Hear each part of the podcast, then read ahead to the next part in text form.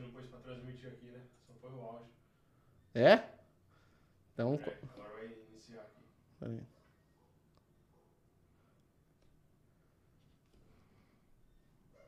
E vai, agora sim. Agora foi?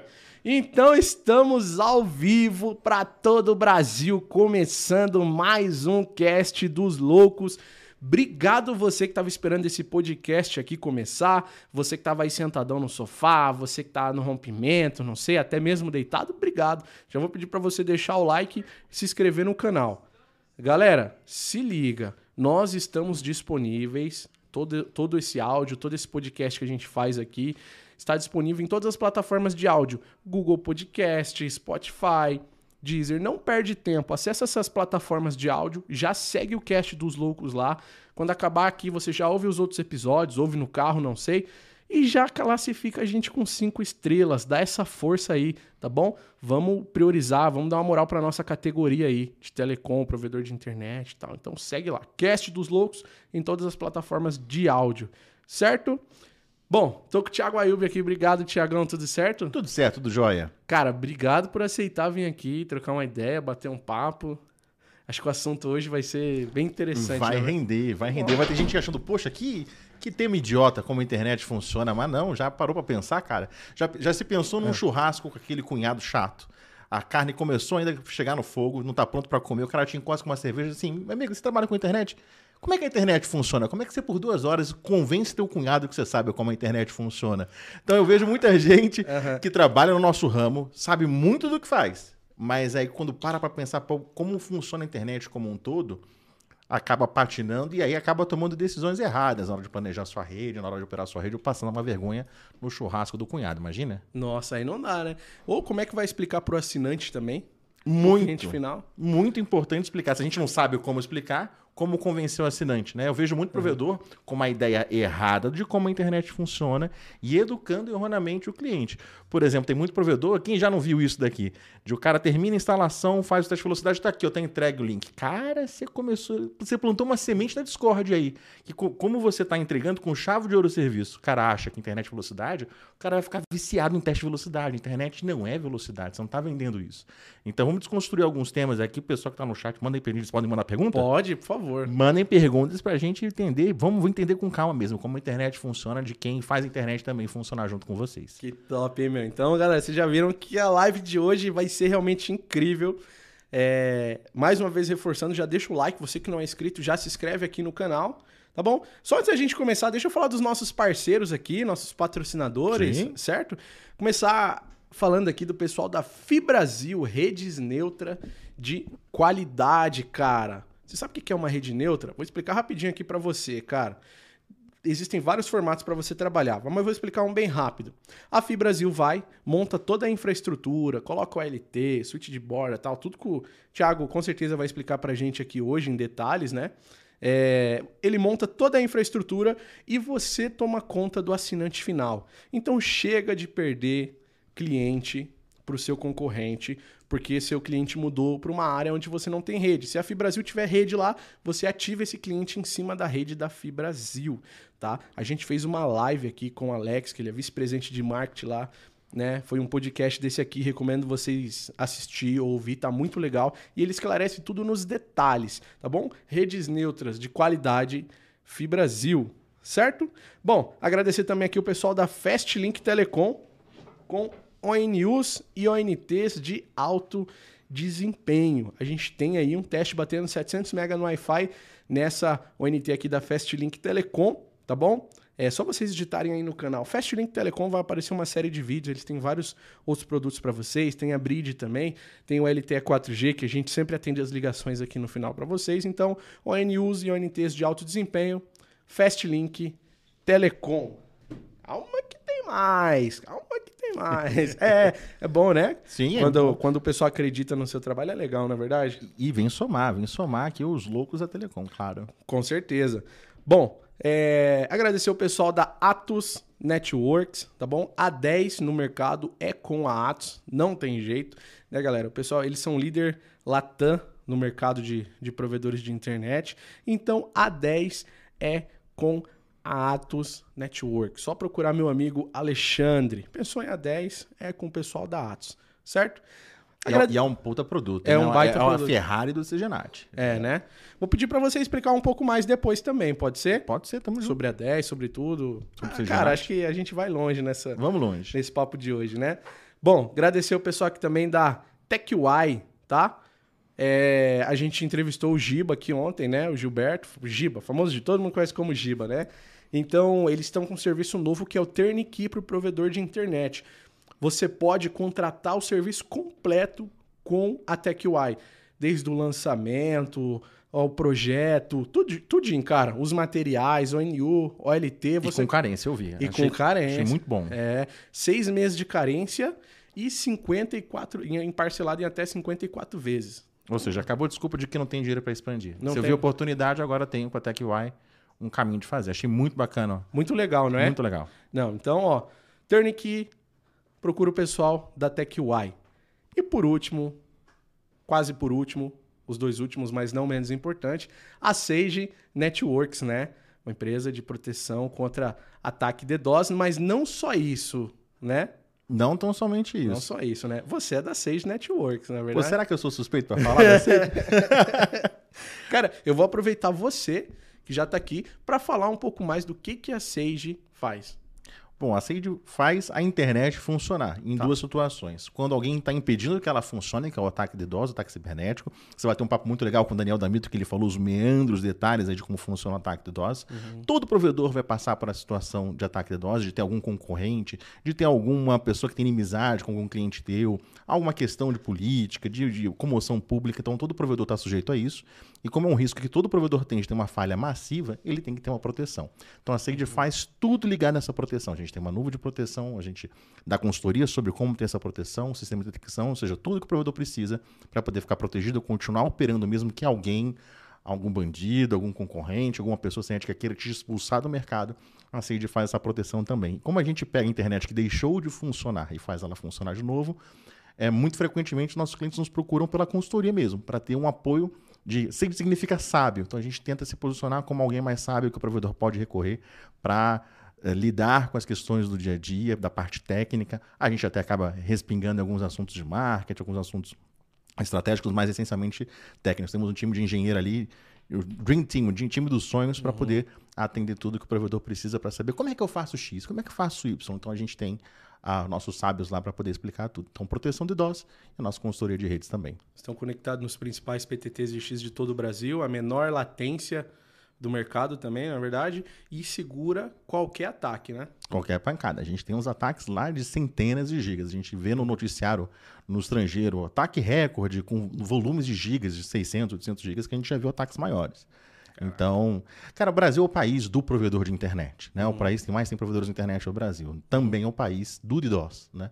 Então, os países que têm mais ataques de DDoS ah, a sistemas autônomos diferentes também é o Brasil. Nossa vidraça é muito grande, então tem muita gente para atirar.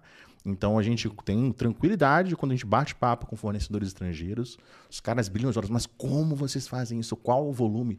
Né? Já tiveram ah, operadoras Tier 1, a gente pode também falar o que que é Tier 1, Legal. que tiveram falhas massivas mundialmente por conta de DOS no Brasil, né? Esse é o, é o tipo de bucha que a gente faz o nosso telefone tocar. Bom, telefone vermelho é na o Sage. telefone... A Sage tem a cor verde, mas o telefone é lá vermelho. É, mas hoje é dia de paz. Hoje é dia do telefone preto aqui, mas da paz tocar, não é verdade? Bom, é... o link tá na descrição para falar com o pessoal da Sage, certo? E o pessoal também da Expo ISP, tá? Um evento gratuito para você, provedor de internet, tá rodando o Brasil. Próximo agora é em Campina Grande, na Paraíba. Eu espero vocês lá, certo? A entrada é gratuita. E vai ter São Paulo também, dias 2, 3 e 4 de novembro. Agora, dias 2, 3 e 4 de novembro, agora. Eu espero vocês para Expo ISP com sorteio de carro, entrada gratuita, muito, bem mais de 100 expositores. Marconi tá até na live, ele vai poder falar um pouco mais aí, comentar quantos expositores. Tá? Os estantes são gigantescos e você pode sair de lá com o carro. Não perde tempo, faça a inscrição aqui no link na E descrição. com algo que vale mais que o carro, que é o conhecimento, cara. O evento é Com espetacular. certeza. Você vai palestrar, vocês vão palestrar lá. Eu acho que de São Paulo, sim, sim, eu devo participar. E nas regionais, volta e meia, eu tô lá palestrando. Já palestrei em várias capitais aí. Aham. Não, então não perde tempo. Link na descrição do vídeo aqui de todos os nossos parceiros. E eu fiquei, eu fiquei feliz sobre Campina Grande, porque é o seguinte: o que, que eu vejo muito nos eventos? Na plateia tem muito dono de provedor. E é importante o dono de provedor ir. Mas leve a equipe, leva o cara do teu NOC, leva o teu cara do teu campo, leva o teu gerente, teu supervisor, leva o teu estágio, leva pessoas para elas terem contato, que, cara, lá é um poço de conhecimento. Tem palestras no XPSP que são, assim, cara, espetaculares. E tá lá. É um conteúdo que você não encontra numa live, às vezes não encontra ah, fora do mercado. É um encontro de pessoas, de empresas que acontecem lá. E agora não tem desculpa, porque já quase todas as capitais a XPSP está presente com expedição. E quando você fala Campina Grande, é uma cidade que não é a capital, mas é uma grande cidade importante na Paraíba, ou seja, ah, mas eu tô longe da capital. Pô, Campina Grande pode ser perto para você. Então, é bacana ver a expedição do XPSP expandindo para essas cidades. O provedor não tem desculpa. Leva a tua equipe, leva, deixa lá um cara que vai ficar atendendo o pessoal, leva todo mundo para poder aprender, para poder ver o fornecedor, ver o equipamento, assistir as palestras. Eu palestro bastante no XPSP, da Mito também. É, é, é legal ter esse, esse, esse contato. E aprender, voltar para a empresa, putz, olha o que eu estou fazendo de errado, olha o que eu tenho que fazer de melhor. Então, a XPSP é uma, uma grande oportunidade para todo mundo. Levem o time técnico, levem o NOC, levem N1, N2, N3, todo mundo. É isso aí. Leva mesmo. E o pessoal tá levando, cara. O pessoal tá levando. Tô bem feliz em vir lá visitar. Tô indo nas feiras e o pessoal tá, tá sempre levando. Então tá legal. Então, levem. É isso aí. Bom, agora continuando o nosso, o nosso papo aqui, né, cara? Antes da gente falar um pouco, o- o- te chamo de Thiago, te chamo de Ayub. Cara, de Ayub, eu, Ayub. ah, parece que a. Qual é o nome dela? Que deu mãe ao Enzo, ah, que tá grávida agora. Quem, cara? Tanta gente grávida É, por aí. Tá, tá, tá na moda isso, mas enfim, o nome Enzo e Só Valentina. na novela que eu assisto tem quatro grávidas. Não que eu vejo novela, tá, gente? Então, o nome Enzo e Valentina estavam na moda há pouco tempo. O meu primeiro nome, Thiago, era na moda quando eu nasci na década de 80. Então, eu nunca fui Thiago. Nasci na minha, no ensino fundamental, tinham sete Thiagos na turma. Então, a pessoa fala assim, a sua mãe me chamava de meu filho, não me chamava de Thiago, entendeu? Então, eu não tô acostumado. Quando toco o telefone do senhor Thiago, eu sei que é telemarketing, já sei que Aham. alguém aqui não me conhece. Então, desde a da, da infância, eu sou chamado de Ayub. Ayub. Isso. Então, Ayub, cara, antes da gente entrar em todo esse assunto, como é que funciona a internet e tal, como é que você entrou nesse ramo, cara, de internet? Cara, Não exatamente em provedor, né? Uhum. Porque você faz muito mais, né? Sim. Cara, eu vi ela chegar. Eu tava lá quando ela chegou. Era 1995. Deve ter uma galera que não tinha nascido ainda, ou estava vivo, nem sabia que a internet existia. Eu já era da, da galera do- do- dos microcomputadores. Olha que expressão da, da época de ter computador em casa, era um grande privilégio na época. Ah, já tava, ah, já, já existiam redes eh, através do computador que era o BBS, que é o avô da internet. Já ouvi falar nesse BBS aí, cara. Pra, pra gente imaginar a BBS, é como o seguinte: você pagava mensalidade, você tinha acesso no seu computador a essa empresa que interconectava os clientes. Só que a BBS ela não é interrede, não é internet. Um provedor não falava com o outro. Então, se você é um assinante provedor, eu não consigo nem te mandar uma mensagem de texto. Meu e-mail não chegaria, entendeu? Então, ah, e aí tinha uma, dis- imagina o provedor, a disputa que era, porque onde estava a galera que era descolada, onde estavam os melhores papos, o cara ficava brigando pelos usuários, porque só o que o usuário, com quem você falava e o conteúdo era separado por provedor. Então, esse era o BBS. É, tem um filme muito bom chamado, em inglês é War Games, deve ter um título em português, ah, que conta um pouco dessa, dessa época. Tem certamente nessas plataformas de streaming, que mostra um menino discando no computador dele de casa e aí no, no filme lá ele acaba acessando coisas que não devia. Não vou dar spoiler do filme, mas é um, um filme que retrata bem essa época, o BBS. Então existia uma rede antes da internet que as pessoas podiam ter em casa. Caraca, e eu poderia ser um, pelo que eu entendo, eu poderia ser um servidor, não é? Hospedar jogos, né? É tipo isso. E aí a pessoa Poderia. comprava um livro, era uma revista, que aí vinha os BBS nessa revista, não era? Tipo, sei lá, o Ayub é o. Vou falar bem longe aqui, cara. Você explica. O Ayub é o BBS 222203, não sei. Uhum. E aí a gente se conectava em você pra baixar jogos, era isso, basicamente isso? Nessa linha, sim, sim. Então, cada provedor tinha pessoas diferentes e conteúdos diferentes. A coisa da revista ficou mais, mais forte na, na internet, quando a internet chegou. Porque aí, pensa o seguinte: é, aliás, primeiro, nem o próprio computador tinha o software para se conectar na internet. Os TEC TCP/IP não vinha nos computadores naquela época, que não, não existia o que a gente existe hoje. Então, como que você fazia o primeiro acesso? Tinha que ter alguma mídia offline que te instalasse os softwares para permitir habilitar seu computador a acessar a rede. Né?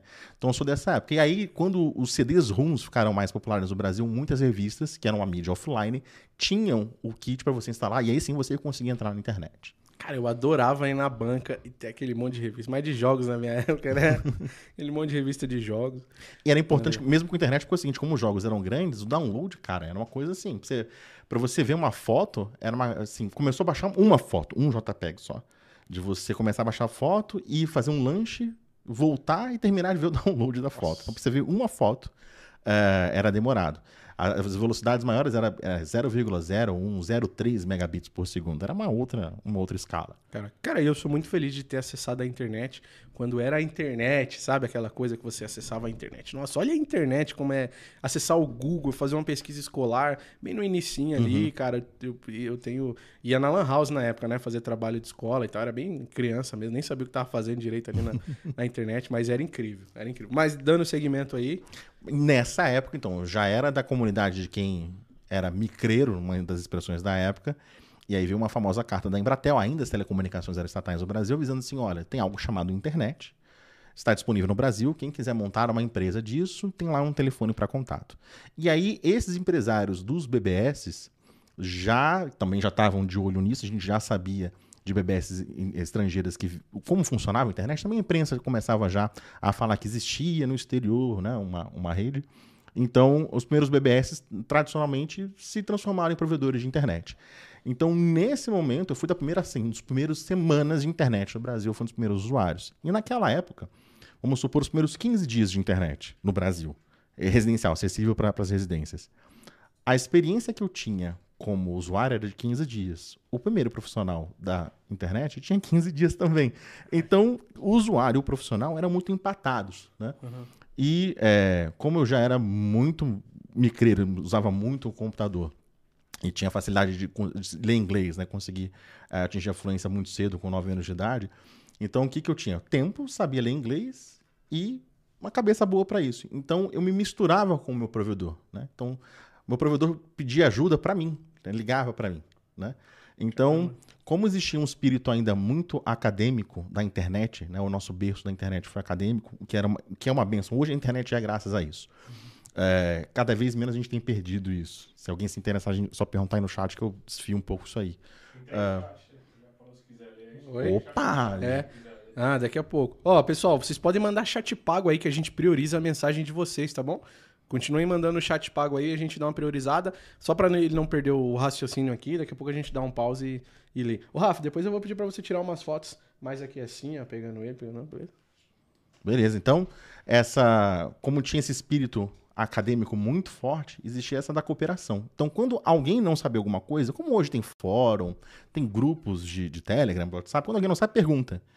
E como a gente era uma comunidade muito pequena, quase as mesmas pessoas. Então, às vezes, o meu provedor tinha uma dúvida e quem respondia lá no fórum, no, no canal de RC, era eu mesmo.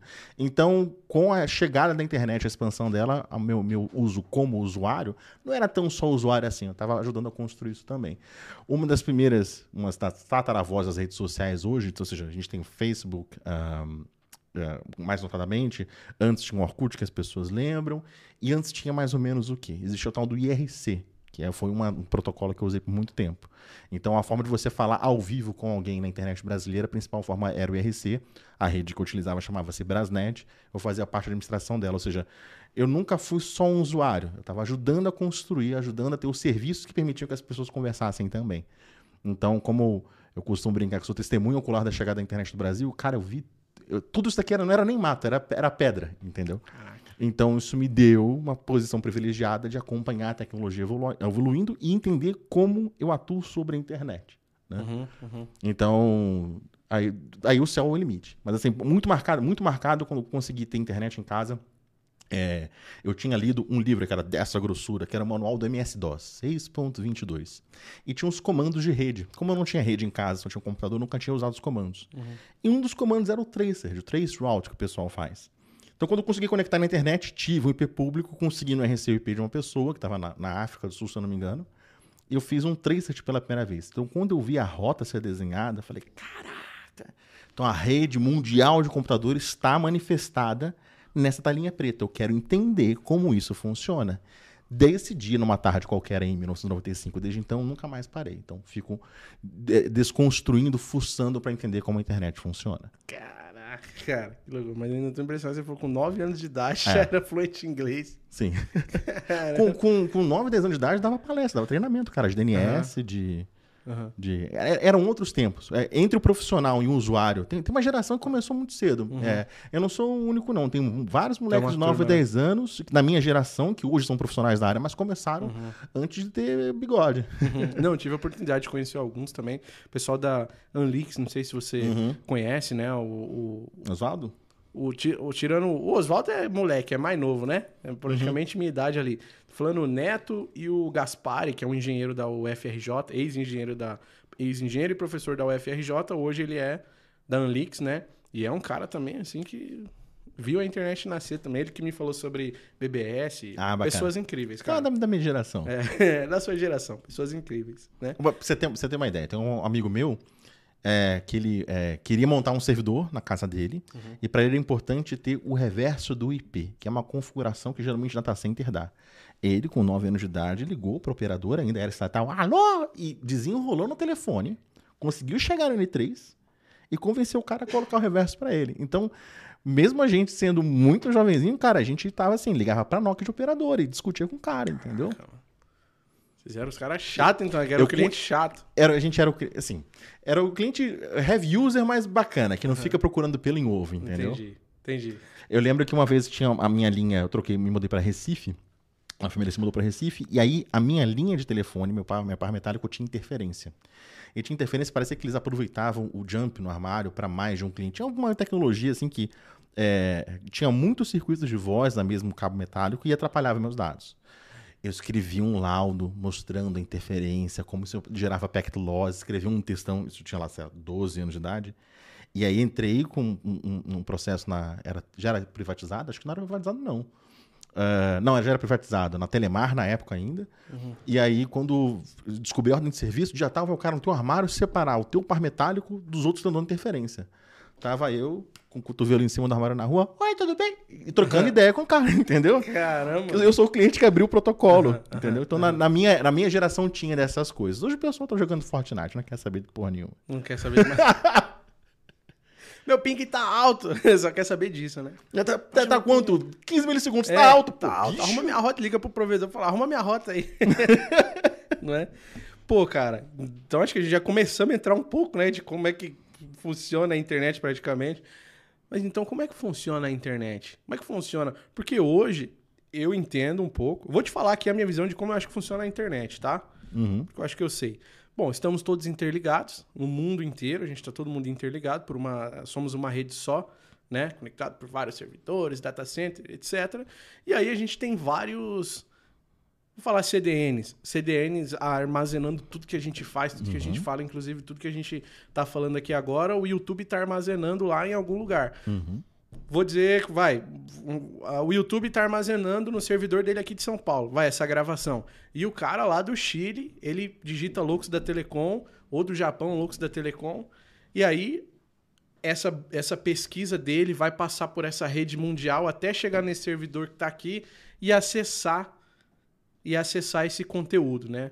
Então, esse é, é a minha visão de como a internet funciona, né? Mas se eu falei algumas neiras aqui, por favor, Tá, tá ótimo. Vou, vou te dizer como é, que, como é que esse assunto começou a me incomodar. Eu- esse papo aqui, pra mim, é, é terapêutico, né?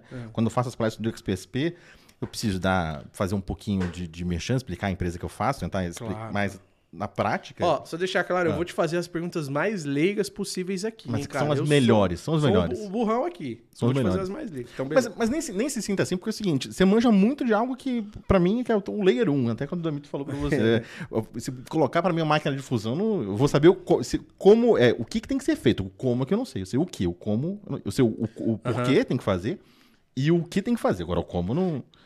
é igual nem- eu nem falei aí agora aí, cara. O cara acessa, vai É. passando por aí, mas como... Exatamente. Mas eu gostei muito do, do, do- resumão que você fez, que tem os principais elementos estão presentes aí. Achei bacana. Então, nessa minha terapia que é fazer, dar palestras, dar bronca em dono de provedores, esse tipo de coisa, às vezes eu sou muito duro e a intenção é essa mesma, para o pessoal acordar um pouco.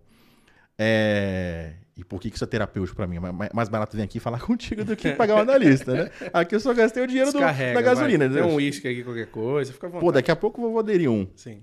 É, eu recruto muita gente, né? Há muitos anos eu exerço uma, uma liderança em, área de tecnologia. E, e aí, na medida que o tempo vai passando, gerações diferentes vão chegando para mim, né? São os recém-saídos das faculdades, recém-saídos dos cursos, etc. O que há muito tempo eu vejo, é, acho que fora da minha geração, cada vez isso vem se agravando, o cara que se candidata, o cara se candidata a trabalhar comigo na Sage. Ah, que é fazer a internet funcionar no estado mais grave, que é quando ela deixou de funcionar, que tem alguém com uma inteligência tentando fazer com que um provedor totalmente fique fora do ar. É diferente para funcionar, é que tem alguém querendo estragar. Né? É como se você lançasse a fibra e vinha alguém desinstalar, tira a fibra do poste. É desfazer o que você está fazendo. Desfazer, desfazer o que você fez. É bastante, exige bastante conhecimento. Então o cara já está numa empresa que é muito especializada, muito qualificada, e o cara se candidatou. Não, vou mandar lá meu currículo. Ele senta para conversar comigo. Eu pego o papel, coloco a caneta na frente. Amigão, já que você quer fazer a internet funcionar junto comigo, explica para mim assim. Explica para comprar sua avó como é que a internet funciona. Não precisa falar número, só faz um rascunho. Rapaz, eu dou uma folha em branco, mas ela não é mais branca do que a cara que o povo faz para mim. Pessoal gela, treme, gagueja. Gente com é, graduação, com pós-graduação em redes, gente que já trabalhou em provedor, gente trabalhou em data center. Ou seja, se o cara chegou até mim, ele não tá num papo como esse, ele não tá no início da carreira. Já é um cara que tem alguma jornada. Eu pergunto, e aí, como é que funciona? As pessoas não param para poder pensar. É, é, não, não tem é, recheio suficiente para colocar no papel aquilo.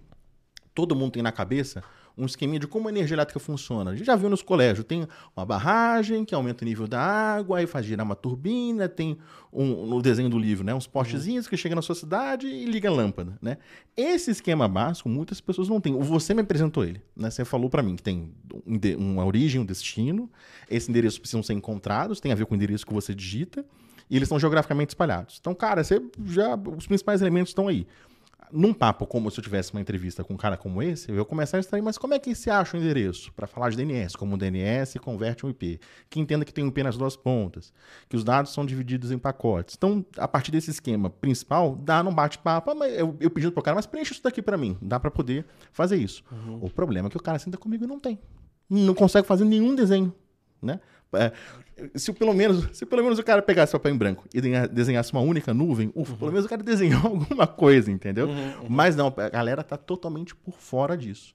E aí eu fico muito preocupado, é, porque é, muitas das coisas que o provedor passa, como no DDoS, ou como, putz, a minha internet é lenta, os clientes reclamam, se você não tem o conhecimento de como funciona a, a- a mágica do que você vende, é, cara, como é que você vai saber qual o produto correto? Como você vai orientar a tua equipe para poder é, fazer um projeto correto? Então, é, fica de calça curta, entendeu? É, fazer funcionar não é difícil. Tem vários tutoriais, o cara pega, colocar uma microtik, ligar um cabo de rede, colocar a internet para os vizinhos, ótimo. Mas para ser um provedor, cara, é, é, tem falta muita coisa. E aí tem um outro, uma outra questão que eu acho muito importante, é, que também mexe muito comigo, que é o seguinte, cara, a gente é operário da maior obra da humanidade. Nada que a humanidade já fez é maior do que a internet. Pensa qualquer coisa aí. As ferrovias, a internet chega onde não o trem não chega. A rede elétrica, a internet chega onde a rede elétrica não chega. Né? É, acho que o exemplo que você deu, do outro lado do mundo, alguém pode acessar a internet. É, os nossos países vizinhos, por exemplo, acho que a- a- o Paraguai, a energia é 50 Hz, não é 60 como no Brasil, né? No próprio Brasil, alguns estados são 220, outros estados são 110. Então, se a gente pegar um modem aqui, pegar o cabo que está atrás dele, começar a puxar, puxar, puxar, puxar, vai chegar no poste na rua. Puxar, puxar, puxar, puxar, vai chegar nos data centers que estão aqui, né? a gente está numa região boa de data center. Puxar, puxar, puxar, a gente vai chegar no litoral de São Paulo. Puxar, puxar, puxar, a gente vai entrar no oceano. Se a gente for acessar, se a gente for perseguir o caminho dos- desse cabo até a gente abrir o site da Prefeitura de Tóquio, existe um cabo contínuo dessa mesa até os servidores do outro lado do mundo. Então, eh, nós somos operários da maior obra coletiva da humanidade. E eu acho isso foda pra caralho. Caralho. Então, eu trato com muito orgulho o, o que eu faço, com nobreza o que eu faço, porque eu sei que para a sociedade, para o tempo que a gente vive, é essencial. Acho que para quem não se deu conta, para a pandemia mostrou o quão importante que a gente faz. e eu trato com essa igual nobreza.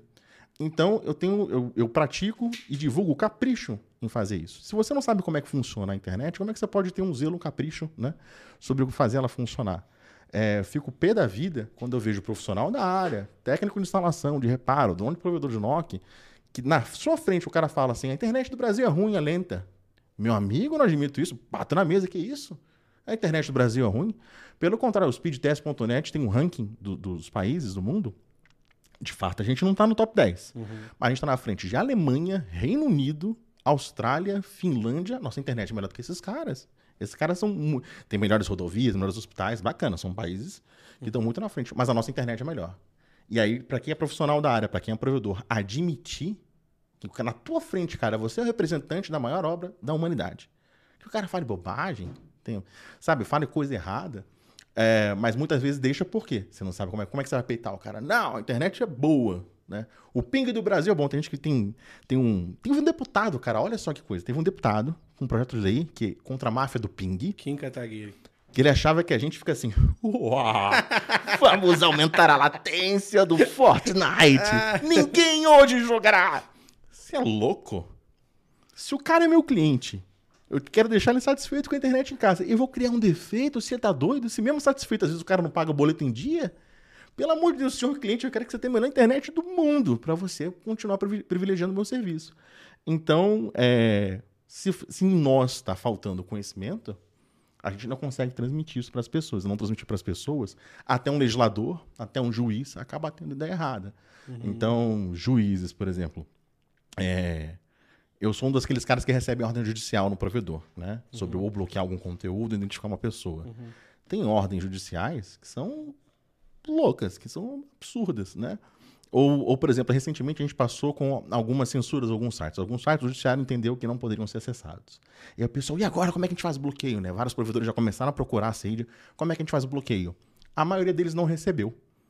Por quê? O judiciário não sabe como a internet funciona e como o judiciário tem que mandar ordem para se executar, a ordem não chegou nos provedores, chegou nas grandes operadoras, que é o que o juiz conhece, mas quem faz a internet funcionar de fato, né, mais da metade das, uhum. das conexões brasileiras são de provedores eh, regionais, boa parte ficou fora. Né? Então, é, para poder é, fechar, talvez até a gente pode abrir para o Superchat aqui nós que estamos aqui, nós que somos os loucos da Telecom, a gente tem que entender como a internet funciona e explicar para a sociedade, explicar para o judiciário, explicar para o legislativo, explicar para o cliente. E como essa é a responsabilidade é nossa e por quê? É a maior obra da humanidade e é a gente que faz ela funcionar. Entendeu? Capricho, a internet tem que ser boa porque é a maior obra da humanidade. Eu faço ela, eu sou um dos operários dela, junto com todo mundo que tem dirige carro com escada no teto, que está no N1, no suporte, todo mundo, todos nós aqui somos operários da internet. A gente precisa entender como é que ela funciona e começar a educar as pessoas ao nosso entorno sobre como ela funciona. Até fornecedor, até fornecedor tem ideia errada, até fabricante tem ideia errada de como a internet funciona. Né? Por exemplo, eu estava falando sobre o que o início dela teve muito berço nas universidades e depois isso se perdeu. Né? Uhum. Por que, que a gente tem hoje. É, é, nada é tão unificado como a internet. Você pega carro, tem país que o carro motorista é do outro lado, à direita. Isso. Né? Isso. É, idioma, cada país tem o seu, mas a internet é uma só. Por quê? É, nesse berço acadêmico, a, o foco não era fazer um produto bom, era uma tecnologia boa. E essa tecnologia, criada na década de 70, é muito anterior à internet residencial, né? O, o Ethernet, o protocolo IP, são tecnologias muito mais antigas né? do que a internet comercial. É, havia o objetivo da retrocompatibilidade. Então, se você pega um switch, ou um roteador, um roteador do Huawei, do Juniper, não importa qual é a marca, qualquer um liga com qualquer um. Então, esse cabo mágico que sai daqui dessa sala, que chega até a prefeitura de Tóquio, não importa quem fabricou. Na verdade, certamente os fabricantes são diferentes, mas como todos falam os mesmos protocolos, os mesmos padrões, eles, eles se interoperam. Aí, provedor que está deixando. É, como é que é camarão que dorme a onda leva? É, não é? camarão que dorme a onda leva. O provedor que é camarão dormindo. Havia um cara, um fabricante com uma OLT, que só funciona com a NU dele. Temos quase 30 anos de internet. Todo fabricante era compatível com todo fabricante. Pô, agora você quer me vender um negócio aqui? Não quero. Aperto o fabricante. Me, cria, me, me coloca um produto que é compatível com várias opções.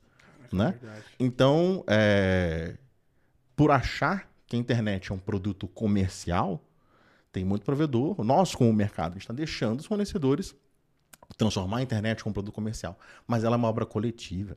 Né? Ah, o que a gente usa, o HTP, o DNS, foram pessoas que se reuniram em bar bebendo, propuseram um negócio, publicaram a tal da RFC, né, é um documento que tem um número, as pessoas concordaram em utilizar aquilo, a internet é o que é hoje. Então qualquer um que está nos assistindo pode propor um protocolo novo. Né? Não é um órgão central, o governo tem quase nada a ver com a internet. Né? Então, entender como a internet funciona, a gente volta ela a colocar nesse trilho correto aí. Então, quero que todo mundo tenha, todos os loucos da Telecom tenham orgulho de trabalhar na internet e respeitar ela, respeitar os colegas e divulgar como a internet funciona. Caraca, eu faço parte da maior obra da humanidade, cara. Vai dormir com ela? Nem dormir. Não, não vou nem dormir Deitar hoje. a cabeça e ficar pensando. Não, isso aí eu vou levar pra vida e vou levar pra todo mundo, cara. E essa questão que você comentou também, a internet não pode se tornar algo comercial, questão fabricante, provedor de internet, né? Cara, é algo realmente é universal. Tudo tem que se conversar, tudo, tudo tem que se falar, né? Comprei aquela OLT, eu quero usar qualquer UNU, a Fastlink da Huawei, da ZTE, de qualquer uma. Tudo tem que interoperar, né, cara? E a gente tem que exigir isso do fabricante. Até porque se aquele fabricante parar de fabricar amanhã, der algumas Isso aconteceu na pandemia. falei, Isso aconteceu fali, muito na pandemia. E aí, como é que eu fico? Isso já aconteceu no Brasil, cara. Tem um fabricante brasileiro, cara, me corta o coração. Que o cara lançou uma LT e plup, de repente ele desistiu um pouco tempo. Hum. Aí todo mundo que investiu naquela LT, como é que fica agora? Abre a gaveta do saco de lixo e joga o dinheiro dentro. Né? Porque a gente, a, a gente começou a aceitar que produtos não sejam interoperáveis. Então a gente tem que pressionar esses caras para poder fazer produtos melhores pra gente. Ah, mas porque a engenharia. Tudo chegou aqui, até aqui interoperável. Qualquer switch layer 3, conversa com qualquer switch layer 3. Qualquer roteador de borda, conversa com qualquer roteador de borda. É que a gente está permitindo, por não saber como a internet funciona, que os caras façam esses cercadinhos. A gente está permitindo, por não saber como a internet funciona, que o nosso cliente ache que Facebook é internet. Tem uma pesquisa que saiu, acho que 70% dos internautas não sabe diferenciar Facebook de internet. Cara, isso a gente luta tanto, a gente, sabe, faz tanta coisa tanto, tanto dia, né? A gente sua Sim, tanto sim. pro cara achar que é só uma rede, é só uma rede social. Não, é a maior obra coletiva da humanidade, entendeu? Então a gente tem que falar com orgulho do que a gente faz e levar esse orgulho, essa nobreza, esse trabalho num provedor. Entendeu? E entrar ah, na casa do cliente com respeito, com tratar aquilo com, né, hum, não com relaxo, tratar aquilo com uma coisa séria, entendeu? Mas nós temos níveis também, né, cara? É, peço que você explique até melhor isso. A gente tem esse provedor aqui, nosso parceiro, a W2A Telecom, temos aqui em Carapicuíba a Movinet, temos, entre outros provedores, temos Vivo, temos Net, temos outros provedores. Eu tenho um, meu vizinho tem outro, e a gente se conversa do mesmo jeito. Eu mando um oi aqui no WhatsApp, que é de um provedor, chega lá no, no- no outro provedor de internet. E aí, eu classifico essa como, como uma, um- uma galera aqui, né? Um nível, vou separar os níveis aqui. O nível 1 aqui dos provedores de internet, só que tá todo mundo ligado numa outra rede, que são os PTTs, né? Uhum. São os IX que estão aqui em São Paulo. Geralmente tá todo mundo lá. E não deveria. É mesmo? Não deveria. Eu- aí eu já vejo ali meio que como se fosse um nível 2, do nível 2 ali se interligando para um nível 3, Uhum. que aí já vai para os cabos submarinos. E quem são esses caras aqui nível 2, nível 3? Eu posso, como esse provedor que estou me conectando lá, ser um desse nível 2 ou ser um, um grandão desse nível 3 que passa meu cabo submarino e tal? Você pode ocupar qualquer um desses nichos, né? Em cabo submarino, depende. Se tiver um bilhão aí de dólares, a gente pode fazer um. Tá. É, a partir de- o investimento a partir desse tamanho. Mas tem um, tem um pessoal muito legal, tem uma empresa. ah, tem duas empresas novas que começaram no Brasil, a Seaborn e a Link, que elas não, é, não tinham esse um bi em caixa, mas fizeram um projeto, passaram no mercado pegando investidores. É muito legal o trabalho que eles, essas duas Falando empresas com o fazem. Sérgio lá, Pô, gente boa. gente boa. Gente boa. E é, e é um player diferente do, do, dos nesse segmento. É, acho que ele vai deixar a gente gravar lá em Santos, lá, então já fica. Pô, que primeiro, me leva junto. Demorou. Quero ir lá, justamente por isso, cara, é uma honra você ver onde o cabo submarino tá chegando, cara. Isso é um. sim, sim. Lembrando que internet, trabalhar com internet é algo honroso, a gente tem que começar a, a levantar essa vibe, essa- levantar essa bandeira. Mas é, todas as empresas que você falou, elas fazem parte de uma cadeia produtiva do acesso à internet. As pessoas vulgarmente chamam tudo de operadora. Uma pessoa leiga chamar disso, eu até aceito. Mas a gente que é da área não, não tem que falar um pouquinho melhor, né? É, da mesma forma como outros segmentos, petróleo, por exemplo. Existe uma empresa que perfura para extrair o petróleo, tem uma empresa que transporta o petróleo, outra empresa que refina o petróleo, que é outra empresa que também coloca no seu carro, né? Então, existem cadeias diferentes, é, empresas diferentes, papéis diferentes nessa cadeia produtiva toda. Na internet também tem isso. Então, as grandes empresas que percorrem com fibra ótica, com telecomunicações ou até satélite mais recentemente, grandes distâncias, eu prefiro chamar de operadoras. Né? Então, eu reconheço as empresas de cabo submarino, que são 3 mil quilômetros de cabo de um ponto ao outro, né? do, do litoral de São Paulo até a costa dos Estados Unidos. Essa é uma operadora. Essa operadora ela dá um meio físico para que uma outra empresa atue em cima dele, que é o ITP, IP Transit Provider. Esse cara, esse é o cara que tem internet no bolso. Porque net em inglês é rede. Todo provedor tem sua rede. O BBS era uma rede. As empresas têm vários computadores ligados juntos, é uma rede. O que faz o interrede, o que conecta um provedor com outro, é o ITP, é o IP Transit Provider. Então, esse é o cara que é um sistema autônomo que vende um produto chamado Trânsito IP, que é o acesso à internet no atacado e o provedor compra isso no atacado e revende no varejo para os assinantes. Então, nessas, quais são as, as, três empresas da cadeia produtiva? Tem uma operadora que interliga grandes distâncias, uma cidade a outra, através de rodovia, através de ferrovia, né? fibra do lado da rodovia, fibra do lado da ferrovia, tem fibra em, em, em torres de transmissão de energia elétrica ou cabo submarino. É, já se perguntou por que, que a gente coloca no mar e não na terra o cabo? Já, já, já parou pensar isso? Porque daqui em Angola não tem não tem terra, né? Mas entre Rio e Fortaleza. Não, não Ou entre São Paulo Fortaleza. Não sei, não sei. É porque é o seguinte, toda a terra tem um dono. Se você passa um cabo, o cara vai cobrar aluguel. Até hoje, Netuno não cobrou aluguel. Então, no mar, você não tem o custo Entendi. imobiliário de pegar 3 mil quilômetros lineares e pagar o aluguel para alguém. Né? Quem lança a rede terrestre ou subterrânea, você tem que pagar para a prefeitura, você tem que pagar uh, o aluguel dos postes. Né? Então, no mar, uhum. você não tem. Além de não ter interferência de, tran de, de acidente de trânsito, incêndio. Uhum. Tem outros problemas. Tem, antigamente, tubarão teve, deu problema, terremoto dá problema às vezes. Mas Maremoto... não é só o cara pegar e lançar, né? Ele tem que cumprir alguns requisitos ali, eu acho, né? Porque tem a vida marinha e tal. Tem. Tem que ter esse contato, talvez, com a. Tem, é, é, pelo causa do trecho mais próximo à costa, né? Ah, tá. Porque quando ele chega em águas internacionais, águas internacionais, a legislação é muito, muito, muito fraca, não tem uma soberania que cuida daquelas águas. Mas é interessante é, é, como funciona a parte da tributária. Cara, isso é um mundo, até a parte tributária, porque uhum. são dois é um cabo que tem em dois países. Onde que recolhe imposto? Tem uma série de consequências aí, é, uhum. é bastante interessante isso.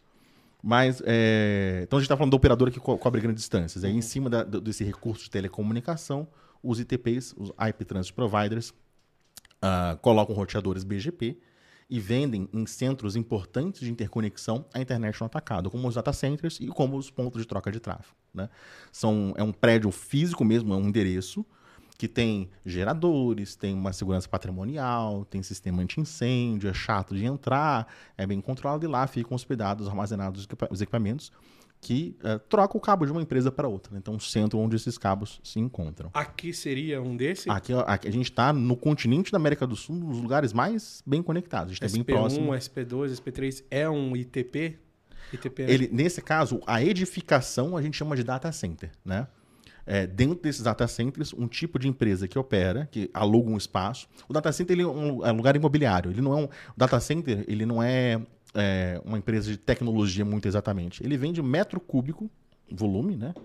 Climatizado com energia redundante e com segurança patrimonial. Nesse espaço que a gente aluga, a gente coloca os nossos equipamentos e as empresas que compõem a internet, cada uma é, é, liga um cabo uma a outra. Esse cabo que sai de um, de um armário, né, de um rack para o outro, tem o nome em inglês de Cross Connect.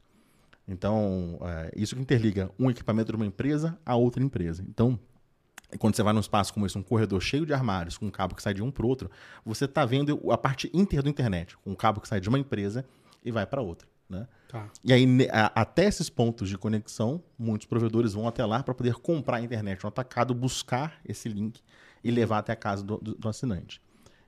Tá. Então a gente tem esses três papéis: tá. a operadora, a IP Transit Provider e o provedor. Deixa eu fazer uma pergunta. Acho que. Não sei se vai mudar de assunto, quero aproveitar para fazer uma pergunta agora. É, por que, que o provedor, quando chega nesses locais, ele tem que comprar uma quantidade? E isso não é ilimitado, já que, na real, tá todo mundo interligado. A quantidade de banda ou a quantidade de a quantidade de banda falando uhum. de quantidade de banda. O cara vai lá, compra, sei lá, 1 GB, 10 GB, 1 tera para distribuir para os assinantes dele, né? uhum. né? Por que, que ele não, não, não paga para ter aquilo ilimitado e, e como que, que é feito isso do, do lado, talvez, do ITP, uhum. né? É, é, ele vende ali, vou usar um, um exemplo de 1 GB, é muito uhum. mais, claro, mas eu vou usar para simplificar. O cara comprou um giga, o ITP é, bloqueia ele para ele consumir só um giga de toda a internet Uhum. mundial. Uhum. É meio que isso. Sim, sim. É. Exatamente Como isso. a gente faz com os nossos assinantes, a gente é o assinante deles lá. Com uma pequena diferença. No provedor, que quando entrega para o cliente residencial, a gente não ah, garante a banda 100% do, do tempo, né? Por- Quase sempre ela é entregue, né? Também isso é uma coisa que me incomoda muito. Quando a gente deixa as pessoas falarem, "Ah, na internet nunca me entrega a banda. Eu falo, duvido. Toda vez que eu vou na casa de alguém, ah, o provedor aqui, du- senta aí, mostra aí pra mim. Nunca testemunhei. Em 20 trololá anos, nunca consegui testemunhar um provedor que não entregasse a banda contratada. É, mas ainda assim, contratualmente, a gente, é, é, o link que a gente entrega na casa das pessoas ele é um link compartilhado. Né? Então, naquela porta física, na OLT, é, a capacidade dela é compartilhada entre múltiplos assinantes. Então, hoje, uma, uma, uma, uma GPOM tem 1 GB, um- 1.25 GB, se não me engano. É. E aí você coloca múltiplos assinantes. Se você começar a anotar um somatório, ah, eu vendi tantos é, é, contratos de 300 megas. Se você somar todo mundo que está ligado numa porta, vai dar mais que 1.25. Porque nem todo mundo utiliza o tempo todo, né? É, tinha um amigo meu na escola, e hoje ele é engenheiro aí da Petrobras, ele tinha uma- um delírio, sonhava acordado, de que se todo mundo em São Paulo desse a descarga ao mesmo tempo, se a barragem, a represa iria descer de nível, né? Na internet isso não acontece, né? De todo mundo usar ao mesmo tempo. Existia, inclusive, tá vendo esse negócio de levar a sério a internet. No início da pandemia, quando começou ah, alguns ensaios de lockdown, o pessoal, meu Deus, meu Deus, a internet vai chegar num colapso. No meu canal no YouTube, gravei um vídeo pessoal, a inter... prometo a vocês, a internet vai aguentar. As pessoas começaram a entrar em pânico, não, vai ter um colapso, vai ter um apagão. Não aconteceu isso. Nos primeiros dias, alguns provedores tiveram condicionamento, aqueles que não fizeram o planejamento do jeito certo, mas tudo funcionou. Não teve um apagão, né, de ficar dias sem, sem internet, que horas. Ah, então, na internet que a gente entrega na casa das pessoas, é, existe, contratualmente a gente não garante a banda 100% do tempo, mas isso é sempre entregue porque não, tá- não tem todo mundo usando o mesmo ah, todo o tempo, né? Eu cheguei a fazer um gráfico uma vez na minha casa, é, do, do meu uso no meu link, e aí eu vi um gráfico que pinta de verde, né? Tem uma amiga que eu cheguei em casa e liberei, liberei lá a parte de, de graphing dela. Então, ou seja, é um gráfico branco que, quando, na medida que eu uso a internet, ele faz um gráfico com linha verde. Tinha mais branco do que verde, mas não uso a internet do que uso. Né? Quando a gente assiste o conteúdo, a gente tem rajadas de uso e fica desuso a maior parte do tempo. Né? Então, a internet ela é compartilhada. Inclusive, até uma diferença crucial entre a internet do que existia antes. A internet ela é em melhor esforço. A gente faz o máximo possível para entregar aquela capacidade e as redes antigas e você garantia fim a fim a comunicação. Mas voltando lá ao trânsito IP. Como a internet no atacado, eu tenho que garantir 100% da banda que você está exigindo. Então, olha que loucura. Em todas as conexões, todas as saídas que eu tenho para outros caminhos, como o Japão, eu tenho que garantir que não importa o destino, eu vou é, te entregar esse 1 GB. Então, como eu tenho que reservar essa capacidade em qualquer direção, por isso que o meu acordo com você é baseado na velocidade. Entendeu? Entendi. Então, ah, quando a gente compra a internet atacada, a gente compra pela velocidade máxima. Mas o que muita gente, por não saber como a internet funciona, não se dá conta é o seguinte: existe algo chamado 95 percentil. Já ouviu falar em 95 Não, percentil? Você é um provedor que precisa de 1 gigabit por segundo. Só que quem tem um tem nenhum, certo? Você precisa ter dois links. Você compra de outro fornecedor. Você vai comprar outro link de 1 giga também? Você vai ficar com 2 gigas para usar um só? Você pode comprar um link de 1 giga e o outro link você pode comprar ele de 100 mega. E quando você precisar e passar do 100 mega, ele atinge até 1 GB. A velocidade pode ser variável até um teto.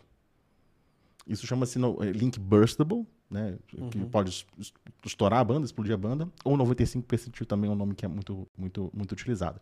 Então você pode comprar uma internet no atacado, que ela tem uma velocidade que você paga todo mês, e ela tem uma velocidade que pode ser além do que você contratou.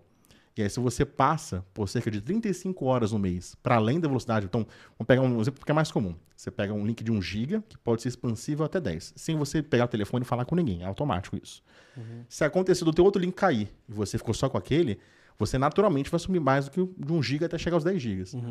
Essa diferença, se você usar por até 35 horas no mês, você paga nada mais por isso. For uma casualidade. Se você usa mais do que 35 horas no mês, aí o teu provedor vai te cobrar um excedente por você ter um link de 1 GB você consumiu 8, 5 ou 4.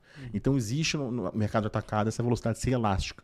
Eu é já, já ouvi falar e conheço algumas algumas operadoras que já estão vendendo dessa, já estão vendendo, já vende dessa forma Uhum. e alguns provedores que compra também dessa forma. Fala, meu, o cara já fala, não, meu link aqui é, é liberado, cara. Eu tenho um contrato lá exatamente, ah, de, de 1 GB, 2 GB, 5 GB, mas se passa, não preciso ligar nem nada, é tudo automático, eu cobro mais e tal.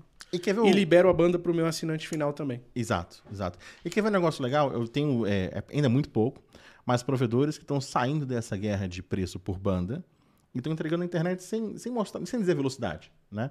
De, eu já vi gente vendendo internet por metro quadrado. Qu- Quantos metros quadrados tem a sua casa? 100 metros. Então, 100 vezes 7,90 vai dar tanto, né? Que, é, de ter o compromisso com o cliente de fazer uma área de cobertura na sua casa. Porque o que, que, é, que que é 300 mega para uma pessoa? É, é abstrato. Quanto 300 megas entrega para as pessoas? Então, ou então fazer pelo número de roteadores. Então, se você tem um roteador, é uma mensali- mensalidade X. Se tem dois roteadores, eu tenho mais um pouquinho. Se coloca três roteadores em rede mesh, tendo a cobertura no Wi-Fi, não importa a velocidade, porque tem um fenômeno en- engraçado. Se você libera a banda para os assinantes, o consumo total no atacado reduz, não sobe. Se um provedor, o maior dele, plano dele é 300 mega. Se ele fala assim, o fulano, Nokia, pega os planos de 300 mega, nossos clientes que são mais, mais nos pri- privilegiam, deixa liberado, sem limite. No horário de pico, o consumo do teu link de trânsito, ele vai cair, ele não vai subir. É o contrário do que as pessoas pensam. Porque o que que rola? É, é difícil a gente imaginar isso, né? Vamos imaginar que a internet, é, quando você vai assistir um vídeo como esse, que- quem está nos assistindo, é como se fosse se sentar na mesa de um restaurante.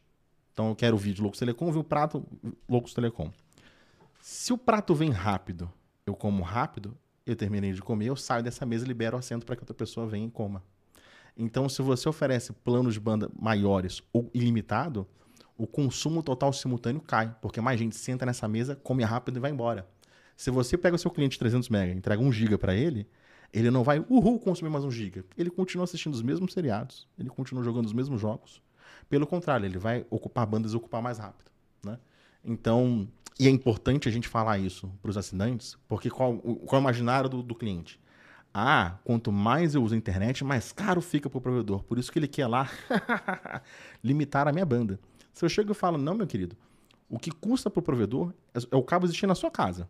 Alguém foi na sua casa e colocou um modem. Esse é o custo. Se você usa mais ou usa menos, se você for viajar 30 dias para Cancún, o seu provedor vai ter o mesmo custo com você. Né?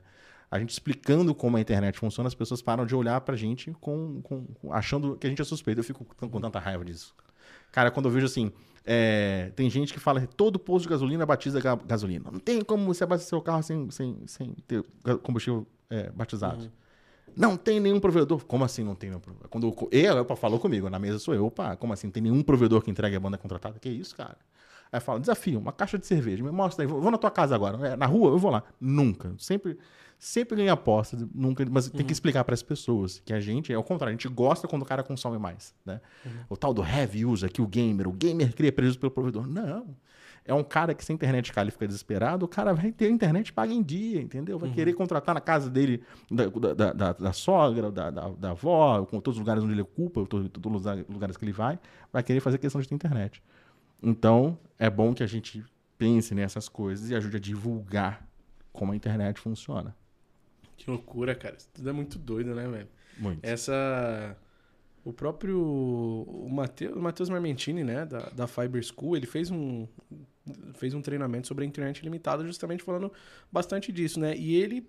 Ele também foi um dos caras que mudou muito a mentalidade da cabeça dos provedores Importante nessa, nessa, nessa questão, né, de entregar altas velocidades e tal. Fala tudo isso no treinamento dele lá. E, e eu conheço também alguns provedores, o Wagner da WSNet do, do Guarujá é um parceirão também. Já tá nessa linha. Já. Eu- A gente fez inclusive uma live, velocidade ou experiência. Eu trouxe Legal. a Zap de link dedicado, trouxe um provedor que vende link por banda, por, por velocidade, e trouxe eles que vende experiência. Plano Extreme 1, plano casa conectada, plano Wi-Fi para família. E aí é justamente isso, cara. Esquece fazer teste de velocidade. Só que eu te garanto que tudo que você fizer, você vai utilizar. Você pode fazer o teste lá e dar 10 megas, mas eu te garanto que tudo que você fizer, você vai executar com, com clareza, vai poder trabalhar, vai poder jogar e tal. Isso é, é bem legal, né? Eu fiz um- uma live também recente aqui com o Josué Costa, cara. Inclusive foi bem polêmica, que um dos cortes ele falou assim... É, Josué Silva. Josué Silva. Josué Silva. Um abraço aí, Josuca. Ele, ele comentou: bom, é, velocidade, na, na real, é marketing. Porque dentro da casa de um assinante, cara, estourando lá em cima no teto, o cara usa 20, 30 megas. O resto é marketing. Essa fala, ele não tá errado, porque, cara, eu já acessei muita Microtik, já acessei muito. é, não vou falar que eu acessei NE, mas vi, porque eu já não sei. É uma grande- outra, outra tribo. Outra tribo, é. Mas já vi. E aí o consumo do pessoal mesmo é ali, cara. 2, 3, 10 mega, 15. Aí vai e volta. Sabe de onde é o 25? 4K do Netflix. É, o mais- é o conteúdo mais pesado que a pessoa que consome. pesa mais, né? E aí tá, beleza. E aí ele comentou isso aí, cara, e gerou um burburinho. Ah, mas não sei o que, isso é mentira. Na verdade, mais os assinantes, os provedores, tudo falou, é isso mesmo. Os É caras nem sabem. E os assinantes finais, cara, todo mundo ficou puto. Não, não sei o que e tal. Inclusive, até o próprio Matheus, cara, fez um corte falando assim, ó. é, E tem cara por aí falando que cliente não usa internet, porque a, a Nax fez um teste lá de 6 GB. Vendendo 6 GB e, e um youtuber baixando um, um filme lá em 6 GB lá. E aí um cara comentou: Cara, eu tenho, sei lá, 100 megas e baixo na, no mesmo, mesma velocidade. no mesmo tempo que você baixou.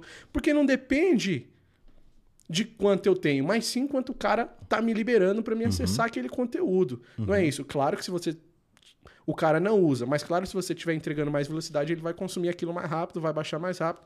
Se aquele aquele aquela pessoa que eu estou buscando conteúdo fornecer uma velocidade alta Ah, bingo! É esse ponto importante. Bingo.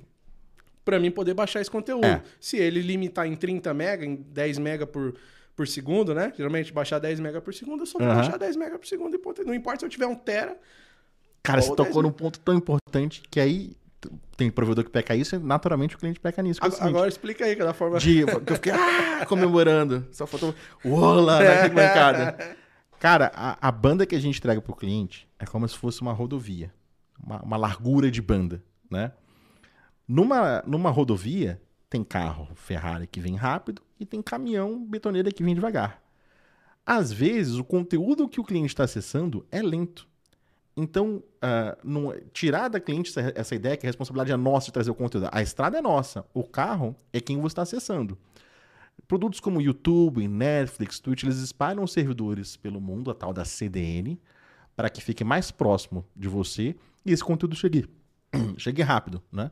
Então, to- todo, todo bairro tem a sua farmácia. Por quê? Para rapidamente, né? Todo bairro tem a sua pizzaria, para que rapidamente o entregador consiga entregar pizza na sua casa. Agora, nem todo bairro tem um hospital, nem todo bairro tem um cinema, são coisas que são mais distantes. Então, para você trazer uma coisa desse local que é mais distante, leva a ser mais tempo. Então, é, eu acho importante o provedor começar a explicar para o assinante que o, o dono do conteúdo tem metade da responsabilidade. Então, é, minha responsabilidade como provedor é deixar a sua internet estável, funcional, acessível, alcançável. Se o outro lado é lento, você tem que brigar com o dono do conteúdo. E tem vários conteúdos importantes que são lentos. Tem IPTV pirata, que é lento. Tem vários jogos que têm uma péssima conectividade. Tem, às vezes, jogos que o cliente, é, por não saber, escolhe lá servidor é, América do Norte. Aí ele vai jogar na América do Norte. O ping fica em 120 milissegundos. Meu Deus, absurdo. A internet do Brasil é precária. O ping é muito alto, né? Que o termo correto é latência. Cara, se, se a gente for aqui na praia, lá na, na, na Praia Grande, na boca do Cabo Submarino, mandar um sinal, ele chega em 106 milissegundos lá nos Estados Unidos. Então, a menor latência que existe é 106. Se na tua casa, em Bom Jesus do Beach Pocket, tá com 120, cara, seu provedor é foda. Porque a, a luz anda na fibra até dois terços da velocidade da luz. E claro, tem mais tempo que para comutar os pacotes, transformar a luz em bit, tem, um- tem um processamento envolvido. Mas você ter 120 milissegundos da sua casa nos Estados Unidos é uma ótima latência. né? Você está trocando de hemisfério do planeta Terra em 0,12 segundos. Cara, isso é mágico, isso não é um defeito.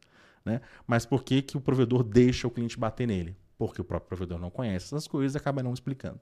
Então, a gente tem que. Técnico de instalação, técnico de reparo, pessoal de suporte, pessoal de marketing tem que começar a falar dessas coisas, espalhar esse conhecimento, fazer com que as pessoas entendam o que, que elas estão comprando. E sobre o Wi-Fi, até no pessoal aqui da, da, da, da Fastlink é importante estar com, aqui na mesa.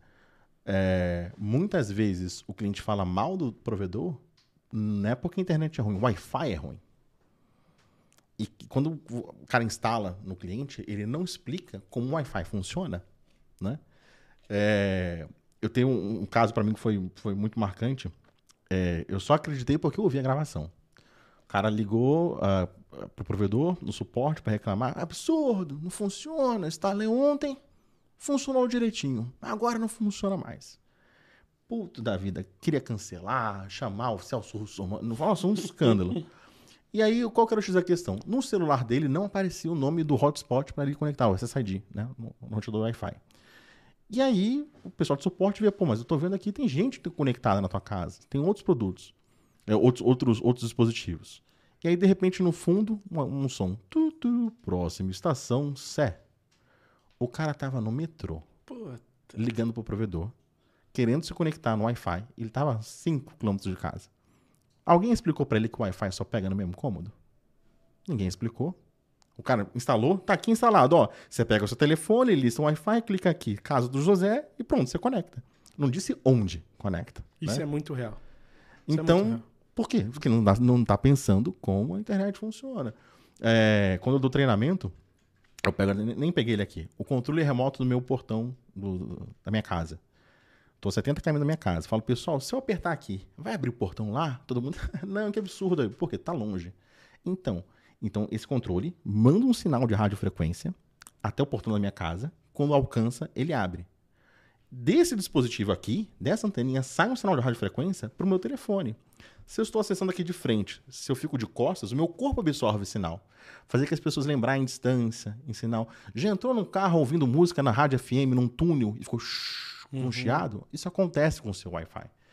Então, parar de instalar e mostrar o speed test, instalar, passear pelo cliente pela casa, assim, olha, seu Wi-Fi pega aqui, pega aqui, pega aqui, e não pega aqui no puxadinho, no último banheiro, tem um produto nosso que eu coloco um outro roteador aqui perto para poder expandir o sinal. E começar a vender essa ideia de cobertura, parar nessa guerra de velocidade. Porque é uma guerra que o provedor sempre vai perder, ele não é responsável pela velocidade.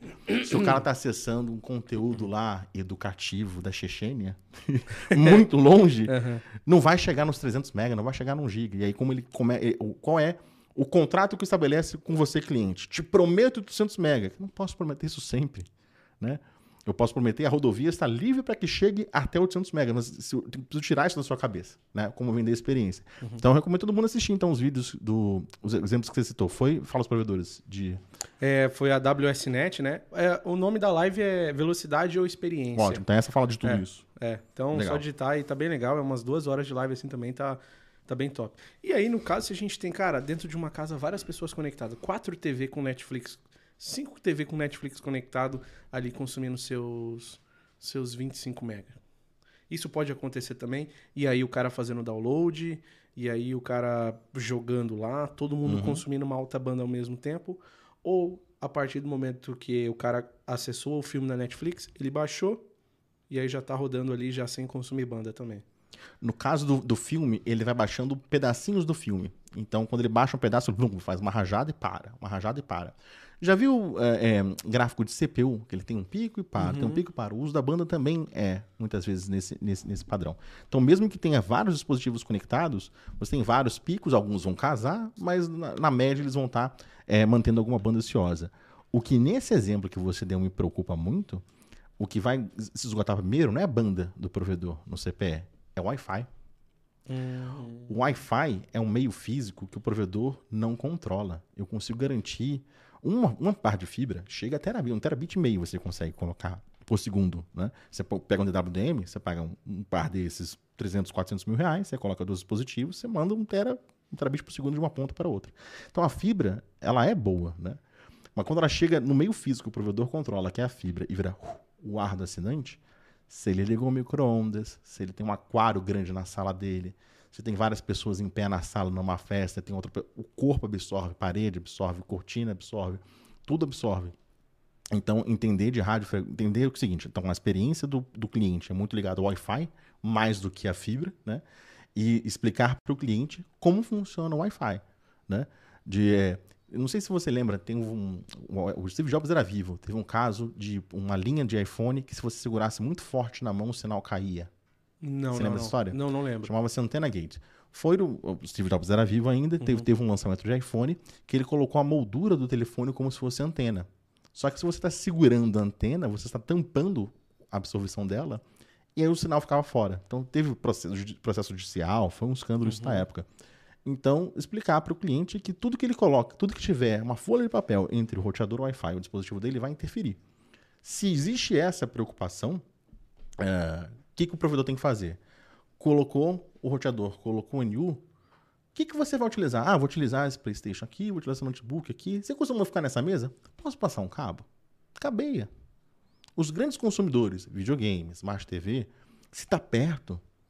Ah, pô, quanto custa um cabo TP? Um para poder fazer? Quanto tempo leva para poder crimpar? Cara, o cara, se for comprar ali na Santa Figênia aqui, ele paga 150 reais a caixa, 305 metros. Cabo bom. Do cabo bom. Então ele vai pegar um cliente Pra desse. ficar dentro da casa, Vai entendeu? ficar dentro da casa, exatamente. Então, um cliente desse que tiver o videogame cabeado, a TV cabeada, vai ligar para reclamar? Nunca. Vai- ele, ele vai ficar, ele vai ele ficar insatisfeito quando o link cair. Quando o link cair, teu monitoramento já sabe. Então, Não tô entendendo. então começar a refletir sobre essas coisas. Então, eu vejo mu- muita gente. é, tem um fórum que eu sou moderador, tem uma rede social chamada Reddit. E tem um fórum lá chamado Internet Brasil. E aí eu recebo reclamações de gente do país inteiro. E aí, toda vez, ah, meu provedor, uma pergunta. O cara fala, fala, fala, eu pergunto. Você não tá no Wi-Fi, não, né, amigão? Ah, nunca assume. Aí quando me manda o screenshot aí, quando eu vejo que tá no Wi-Fi, falo, testa no cabo. Pô, funciona. Teu provedor tá fazendo um trabalho. O meio físico que ele controla é até o cabinho do modem. O ar da sua casa, eu não tenho como controlar. E aí também, se a gente tá falando que o ar não é controlável, e o 5G? Já vi gente falando assim: não, recebi uma proposta de grupo de investidores para investir, para investir num provedor. Não investir porque o 5G vai acabar com a fibra. Eu falo, meu Deus do céu. Eu tenho uma visão muito diferente, mas é, eu tô falando, atropelando aqui Não, os assuntos. cara, por favor, pode. pode... Vocês perceberam que eu, eu tô. Não, pode falar à vontade, cara. É que eu falei assim, isso aqui é que nem terapia pra mim, Cara, por vou- favor. Você tá aqui pra falar, cara. O pessoal tá adorando. Tá? Então, galera, continuem comentando. Por favor, deixa o like, tudo aí. Daqui a pouco a gente para pra, pra ler algumas mensagens de vocês. Lembrando que o chat pago a gente dá uma priorizada, tá? É, só falar um pouquinho dessa questão ainda de roteador. Depois, inclusive, eu quero falar até do, de, de XGS-POM, cara, que eu acho que vai ser muito interessante. Questão de roteador. Hoje a gente tem algumas marcas trazendo algumas tecnologias, Mumaimo 4x4, Beamform, é, o provedor trabalhar entender, conhecer essas tecnologias, isso melhora também re- real ali a conexão no, no assinante? O Beamform, que é a- a- a- o roteador, consegue meio que enxergar onde está o dispositivo e prioriza o sinal Manda pra o sinal mais lugar. naquela direção. É. Isso é genial, cara. E o Mumaimo 2x2, 4x4, que o roteador ele consegue enviar e receber informações para mais de um equipamento ao mesmo tempo, Uhum. né? Isso deixa até um pouco mais rápido. É isso? Sim, nessa linha. Essas tecnologias são fundamentais para a experiência. E aí, vale a pena é, entender o seguinte: ah, o custo-benefício.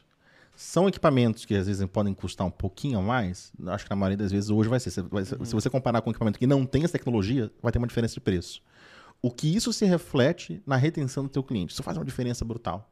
Esse é o cara que vai entender que a sua internet é boa, porque o Wi-Fi que você entregou é bom. Né? Então, investir nessas tecnologias em aparelhos que tenham elas é, é fundamental. Então, é, entende- e por que, que é importante entender como elas funcionam? É, não só, eu vejo assim, qual é o critério grosseiro? Nas bandas maiores eu coloco um roteador Wi-Fi que tem melhor capacidade. Ok, que de fato, se você coloca um roteador que não tem essas tecnologias, o cliente vai acabar não percebendo é, esses nuances todos. Porque o Wi-Fi tem uma característica é, importante. É, se a gente for imaginar como funciona a radiofrequência, ele está falando com vários dispositivos. Quando não tem essas tecnologias, ele está falando com vários dispositivos ao mesmo tempo. Algum dispositivo vai estar longe, vai estar no último cômodo da casa, vai estar a pessoa que foi com o celular e está dentro do carro, entrou no carro, né, está bem, bem distante. Quando você tem um dispositivo que está mais longe, nos equipamentos mais básicos, ele vai pegar a velocidade de todo mundo. Pera, pera, pera, pera. Sabe quando tem na escola um aluno que é mais devagarzinho? O professor tá falando sem parar que nem eu. De repente tem um cara que. Professor, eu não estou entendendo. O professor volta um pouquinho e repete tudo mais devagar. Isso acontece com Wi-Fi. Sou eu aqui agora. Isso acontece com, com, com Wi-Fi também. Então, às vezes, é, pô, um ambiente muito caótico, né? Uma casa onde podem ter os dispositivos, eles podem mudar de lugar, que eles estão sem fio. Então, se tem algum dispositivo que está muito longe na rede, mesmo quem está próximo, assim, pera aqui, amigão, eu preciso explicar pro cara que está lá no último banheiro, né? Que nem um professor explica isso devagar. Então isso boom, reduz a performance enormemente. O beamforming, o mimo ajuda a amenizar esses fatores que o, que o Wi-Fi tem. Mas aí precisa entender de radiofrequência, precisa entender de tecnologia, precisa assistir o Loucos da Telecom, que alguém já falou sobre isso aqui. Tem, Já tem um- Aham. uma- qual que é o título do livro? e tal. Cara, é, são, sei lá. Tem aqui, dito Wi-Fi, que tem. Tem a gente falando Beamform. Aí tem um Command provedor que tem uma alta taxa de cancelamento, todo mundo fala mal dele na rede social, ele pega o roteador mais barato e coloca no cliente que é mais caro. Aí você não está se ajudando, né? Uhum. Aí não está honrando com a maior obra da humanidade, entendeu? Tem que ter orgulho. Então, para poder não estragar esse trabalho mundial feito, eu tenho que, ir no- nos últimos metros, assim, até o modem, o sinal é perfeito. Aí você pega nos últimos cinco metros, você caga o serviço de todo mundo, de todo mundo trabalha no ramo. né? O cara vai achar que o, os provedores que eu cuido é ruim, que o conteúdo da Twitch é ruim, que o conteúdo da- do IPTV piratadinho, às vezes até o cara fez um bom trabalho tá ruim. Por quê? Porque nos últimos metros, você cagou a maior obra coletiva da humanidade. Olha que tem que ter vergonha. Tem que ter ver. Não tem o Jacão, vergonha da profissão, tem que ter vergonha da profissão, né? Aham. Cara, isso é muito 10, cara. Inclusive, eu vou levar essa, essas palavras aí pros provedores que eu visitar, que eu entrar, ver de repente um roteador. Eu falo, cara, você tá cagando a maior obra da humanidade. Simplesmente isso. Não teve na Itália um- uma. Era uma gravura numa parede de uma igreja que estava desgastada e foi uma senhora que não era restauradora pintar, ela pintou tudo borra. Tudo, imagina uma, uma arte sacra que um Michelangelo da, da vida fez. Aí foi Dona Gertrudes, que era da paróquia, na melhor das intenções, pegou tinta e pintou. Cara, procurem na internet. É- é- ela pegou, assim, ela tava quase Mona Lisa, ela ficou toda deformada. Cagou a maior obra, nesse caso, uma pintura, mas cagou Sim, sim. a obra da humanidade. Caramba. Poxa, eu tenho visitado bastante provedor, cara. Alguns têm. Cara, vou ser sincero, alguns acabam só entregando ali a internet e compra mesmo um roteador mais barato. Mas vou citar um exemplo agora de dois provedores que a gente visitou, que é a Globaltech, né, Rafa? Globaltech e um amigo que eu conheci em Manaus, o Euclides, da Irã Telecom, de, lá de Iranduba lá. Cara, interiorzão de, de Manaus. Vou pegar esse mosquito aqui. Interiorzão de Manaus. É que a gente tá com luz, a gente atraiu todo mundo, né? É, Tá chovendo. todo mundo. é. Interior de Manaus. E ele só entrega equipamento top, assim como esse Irã, o Irã, o Euclides e o, e o João aqui da, da Global Tech, visitei eles e foi, cara, foi muito legal ver o cara entregando Wi-Fi mesh, os dois, assim, os dois provedores entregam mesh. E, ele e eu pergunto, e o assinante? Os caras contratam, velho. A gente- quando a gente fala que tem uma solução a mais de Wi-Fi, que vai cobrir a casa toda, o pessoal nem pensa duas vezes, mano. Eles vão lá e contratam os nossos melhores equipamentos, entendeu? E isso é legal, saber que tem essa galera aí preservando a maior obra da humanidade. Gostou, né? Tatuou, escreveu, fazendo adesivo no carro. Eu vou, cara. Não tem aquela, coisa bebê a bordo? Aí Aham. coloca assim: a, bordo está um operário da maior obra coletiva da humanidade. Olha que responsa. Bom, aguarde uma camiseta aí, pagar os royalties. eu faço parte da maior obra da humanidade. Tem que andar de cabeça erguida, cara. Claro, muito Não- 10. Não admitir, a gente, é, não admitir gente falando bobagem ou cagando na internet, né? Uhum. Ou criando defeitos. Uhum. Mas isso é muito louco, né, cara? Às vezes eu paro pra pensar o quão grande é essa rede. Às vezes tem algumas imagens assim, tecnológicas, de tudo sendo interligado, mas isso tudo é muito grande. Como garantir essa qualidade? Do lado, o lado aqui, provedor, o lado eu contratando e entregando pro meu assinante final. Como eu consigo garantir uma qualidade pro meu assinante final? entendendo como funciona tudo. A gente já falou. Olha quantos assuntos a gente já falou. A gente já falou sobre trânsito IP, sobre data center, sobre Wi-Fi, sobre latência. Se cercando desse conhecimento todo, buscar a experiência do usuário. O que, que o usuário está procurando e precisa, o que, que ele valoriza. E aí tem nessa, nessa pergunta. eh, tem o Henry Ford, que foi o criador lá da Ford. Ele tem uma frase que ele falou o seguinte: se eu fosse perguntar para o cliente o que, que ele quer, ele não ia querer um carro a combustão, ele ia querer um cavalo mais rápido, né? Mas ele inventou a indústria de carros. Então, se a gente perceber que a- o cliente está indo para uma direção que não é interessante para a gente como a velocidade, trabalhar na comunicação, trazer o cliente para aquilo que interessa a gente como experiência, como a gente discutiu aqui bastante. Mas, basicamente, cara, estudar. A gente falou de XPSP, vir nos eventos, tomar decisões importantes e não fazer aquilo porque alguém disse que é bom, porque viu um coleguinha fazer que é bom, ah, e surfando, ficar o camarão que a, que a onda vai levar. Por exemplo, ah, uma das coisas que passa batido por muito provedor, duas coisas que passam batido por provedor, que eles estão cagando a maior obra coletiva da humanidade. Vai ficar marcado isso, É hein? isso. É, não utilizar DNS local. Utilizar 8.8.8.1.1.1, qualquer coisa, e se conectar no, no Internet Exchange, o PTT antigamente, de São Paulo. Eita, como que isso piora a conexão? Vamos olhar para o DNS. Tudo que o cliente faz é, depende desse serviço chamado DNS. Lembra quando a gente falou no início assim, como é que a internet funciona? Tem que ser dito um endereço, digita alguma coisa, ou você abre algum aplicativo que vai buscar um conteúdo nessa rede. Essa busca é feita pelo DNS, o que converte o site que você digitou ou o endereço que o aplicativo lá embutido dele acessa para poder chegar nesse conteúdo, chegar no endereço que é o endereço IP de verdade, que identifica a máquina que tem aquele conteúdo. Quem faz essa, essa conversão é o DNS. Então, uh, tudo depende do DNS. E aí, qual que é o erro que o provedor comete? O sinal da fibra tá bom, ele colocou um roteador mesh Wi-Fi 6 top no, no cliente, uh, até colocou IPv6, uh, o melhor roteador de bordo, Huawei top de linha, tá tudo funcionando muito bem. Se ele não tem um DNS bom, a internet vai ser lenta. Porque quando você abre um site, o cara vai abrir a página do G1. Uh, é, cada elemento, cada caixinha que vai carregando, explodindo individualmente na tela, cada uma dessas cria uma ou várias consultas de DNS. Então, o, o, o que dá a indicação, o caminho do que ser buscado é o DNS, que converte os endereços em endereço IP. O que com a gafa que muito provedor coloca? Não, eu vi num fórum, eu vi num vídeo que o tal do 8.8.8 é bom. E coloca isso para todos os assinantes. Quando ele coloca isso, ele está pegando que toda, todo elemento que carrega num aplicativo, num jogo, num site, tem que ser consultado fora da sua rede. Então imagina o que, que é você. É, vamos montar uma casa. Né? A casa tem que ter vários tijolos para poder construir um, uma parede. Cada tijolo a gente tem que buscar na cidade vizinha. Vai ser devagar. Se eu fosse fazer cada tijolo no comércio mais próximo da minha cidade, eu vou construir essa parede muito mais rápida. Então, muito provedor, uh, quando você faz o pedido de teste, a banda bate. É essa a diferença de bater a banda contratada e de ter uma experiência que quando o cara clica na, na Smart TV, aparece o vídeo. Ou quando o cara abre o G1, aparece a notícia. Por quê? Ele está distribuindo o, o, principal serviço dele. No fundo, no fundo, o provedor não entrega banda larga, ele entrega DNS.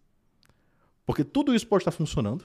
Se o DNS parar, quando o cara digita g1.com.br, não encontrado, não funciona. E se o DNS estiver lento, toda a experiência vai ser lenta. Então, uh, por cometer esse erro de surfar na onda, de não entender como a internet funciona, de como o DNS funciona, assim, caramba, o DNS é tão essencial quanto a minha borda, tão essencial como o LT, tão essencial como o meu roteamento, o meu POP, porque tudo depende dele. Né? Se você pensa que a, a, a, nossa torre aqui, o pilar, tem uma torrezinha aqui, se o pilar dela é o DNS, eu vou colocar fora numa empresa que eu não tenho contrato, eu não tenho ligar para alguém para xingar se algo parar de funcionar e que a performance fica mais lenta. O que, que é isso? Né? Então, por uhum. desconhecimento, isso eu falo nas palestras do, XP, do XPSP. Quem já me uhum. viu falar no XPSP já me viu falar disso. Então, muito provedor estraga a experiência, pega todo o investimento que ele fez. Tenho os melhores switches, coloquei o A10 da Atos, coloquei tudo top de linha, coloquei o melhor Wi-Fi. Se ele pega o DNS, coloca 8.8 pontos, se ele coloca no, o negócio não é endereço, é de ter o DNS fora da sua rede, você está pegando todo o seu investimento e trazendo ele para um degrau abaixo, em que a performance fica mais lenta, porque todas as consultas têm que ir longe para poder descobrir todos os caminhos, todos os endereços IPs para poder carregar o conteúdo.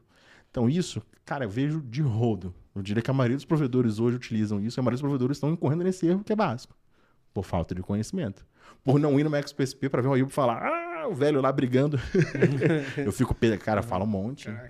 Eu já... Poxa, eu é que eu não quero ficar falando aqui dos parceiros para não falar que eu estou puxando saco dos parceiros aqui, né? Mas pode puxar saco. Mas eu tenho um parceiro que é o pessoal da CDN TV, eles têm o Tecno DNS, né? Que conheço muitos provedores que usam. Eu já fiz, inclusive amanhã eu tenho uma live com, com, com o Luiz, né?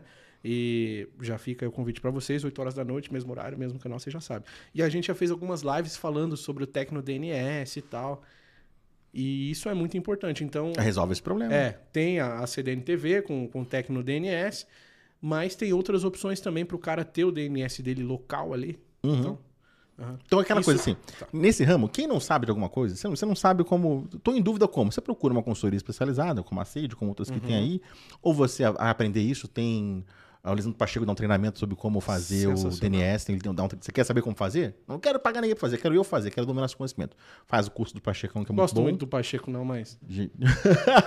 Te amo, irmão. Brother, ele é gente é. boníssima é, que divulga muito conhecimento, ou seja, não sei, ou eu vou aprender a fazer, ou vou pagar para alguém que faça isso para mim, pessoa técnica do DNS vai com excelência aí colocar o produto, Mas, cara, correr atrás. Ou então, aí nessa, nessa, nessa cadeia produtiva, tem eu que nos eventos falo assim: você tá louco? Coloca o dedo na cara.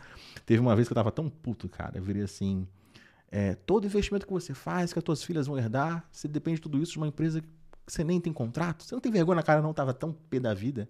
Você não tem vergonha na cara de utilizar um produto gratuito para atender o que é mais nobre que é o teu cliente. Que você não tem contrato, não tem como você reclamar, não tem como abrir chamado. Se o 8.8 tiver um problema, como é que você resolve? Não resolve. Mas aí por falta de conhecimento, né? Ou então, às vezes, de o conhecimento está retido no núcleo secreto, na, na sala da justiça lá do provedor. Tem um NOC, o pessoal com ar-condicionado, só o conhecimento tá lá. Se você não pega a galera que repara a instalação, galera de campo, e leva no Max PSP, põe na televisão lá do, da- da do, do café, da Copa, o, o Loucos da Telecom falando disso, você faz o DNS local, mas o técnico, ih, tem aqui uma dica, né? O, cara do suporte, ah, vou trocar para você, vou tirar o nosso do provedor, para colocar um outro, porque você não está dividindo conhecimento com todo mundo. Também vi muito isso. Então, é, ter DNS fora da sua rede, ou seja, não ter um DNS recursivo local, é uma das coisas que mais prejudica a percepção que o cliente tem. E pega todo o investimento que o provedor fez em excelência em fibra, roteador, Wi-Fi, borda SGNAT e coloca no lixo. Caraca, você sabe que, amanhã, que hoje você já tá fazendo uma. Já vem fazendo, na verdade, essa revolução do bem aí, né, cara? E hoje muita gente que talvez, alguns não te conheciam, vai chegar amanhã na- no NOC deles, né? Eu quero, eu quero saber que DNS que eu tô usando. É isso aí. O cara vai falar do Google, troca. Troca agora. Troca. Liga lá na Sage lá, se vira, quero saber, eu quero trocar. Ah, chega chutando a porta do norte. É, exatamente. Cara, é, é- é inadmissível. É, eu não admito é, não ter esse zelo, não ter esse capricho. Cara, é muito nobre o que a gente faz. Pra, o trabalho de todo mundo, todas as empresas, sabe? Todo mundo, que todo mundo é junto, né? Não adianta o meu provedor ser pica das galáxias e o cara do conteúdo tá ruim, o cara do, do outro provedor que o meu cliente acidente. Todo mundo foi, constrói esse negócio todo. Aí vai o cara lá que na, na praia deixa a gente com um serviço ruim. Isso é, um- é um- uma das gafes, assim, uma das coisas que mais me incomoda. Eu acho que eu vou fazer uma palestra só sobre isso, cara. Faça. Eu vou fazer uma palestra só sobre isso. Faça. Pô, acho que o pessoal tinha que fazer um pouco do que eu faço aqui, que é do tipo é, trazer pessoas experientes pra falar. Eu trago pra falar no canal, eles trazem pra falar dentro do provedor de internet, né? Porque tem muito dono que gosta de saber, mas quem sabe mesmo é o cara que tá no NOC. Geralmente o cara, muitas das vezes, é só um investidor, né? Mas traz um Ayub, traz um Damito pra falar pra galera do NOC. Que por muitas das vezes, como você falou no início, você vai fazer uma entrevista com o cara lá, o cara não. não Dá branco, não Dá sabe? branco, é. Então eu gosto de fazer muito isso, cara. Assuntos que eu não domino, muitas das vezes, às vezes não conheço, eu trago profissionais, como a gente fez a live sobre velocidade ou experiência, eu trouxe o lado do link dedicado, que é a Zap, trouxe um lado do provedor, tá? O que que muda em cada um, trago a especial para fazer pergunta, para fazer debate e claro, pro pessoal aí, pra galera que tá assistindo se inteirar, né, cara? E melhorar, continuar construindo, continuar fazendo da melhor forma Manter o nível. Manter o entendeu? nível. Na, na beca. da melhor e maior obra da humanidade. Eu, eu, eu acho que todas as frotas, assim, de, de, de reparo e instalação tinha que ser BMW, cara, pra estar à altura do... Eu também acho. Chega de Fit único escada no teto. Chega. O que, eu, fa- o, que eu, fa- o que eu faço é muito nobre pra, pra andar com carro que não tenha, que não tenha motor foda, que não tenha ar-condicionado. É isso mesmo, cara. Eu, eu acho isso. Ó, internet a partir de amanhã, 100 megas por R$ 999,99. Tem que ser proporcional à importância. Não é? Cara, legal demais. Um pouco da diferença aqui de, de trânsito IP, PTT e CDN. Trânsito IP, vou falar aqui nas minhas línguas aqui, tá bom? Vocês falam difícil, eu vou tentando traduzir aqui, pelo que eu entendi. Quando a operadora chega em mim e fala, eu te vejo, cara, o que, te- o que eu... Nossa, velho. Com certeza também você vai falar. Isso que eu entendo muito pouco, tá? Entendo quase nada, mas o que eu conheço de algumas operadoras que chega no provedor para vender link e vende, fala que tem uma coisa e no final não tem, você- bom, com certeza pega muito isso, né? Eu tenho trânsito IP, não sei o quê. Então, o trânsito IP seria a conexão internacional ali. Porém, o cara estaria comprando, quando a operadora chega, ó, vou te vender o trânsito IP. É como se aquele provedor estivesse pegando ali na fonte a coisa Uhum. tá? Você me corrige. É, o PTT seria a troca de tráfego, o CDN seria. Ah, bom, servidores com, com, com terabits lá de, de vários HDs, SSDs lá dentro, armazenando todos os filmes da Netflix, muita coisa pra gente acessar aquele conteúdo mais rápido. E esses CDNs geralmente fica. Tem muito provedor que consegue ter o próprio CDN, né? E tem muito sacana tentando vender CDN para provedor de internet também, né, Vendendo que não se vende. Muito anúncio na internet. Conquiste seu CDN por 1.500 reais. isso não existe, galera. Tá bom? Você pode dizer um pouco mais sobre isso? A diferença desses três links, Uhum. né? Começando, pode ser falando um pouco da diferença do trânsito IP, PTT, CDN. Então vamos, vamos fazer uma, uma linha histórica aí. O, que, que existia antes? Só era trânsito IP. Tá? 20 anos atrás só era trânsito IP. O trânsito IP é que permite que um provedor se ligue com o outro. Então cada provedor tem a sua rede própria, ou seja, da tua, do teu POP principal até o seu assinante, até o seu CPE, a sua rede própria, é o NET. E o internet, o interrede, o que liga uma rede na outra, quem faz o trânsito IP. Então, dois provedores que estão na mesma cidade, por exemplo, os dois compram trânsito IP, é isso que permite que não só que um assinante fale com o outro, mas também fale com os outros trânsitos IPs do mundo. Né? Então, isso se tornou. A internet ela é internacional, ela é global, graças ao trânsito IP, que interliga um provedor ao outro. Por isso que eu falo que o trânsito IP é o acesso na internet no atacado e que o provedor vende para o cliente no varejo. Então a gente pega nessa fonte, que é o trânsito IP, e revende no varejo. O que acabou acontecendo é o seguinte: ah, muitas empresas começaram a perceber, pera lá, a gente atua na mesma cidade, no mesmo poste tem o nosso cabo, por que, que eu vou até o trânsito IP para me comunicar com você? Vamos trocar um cabo aqui, eu e você? Começou a fazer isso. Então, empresas que tinham uma proximidade física próxima, para poder é, economizar uma consequência, né? É um fato. Mas o, o foco é ter uma latência menor, começaram a trocar tráfego localmente. Né? Temos POP no mesmo condomínio, no mesmo prédio, temos o cabo no mesmo poste, vamos lá, eu passo um cabo do meu switch para o seu switch, a gente fecha um BGP, a gente faz algo chamado peering. Né? Ah, as empresas começaram a fazer isso e quanto mais essas empresas tinham é, tráfego que saía de uma para outra, mais interessante ficava essa conexão.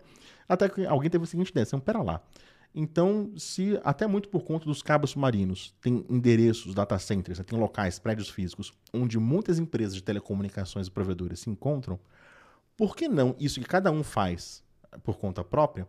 Eu vou criar um espaço em que as pessoas colocam seus equipamentos aqui, seus switches, seus roteadores, e vou facilitar que um passe cabo para o outro. Aí criou o ponto de troca de tráfego, que em inglês chama-se Internet Exchange. Quando isso foi criado no Brasil, pelo NICBR, ele por ser um grupo brasileiro, é, eles adotaram o nome PTT, né? Ponto de Troca de Tráfego. Mas ele nada mais é que uma tradução em inglês de Internet Exchange. Já ouviu falar, ah, internet, e X, que é a sigla Internet Exchange, é uma coisa, e PTT é outra. Não, não, é a mesma coisa, só tradução do mesmo termo, né?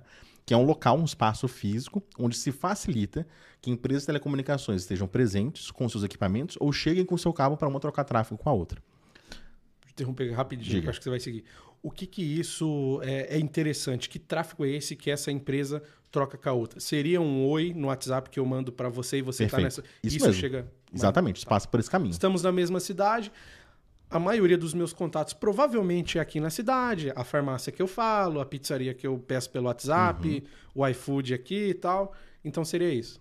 Exato. Então, o objetivo do ponto de troca de tráfego, o Internet Exchange, ou vou falar em X, a sigla que eu mais uso, é deixar o tráfego local localmente. Né?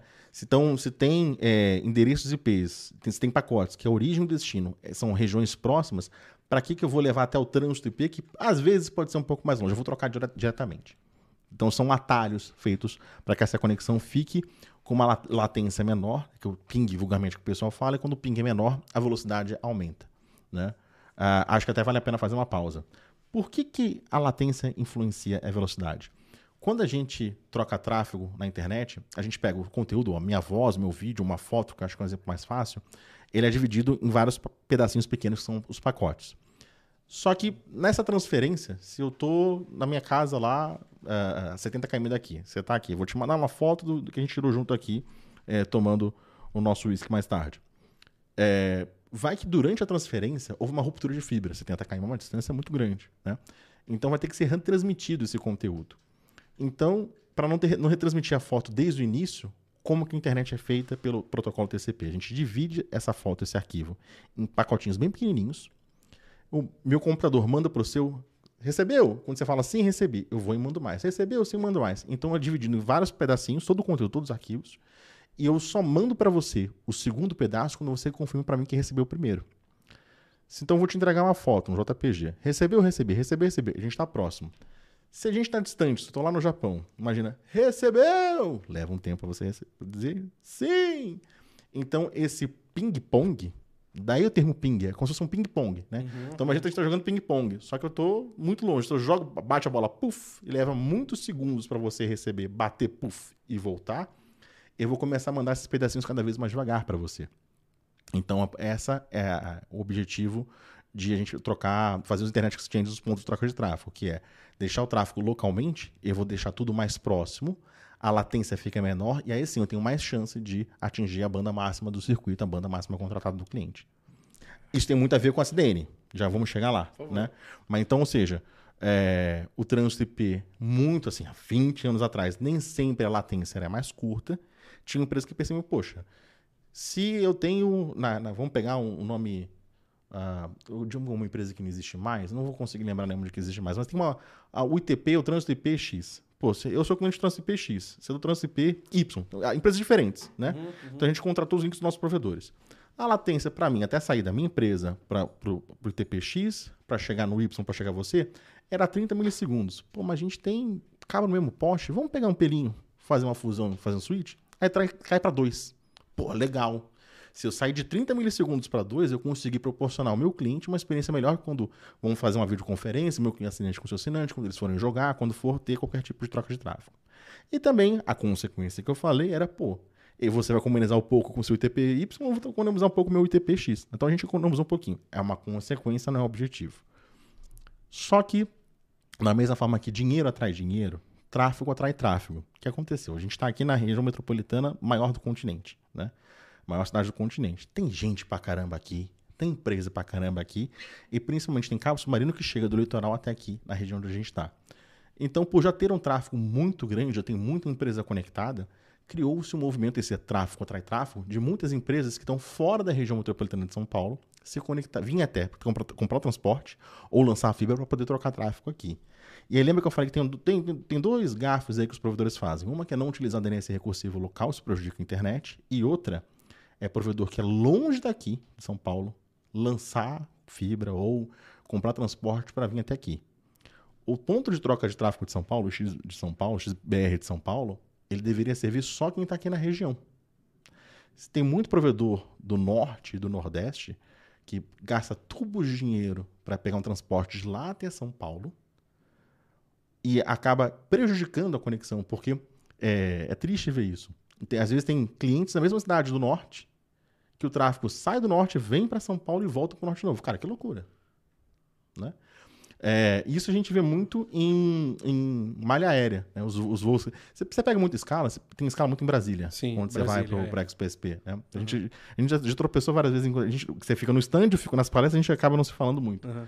Mas também tem vários voos que não são diretos. Ou seja, eu estava no XPSP Porto Velho, eu tive que pegar um avião Porto Velho, Manaus, Manaus, São Paulo. Porque pelo menos aquele dia, naquela companhia aérea, não tinha um voo direto Porto Velho, eh, São Paulo, quando dei uma palestra lá que eu falei do DNS. Eu falei, ah, a pessoa de Porto Velho me ouviu ficar dar bronca sobre o DNS recursivo local. Eh, isso, infelizmente, tem sido feito com a internet. Então a gente está cagando a maior obra coletiva da humanidade, que é cidades próximas, estados próximos, provedores estão erroneamente colocando esforço, dinheiro para, entre aspas, procurar conteúdo em São Paulo, deixando de ter uma conexão local, deixando de estar presente no seu X regional. E aí isso acaba. é, se a gente fosse desenhar um mapa do Brasil é, de acordo com a conectividade, São Paulo estaria no meio do país e Manaus estaria mais próximo de São Paulo do que de, de Belém. Porque muitas empresas que estão em Manaus não se comunicam diretamente com Belém. Elas vêm até São Paulo e voltam conteúdo. E voltam a, comunicação. Isso faz a latência aumentar, porque o caminho ficou mais longo, você ficou dando rolê pelo, pelo país, a qualidade acaba baixando. Sem contar que você sai de Manaus, vem até São Paulo, de São Paulo você vai para Belém, qual é a chance de ter uma ruptura no caminho? Gigantesca. Demais. E toda vez que tiver ruptura, hum, alguma coisa vai engasgar, alguma coisa vai engasgar, alguma coisa vai engasgar. Então, é, é, vamos tacar fogo no XBR de São Paulo? Não, pelo amor de Deus. Vamos fazer o seguinte: para quem é só provedor, pode ser que não vale a pena um investimento tão grande para vir até São Paulo. O que talvez valha a pena é você procurar fornecedores da sua região que tenham essa conectividade no trânsito IP para São Paulo. Que lembra, o, o X não existia, o PTT não existia. A internet sempre funcionou sem o ponto de troca de tráfego. Ele é só para poder melhorar. Mas essa de melhorar, o cara vai e piora, aumenta a latência, isso é um erro, um erro grave. Então, a, a presença no XBR de São Paulo é um ótimo critério para você escolher um fornecedor de trânsito. Mas para você, como provedor, é, comprar transporte para o X e não comprar trânsito ou comprar menos trânsito, isso pode ser uma estratégia arriscada. Você pode estar piorando a qualidade da sua conectividade. Eu acho prudente. Então, qual é o momento? Se você está conectado no X do seu estado, beleza. Numa segunda etapa, você pode procurar o tráfego em São Paulo, mas deixe o tráfego local localmente. Aí eu ouço uma choradeira, mas Ayub, você não conhece essa frase, você não conhece a nossa realidade, você não conhece a nossa realidade. Bom, eu e você, a gente circula o país inteiro aí, então o É. provedor do país inteiro a gente conhece. Sim. A gente também tem que pôr na cabeça, é, o provedor tem que deixar de ser refém, sabe? Começar a construir uma cadeia produtiva. Por exemplo, o McDonald's. McDonald's, já comeu alguma batata no McDonald's que foi diferente uma da outra? Não. Qualquer McDonald's que você vai, em Tudo qualquer igual. lugar do Brasil, do Brasil é igual. O que, que os caras de fast food fazem? Se ele quer um padrão de qualidade, ele chega fazendeiro. Ó, eu preciso de uma batata nesse padrão. Tá aqui a semente. Eu prometo comprar de você por cinco anos. Se você me plantar essa semente, tiver uma batata desse tamanho, nesse padrão, eu garanto a compra. Se numa região não tem uma oferta de trânsito IP, não tem um cara que entrega um serviço bom, o pessoal fala assim: ah, muito, ah, vou até São Paulo, porque o trânsito IP lá é melhor, porque meus fornecedores regionais aqui são muito ruins. Aperta os caras. Né? Põe para conversar, fala o seguinte: ó, eu tenho um dinheiro. Você vai escolher. Esse dinheiro vai para São Paulo vai para uma empresa do meu estado. A escolha é tua. Você vai fazer investimento correto? Vai colocar DWDM, vai colocar rota redundante. Aperta o fornecedor. Como é que o McDonald's consegue ter uma. que é natureza, batata, um padrão né, nacional? O provedor não consegue criar, pô, de tecnologia, um padrão? Então, como tráfego atrai tráfego, de fato, no início, vai ser um pouco difícil. Mas se provedores da região se juntarem e começarem a trocar tráfego entre si, você não precisa esperar o Nick BR vir com uma, a fada do, do, do X. Ela vem voando, plum, nessa cidade vai ter um ponto de troca de- tráfego. Não, o provedor não entende de conectividade, se conecta aí, provedor. Liga pro seu concorrente e se conecta com ele. Mesmo sem ter um X regional. Dessas conexões todas, como tráfego até tráfego, naturalmente, alguém vai querer organizar esse negócio. Vai montar um data center ali, vai montar um ITP ali, né? Às vezes você está num, num município que ninguém tem link mais que um giga, mas tem quatro provedores. Dá 4 GB de demanda. Se vocês quatro tiverem uma caixa de emenda ou um switch num único endereço, um cara que é atacadista, que é o nosso fornecedor, pode, com um único par de fibra, atender aquele endereço e atender quatro clientes. Você começa a mudar a dinâmica. Né? É, então, cultivar o fornecedor que, que entrega aquilo que é mais importante, da mesma forma que a batata que a gente come, o ITP, o trânsito IP, que é a internet atacada, que a gente vende para o cliente final. Então, é, quebrar essa mentalidade de que é, a internet é o produto ponto que você compra e construir esse produto com o seu fornecedor. Da gente criar polos de conectividade espalhados pelo país. E assim, desse local aí sim vai ter alguém que leva para São Paulo. Entendeu? Então, inverter a lógica. Entendi. É ruim para um provedor grande trocar tráfego com um provedor menor? Diga assim, 10 e mil. Vai, um exemplo só. se, se eles não, é, se eles não, é, se eles não forem atacadistas, não tem esse problema. O que às vezes acontece é o seguinte: às vezes o cara que é maior, ele tem um produto de trânsito IP. Aí ele pode falar assim, pô, eu não quero trocar tráfego com você, eu quero que você compre de mim. Isso acontece muito, né?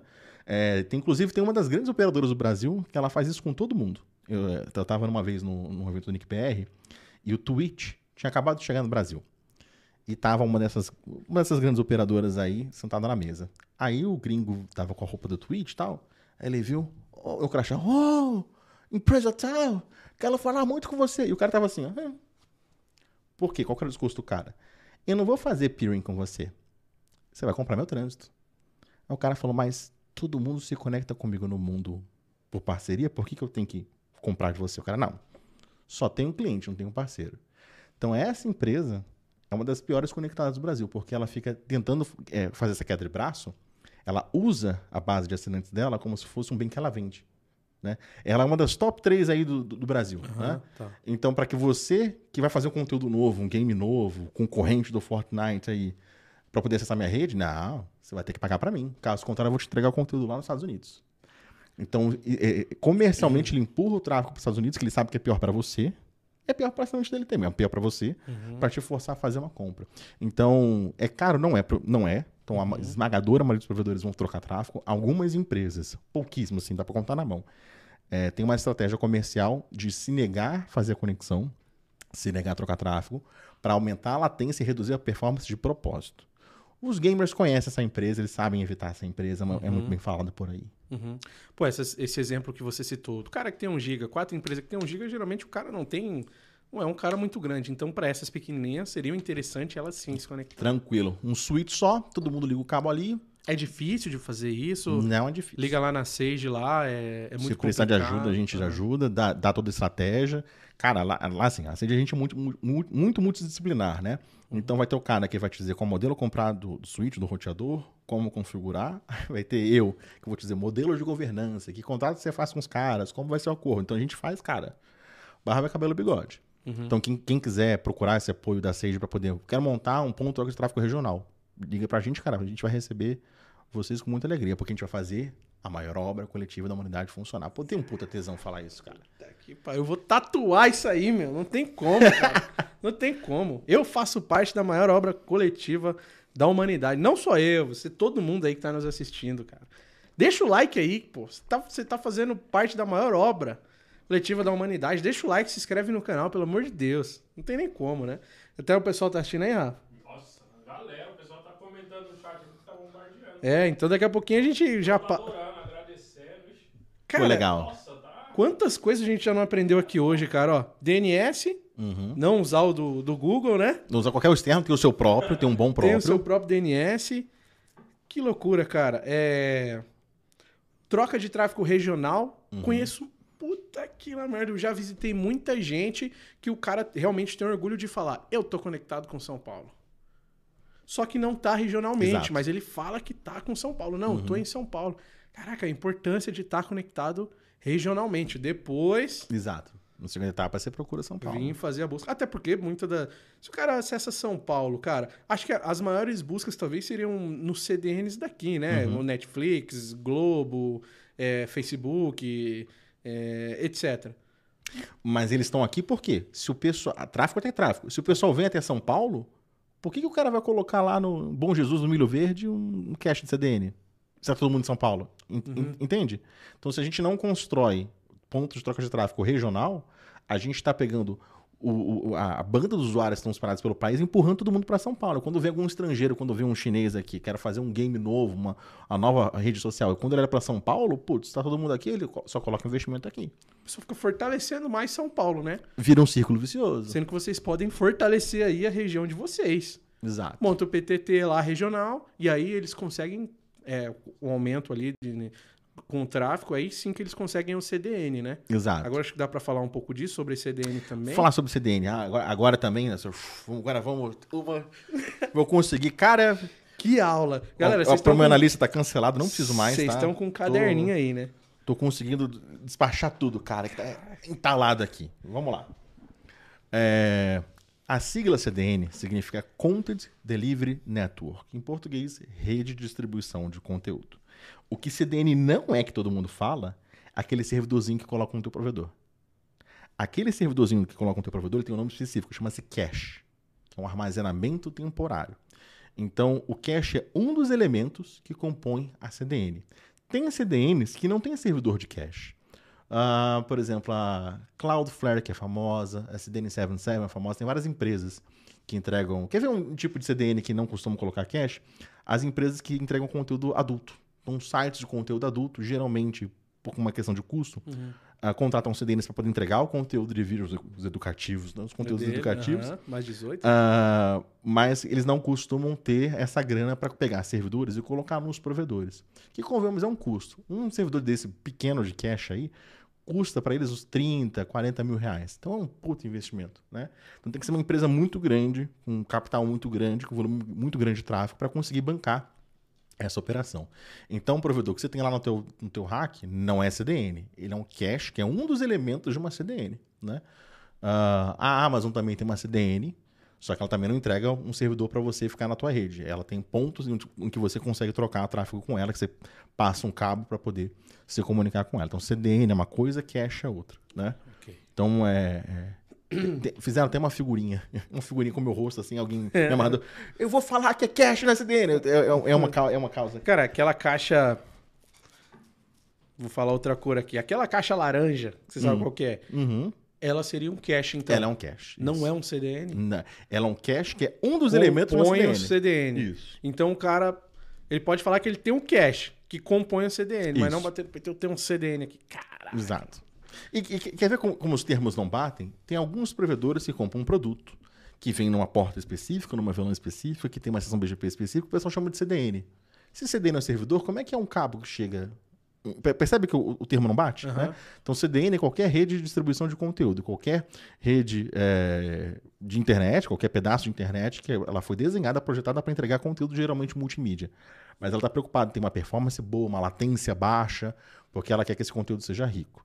E um dos motivos do IPTV pirata não funcionar tão bem é justamente por ele ser pirata, ele não consegue contratar boas CDNs, ou CDN nenhuma. Né? É, muita gente acha que é o provedor que fica lá. Vou estragar o sinal do IPTV pirata porque eu odeio meus clientes e quero ter inadimplência. Não. O provedor quer ter lucro. Né? Para ter lucro, ele precisa prover um bom serviço. Então, é, muita gente tem nessa crendice popular que a gente tem que combater, que é o, que é o provedor que combate o IPTV pirata, mas não é. É a dificuldade que o IPTV pirata tem de fazer a mesma coisa que o Netflix fez, que o Facebook fez, que todas as grandes empresas fazem, de, de colocar um cache dentro do provedor. Ou como o pessoal da CNTV também faz, né? Tem uma replicação do conteúdo ah, legalmente dentro do, do, do provedor. Então a gente fez essa diferenciação. Esse cache, como ele faz parte de um ecossistema de CDN, da onde vem um vídeo que abastece ele? Vem do outra parte da CDN que não fica no provedor, que fica no data center, né? Então, é, em grandes data centers do mundo, a Netflix, o Facebook, o próprio Google tem onde fica armazenado a cópia original dos vídeos, né? E a cópia de, do cache é de onde o provedor baixa. Então é um, é um ecossistema é, em múltiplas camadas. Uhum, uhum. É, e esse cache, qual a conta que o cara faz? Tem, tem, tem dois caminhos. Uma é que a, a Globo tem feito muito isso. Se você está muito distante em quilômetros do data center onde eu, eu estou com a minha presença, poxa, eu vou gastar dinheiro com hardware, com logística para colocar um servidor dentro da sua infraestrutura. E nesse investimento eu fazer a cópia local no cache desses vídeos, geralmente é vídeo, para que o provedor possa acessar e entregar esses vídeos localmente, não tem que vir até um data center, né? Ah, uma outra uma outra lado da conta é em geralmente as CDNs internacionais é em banda. Então quanto custa para ele entregar um gigabit por segundo para você e quanto custa ele colocar um servidor de 40 mil na tua empresa?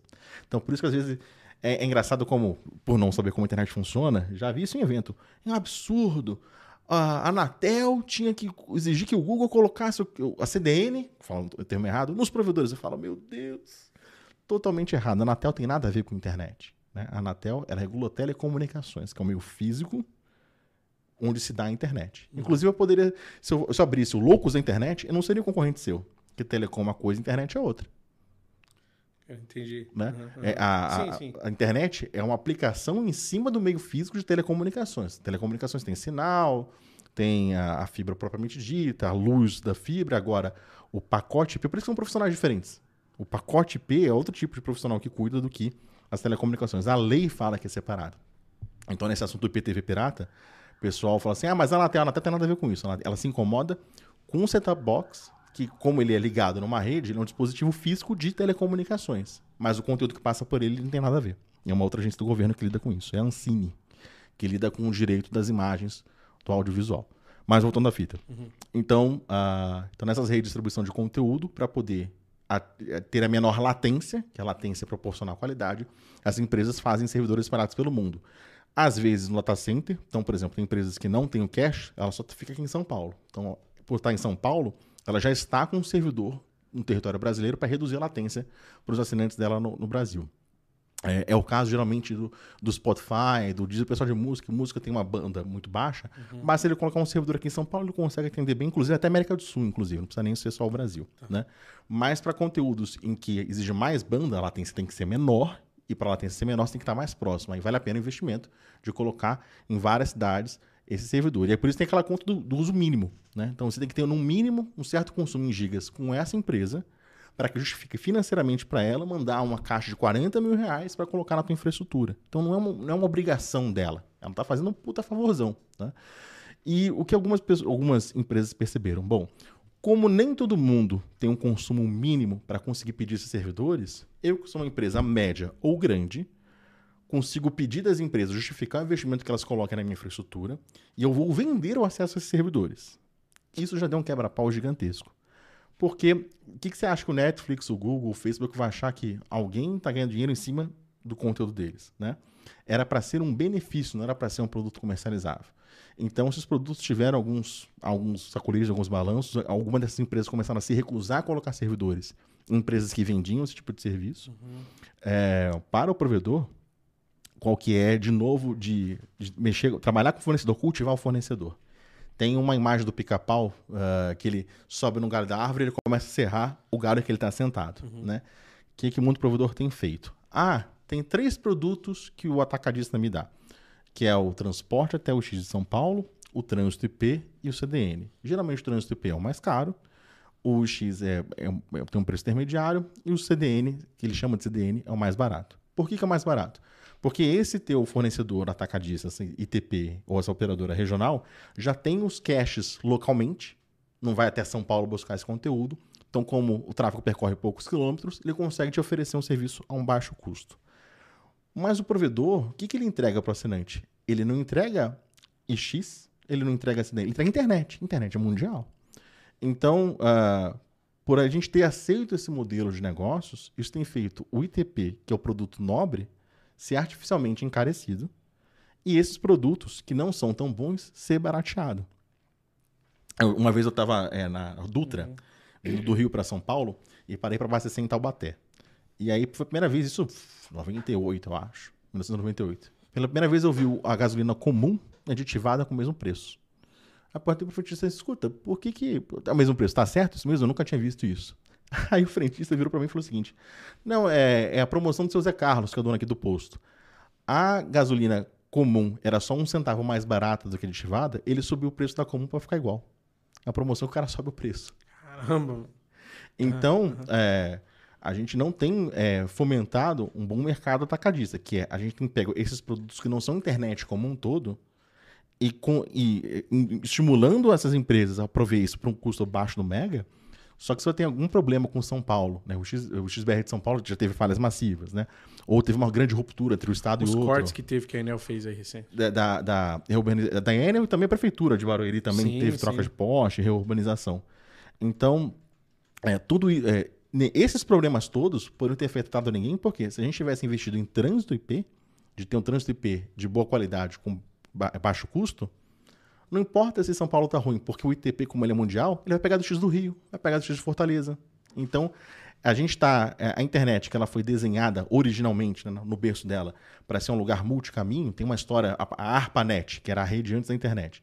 Uma das preocupações é: vai que a Rússia ataca a gente nuclearmente nos Estados Unidos, a gente tem que ter uma rede, tecnologicamente, que se um caminho entre uma cidade e outra dos Estados Unidos é, tiver obstruído, que antigamente tele, telecomunicações era ponto A, ponto B, que a gente vai- tivesse múltiplos caminhos, tivesse redundância, né?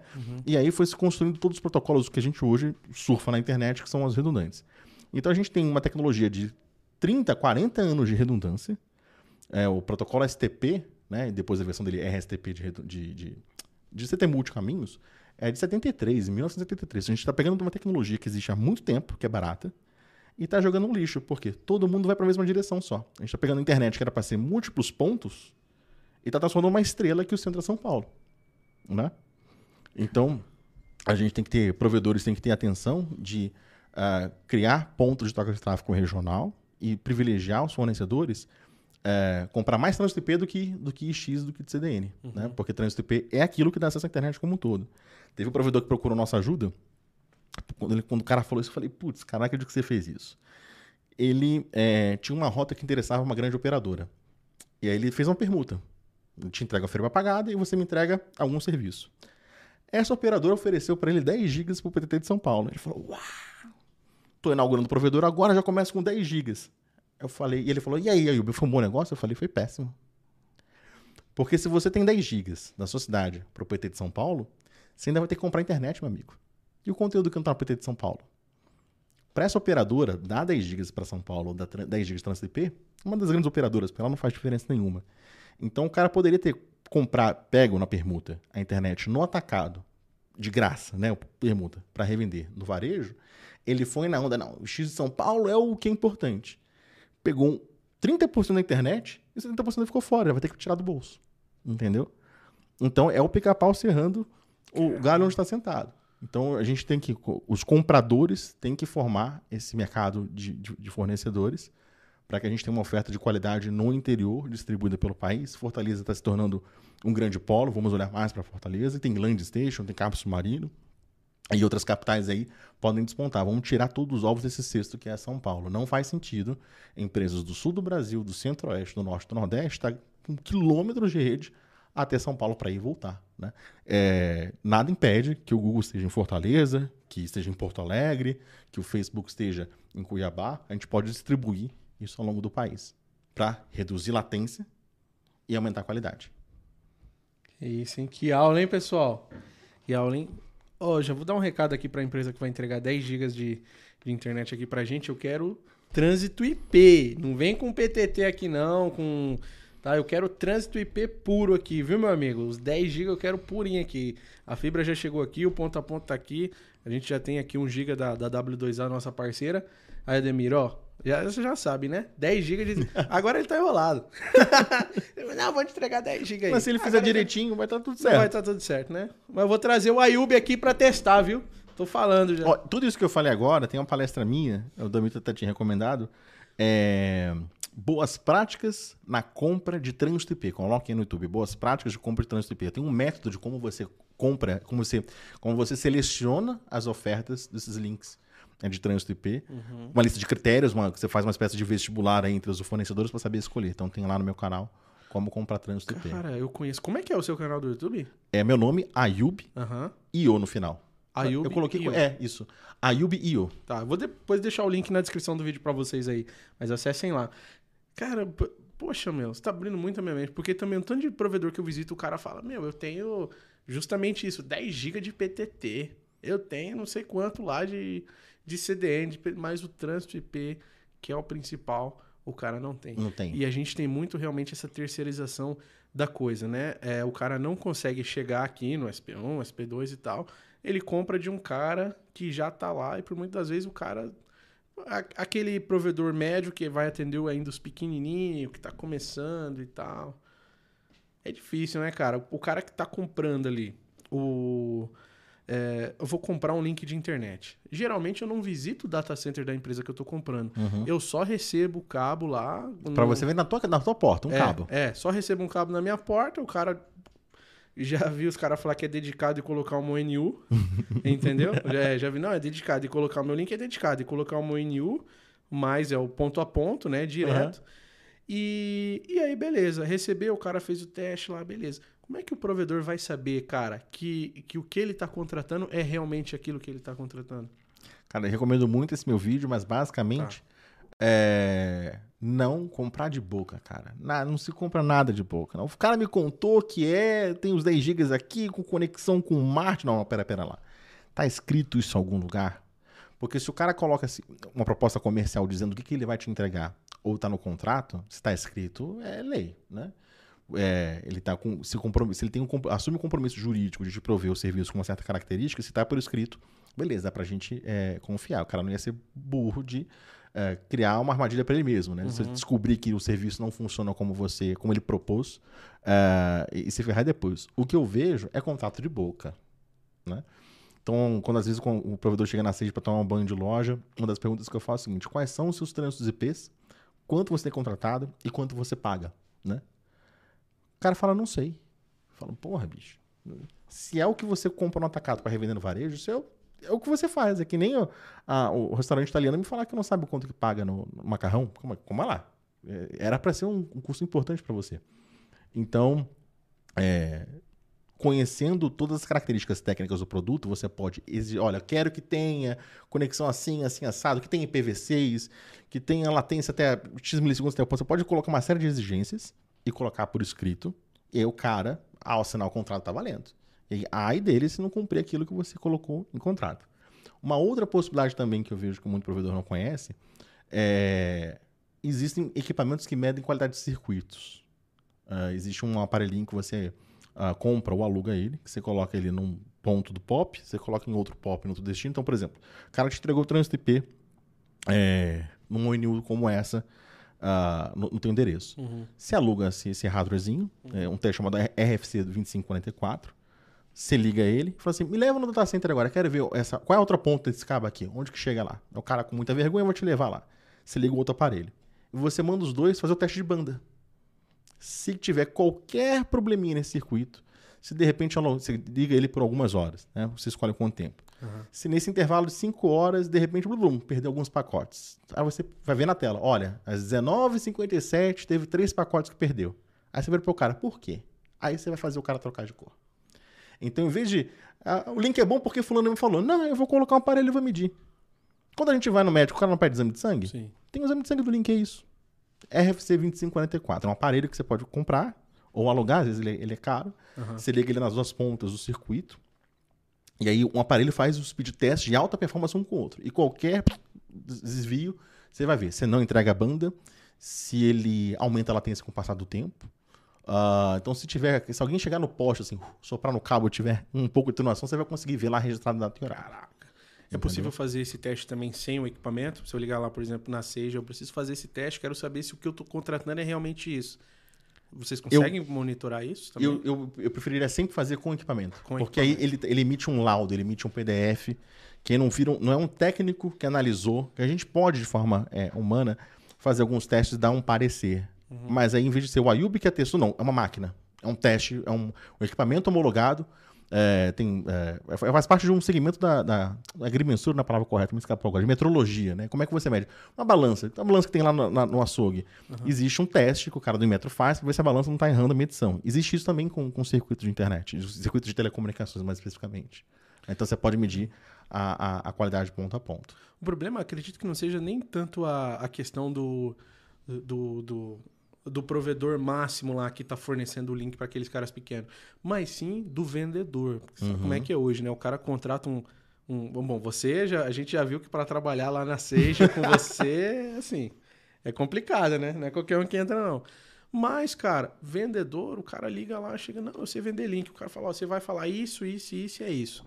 E aí, na hora, o cara quer vender ali de qualquer jeito para aquele provedor de internet, porque por muitas vezes ele recebe uma bela de uma comissão, né? Eu já trabalhei vendendo link dedicado também, em parceria com uma empresa, e era uma belíssima comissão, cara. Eu trazia lá, o cara, só que era tudo certinho, o cara explicava tal, e e aí o cara só quer receber a comissão na moral, e ele vai fazer de tudo para vender aquele link, né? E é papel dele, tá É, certo. é, e o que vai ter, e o que deve ter, com certeza aqui de provedor nos assistindo, que foi enganado sem saber.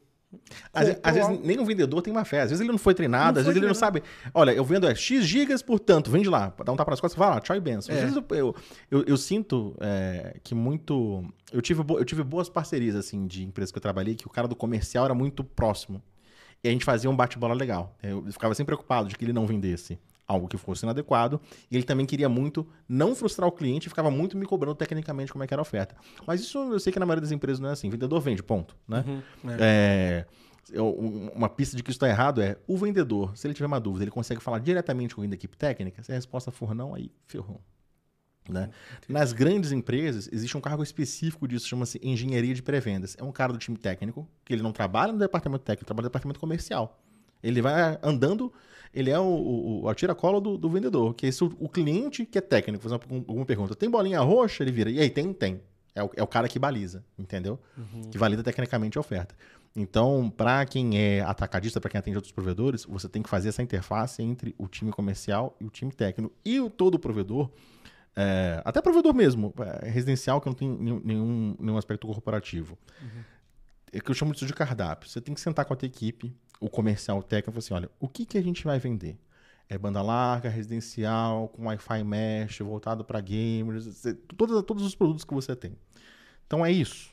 Comercial é isso mesmo? Marketing é isso mesmo? É. Time técnico, a gente pode vender link dedicado? Sim ou não? A gente pode. Você pergunta pro técnico se pode. E aí, ok, se a gente combinou entre o comercial e o marketing técnico, que vai ter um link dedicado, que vai ter um link especial para gamers, que vai ter um Wi-Fi na casa toda, um Wi-Fi mesh, Vocês, time técnico, esse produto está pronto para comercialização, vocês assim batem no peito. Pode colocar que eu garanto. Por quê? A falta desse, dessa reunião entre marketing comercial e técnico, co- é, comercial vende, né? Tem, um, tem uma fábula que me escapou agora que parece que é, tinha um sapo, que sabe nadar naturalmente, e tinha um escorpião preso do lado do rio. E aí o sapo faz uma gentileza. Pô, deixa eu levar você, escorpião, pro outro lado. Você promete que não vai me picar? O escorpião, não, fica tranquilo, eu não vou. Quando o escorpião sobe em cima do sapo no meio da travesseira, tuf, pica com veneno o sapo. O sapo, porra, você não combinou comigo? Ele fala assim, cara, eu sou um escorpião que você ia fazer picar. Então o vendedor vai vender. Até a mãe dele se for necessário. Aham, aham. Então, você tem que domar essa fera. Se tem um time comercial que arrebenta de vender, tem que sentar o marketing comercial e o técnico, e aí o técnico tem que chancelar e falar pro cara, se você vender algo que eu não falei que tá autorizado, você que vai entregar pro cliente, você que vai subir no poste e colocar a fibra. Entendeu? Tem que ter essa conversa, tem que ter esse acordo.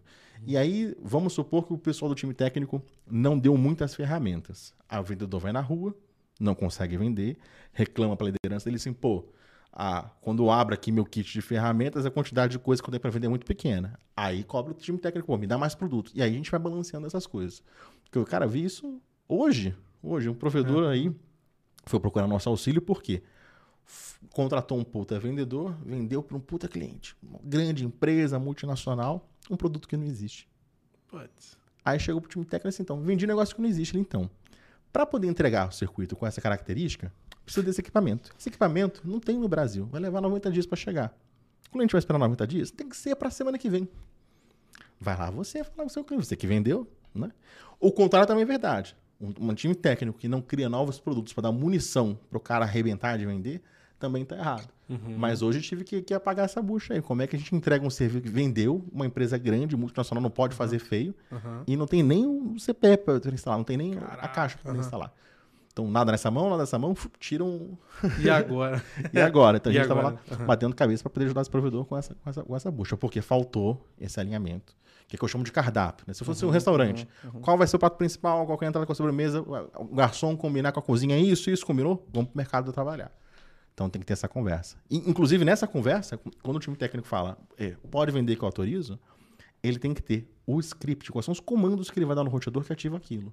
Porque ele não vai ferrar o colega dele comercial. Vai o cara vendeu, ó, precisa ativar, pô, é, uma- é uma- é um evento. Ou então, passei numa empresa, vi o carro com o logo da empresa, pelo amor de Deus, estou fora. Você ativa o serviço de MPLS, de LAN, agora. Puta, cara, vendi, porque você falou que podia. E agora? O cara vai ver como configurar, como instalar? Não. Tem que saber qual que é o roteador, o modelo específico para aquele produto, quais são os comandos para configurar, e o treinamento do cara que vai instalar. Tem que estar assim, um enxoval pronto. Né? Chamamos de cardápio. Qual é o cardápio? Quais são os pratos que o provedor vai pôr na mesa? Que vai ter de provedor amanhã ligando na Sage, ou até hoje mesmo, né? Ó, o link tá na descrição, hein, pessoal. Ligando na Sage, meu, quero saber se eu tô sendo enrolado. O cara já vai mandar, É. mandar logo essa. quero saber se o que eu comprei é isso mesmo. E tá certo. Tem, é, é, Tem que fazer isso. Afinal, a gente trabalha com o quê? A maior Maior obra da, da humanidade. humanidade. E tem que fazer isso, cara, né? Se a gente tá comprando essa água aqui, ó, a Lindóia, eu quero saber se tá vindo da, lá do poço da Lindóia, se eles não estão pegando do poço da Bonafonte. não é verdade? E se, Se e eu se trocar, uma eu coisa- vou, tem multa, eu vou cancelar. Tem, É, tem que ter. É, então, provedores de internet. É isso aí, cara. Tá comprando o link? Vai pra cima. Queira saber mesmo se tá tudo certinho aí no provedor de vocês. Questão de equipamento também, né? Por que, que a gente tem, cara? É, Já falei um pouco sobre isso, inclusive numa live que eu fiz também, quando sair do Microtik. Uhum. Foi bem legal. Foi com Trouxe... o pessoal da Zap, você falou com o pessoal Foi, da Zap, foi da Zap e o Jeff Parry também, que ele é um consultor de mercado. Quando saiu do Microtik, foi uma live bem legal. E por que, que é, o cara realmente deve sair do Microtik? Temos ótimos equipamentos, muitos provedores utilizando o Microtik aí, né, cara, rodando perfeitamente. Mas por que chega num ponto o cara realmente ele deve sair do Microtik e ir para uma caixa maior? E isso também ajuda ele é, é deixar a obra melhor? Sim, sem sombra de dúvida. Mas aí vamos, vamos olhar pro Microtik. Tá. Cara, é um fabricante que eu gosto muito. Acho o trabalho que eles fazem é excepcional. É, eu gostaria que a Microtik fosse brasileira, ou de que alguma empresa brasileira tivesse dominância no mundo com o portfólio como eles têm. Acho que a gente tem aqui é, é, na indústria brasileira de eletrônicos a capacidade de fazer um produto melhor, inclusive, do que a Microtik, viu? Nunca visitei um provedor que não tivesse uma. Aí, Gigantesco. todo mundo tem. Todo mundo tem. Todo mundo tem. É, o, o- mais incomum que eu acho que eu devo ter visto era um cara que tinha 35 mil assinantes e 35 microtics. Cada mil assinantes ele tinha um autenticando. Então tinha, era, um, era um data center só, um- uma fileira de, de hack só de, de, de microtik. Mas tem dois lugares que eu, que eu vi microtik que eu acho que vale a pena compartilhar. É, eu já trabalhei numa operadora especializada em bancos, em mercado financeiro. Então todos os bancos aí que faz Pix, ou nem, nem que faz Pix, que fazem também banco de investimento, eu trabalhei com eles. Nos bancos eu vejo. Geralmente Caramba. tem uma, não o banco usando, alguma operadora que entregou um circuito, ela coloca lá, ou como CPE, ou como rede de gerência. Então, no- dentro dos data centers dos bancos brasileiros, todos eu já encontrei pelo menos uma microtik lá, entendeu? Ah, Fazendo algum papel. né? Eu, eu vejo que não é para entregar o link definitivo, como um cliente que paga muito bem, você vai colocar é, algum, algum roteador baseado em hardware, mas presente está. Ele, ele, ele exerce algum papel, nem que seja o Wi-Fi pro, pro técnico que está na frente do hack abrir o computador e falar com a empresa. né? Nem que seja para isso, que eu também acho um, um ótimo tipo de, de, de uso. E também, é, nos Estados Unidos demorou para poder, pra poder pegar microtik. Né? Então, eu diria que até 2015, 2016, era, você não via microtik. E aí, hoje, todos os data centers você vê microtik, entendeu? Uhum. Então, todos os data centers que eu vou em Miami sempre encontro microtik lá em produção. Uhum. De, aí, eu, eu quando eu comecei a ver, eu chegava, chegava com o cara assim, escuta, não precisa falar em qual empresa. É brasileira essa empresa? O cara falava, não, americana. Eu falava, porra, então tem empresa americana que está colocando é, microchip Legal. também.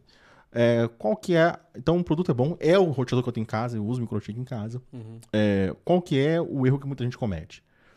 É, você não vai fazer transportar barril de cerveja numa Fiorino, né? Tem um caminhão mais adequado para uma carga maior. Então chega um- de fato um tamanho de rede do provedor de que a quantidade de tráfego e de demanda que passa por essa caixa, ela se torna inadequada.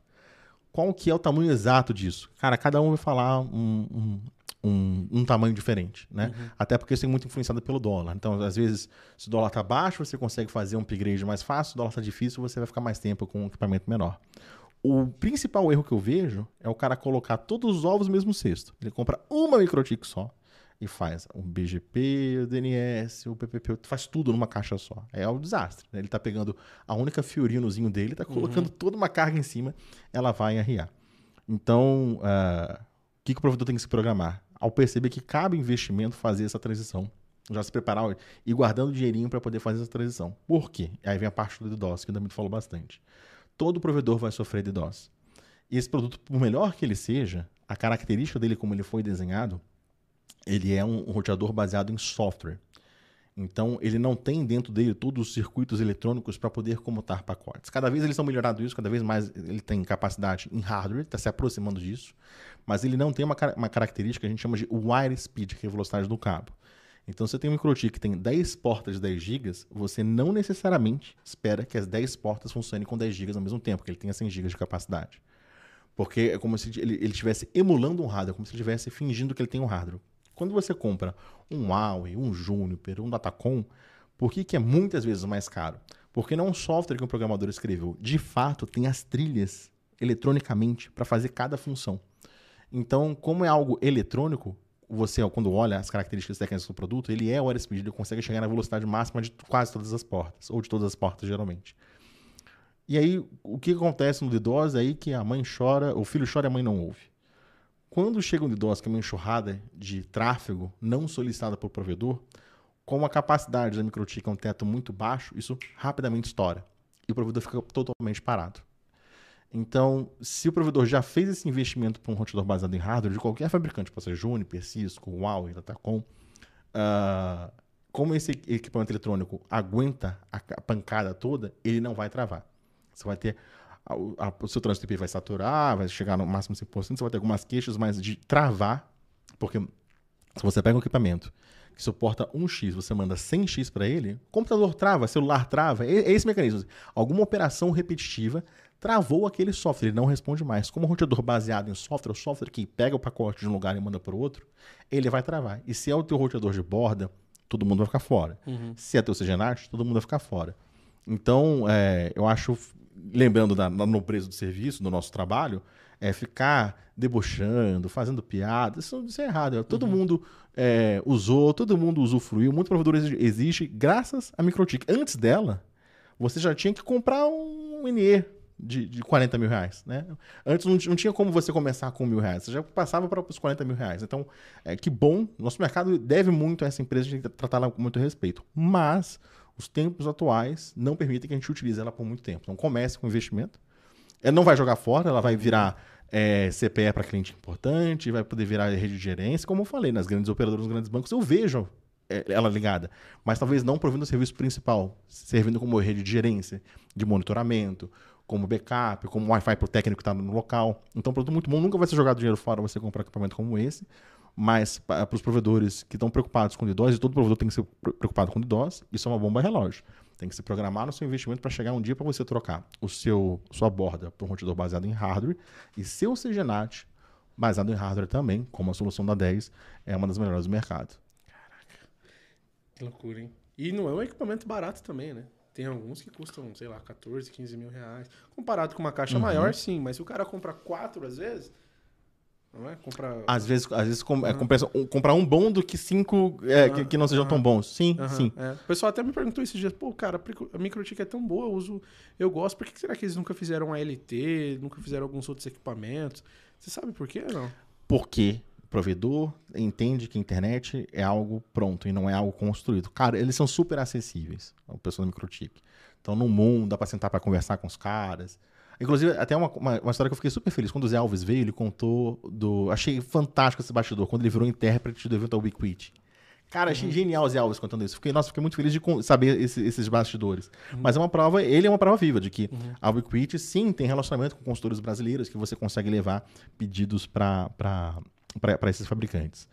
Então, pela, pela falta de, de contato de, e de o provedor entender que ele pode modificar o fornecedor, que ele pode estimular o fornecedor, fornecedor eu tenho dinheiro. Eu, se você fizer X, eu vou comprar. O cara vai ficar louco e vai querer entregar aquela solução. Então, o que que a Microtik tem feito com o portfólio? Eles têm investido em 4G, em LTE, então tem produtos interessantes de LTE, e não têm investido em OLT. Eles fizeram um produto experimental, que seria genial, que é o seguinte. É o transceiver, que o pessoal gosta de chamar de GPIC, transceiver, que você ligava em qualquer produto Microtik, ele virava uma NU. Tá. Daria uma puta NU, com vários recursos, seria Nossa. legal. Só que é o seguinte, lembra aquela coisa que eu falei que a gente tem permitido que os fa- fabricantes nos coloquem numa direção que é o contrário da internet como ela foi construída? Esse mundo do Japão, ele não tem retrocompatibilidade. Um não é compatível com o outro que não é compatível com o anterior. Quando a Microtik fez esse produto, era difícil uma LT conseguir conversar com esse, com esse equipamento. Não por um defeito tecnológico, é porque não está liberado. Não tem uma chavinha lá para poder liberar isso acontecer. Então esse produto é, acabou minguando, acabou morrendo. E a gente, como comprador, não foi. E aí, vamos lá, micro... estimular os caras a seguir essa direção. Então, eles estão surfando a onda do que eles ouvem na Europa, que é o LTE. A Europa tem uma demanda reprimida de internet rural muito grande. Uhum. E nesse caso, 4G vale a pena, que você sobe uma, uma torre, uma, que é o, caso do Wi-Fi aqui no Brasil. Você sobe uma torre e você consegue atender gente é, a, a muita distância. Mas não estão vindo para essa, pra essa área do Japão. Se sentar com os caras, conversar, mostrar que existe um mercado, talvez eles fiquem mais, mais próximos. Vou Legal. te dar um exemplo. O que, que é a Legal. falta de conversar com o fornecedor? Teve um, ah, sei lá, 2015, 2016, o pessoal começou até buscar outros fornecedores competidores da Microtik, existia um defeito da rota presa. Então existia um defeito que muitos provedores começaram a sentir, que às vezes a rota, um endereço IP que era alcançável por um caminho, aquele caminho se tornou indisponível e ele tava, você deveria chavear para outro caminho. Só que ele ficava preso no caminho que era inacessível. Aí de repente uma porrada de cliente, o Facebook não abre mais, a Globo não abre mais, de repente volta e meia algum conteúdo importante acabava parando. E o pessoal fica, "Que essa porcaria de microtik arranca e começa a fazer todo um. jogar todo o investimento fora. Aí compra um negócio novo, vai ter que treinar, fazendo todo um caminho em vez de falar com o fabricante. E aí foi quando eu acho que o microtik começou a virar mais alvo de deboche. eh, por, por ser não confiável, por ter. A empresa tinha problemas. Uhum. Hoje eles melhoraram muito, existe um.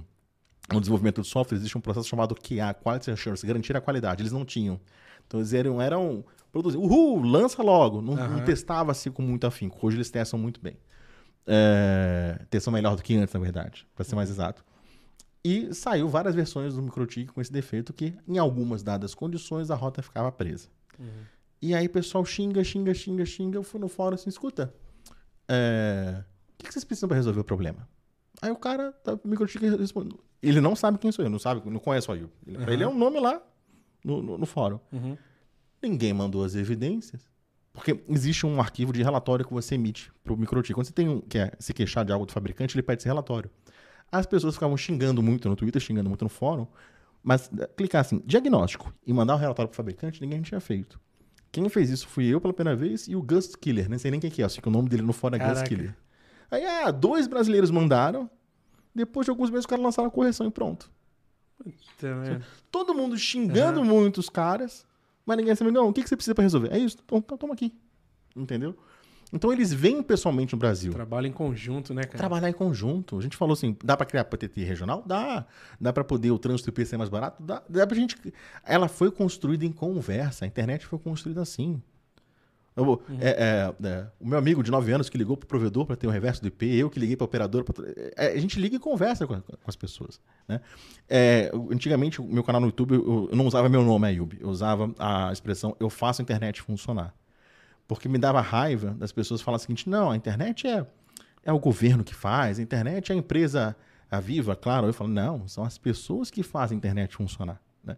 Então, nos eventos como a Expo SP, ou semana, na semana de info do Nick BR, essas pessoas estão na mesma sala, você consegue conversar com elas. Eu contei que o, o Twitch, quando veio pro Brasil, ele queria conversar com o cara para fechar o pino na minha frente. Uhum, né?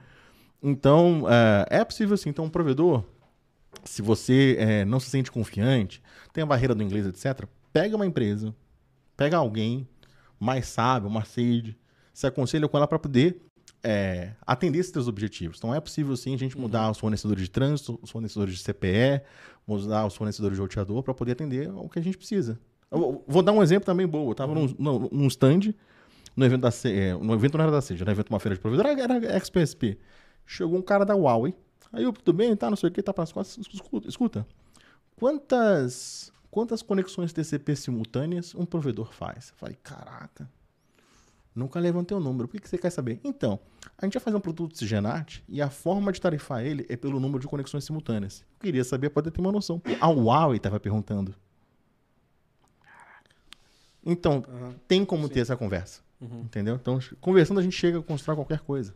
Sim. Pô, a gente tem isso com os fabricantes brasileiros. A gente tem a Parks Muito. aqui, que é um fabricante Sim. brasileiro, a própria Datacom, e eu já vi, vou citar o exemplo da Parks aqui, os caras ligarem lá no suporte, meu, não tá conectando na minha OLT, não tá. E aí você deve conhecer o Matheus Plastino, né? Sim, japonesa. pla- É, visitei um ele. gênio do. Japão, Cara, cara. É, É um cara que eu é uma referência muito boa. É, a gente vai trocar uma ideia com ele aqui. Eu fico com o convite aí, Plastino. É, é, na verdade, ele já aceitou já, né? Ele só vai. Ainda marcar- bem que ele que eu falar. Convite não, tem que intimar o cara. É, vir. não, ele só Ele vai. tem obrigação de vir. Sim, ele só vai marcar uma data. E ele toma conta de suporte de muitas empresas, né? E o pessoal, meu, liga pra ele, o Platino, meu, vê por que, que não tá funcionando na. Minha, minha, OL, minha ONU não tá funcionando na Huawei.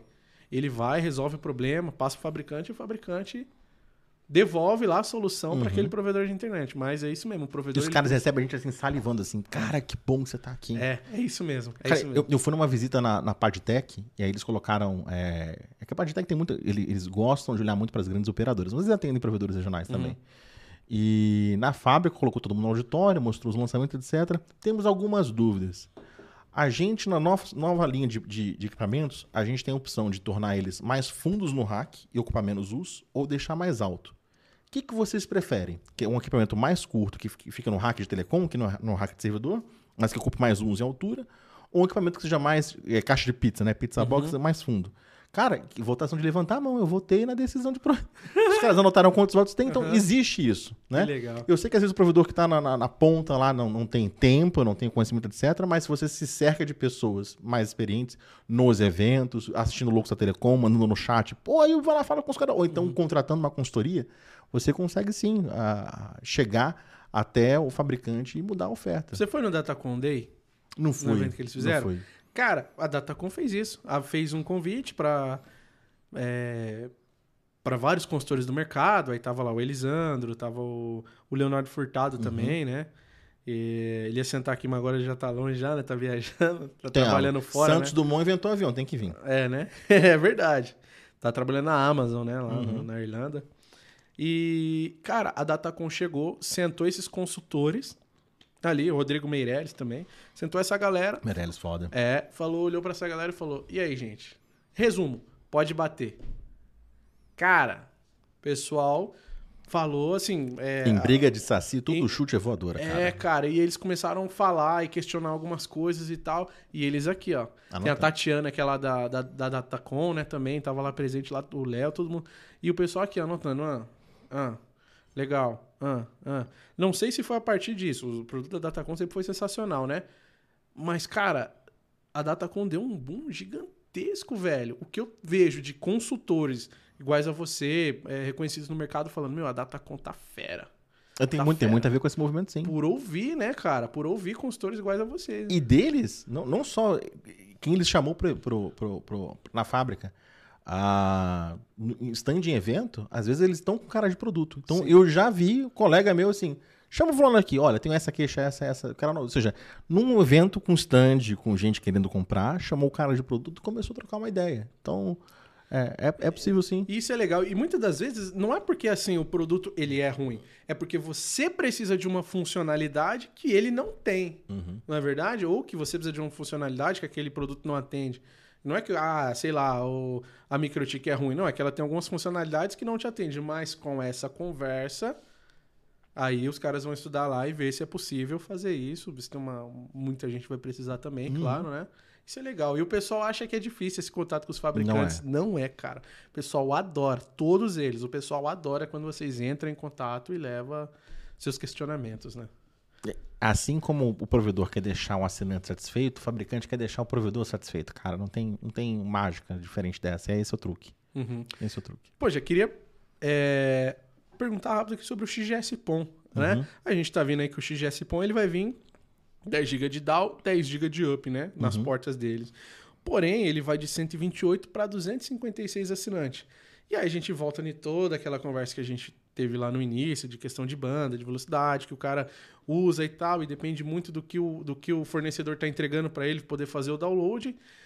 É, o XGS POM, e o pessoal tá fazendo ON, ONU, NT XGS POM também, que é muito caro, né, Uhum. cara? Você acha, ou você pode afirmar, não sei, que não vai, não vai interessar muito se o, se o... Na verdade, é XGS POM, mas ONUs todas são porta giga, né? Uhum. Não adianta nada, Sim. né, cara? Tá lá com a porta 10 GB, mas o ONUs continua com, com porta giga. A questão vai ser só mesmo dobrar a quantidade de assinantes por OLT, na real, assim, a real da coisa, do que entregar, de fato, mais velocidade pro, pro assinante? Eu sou bastante cético da corrida de velocidade dos provedores. Não só na fibra, e o XGS PON é, uma, é o nome do momento, como no, no sem fio também, no 5G, né?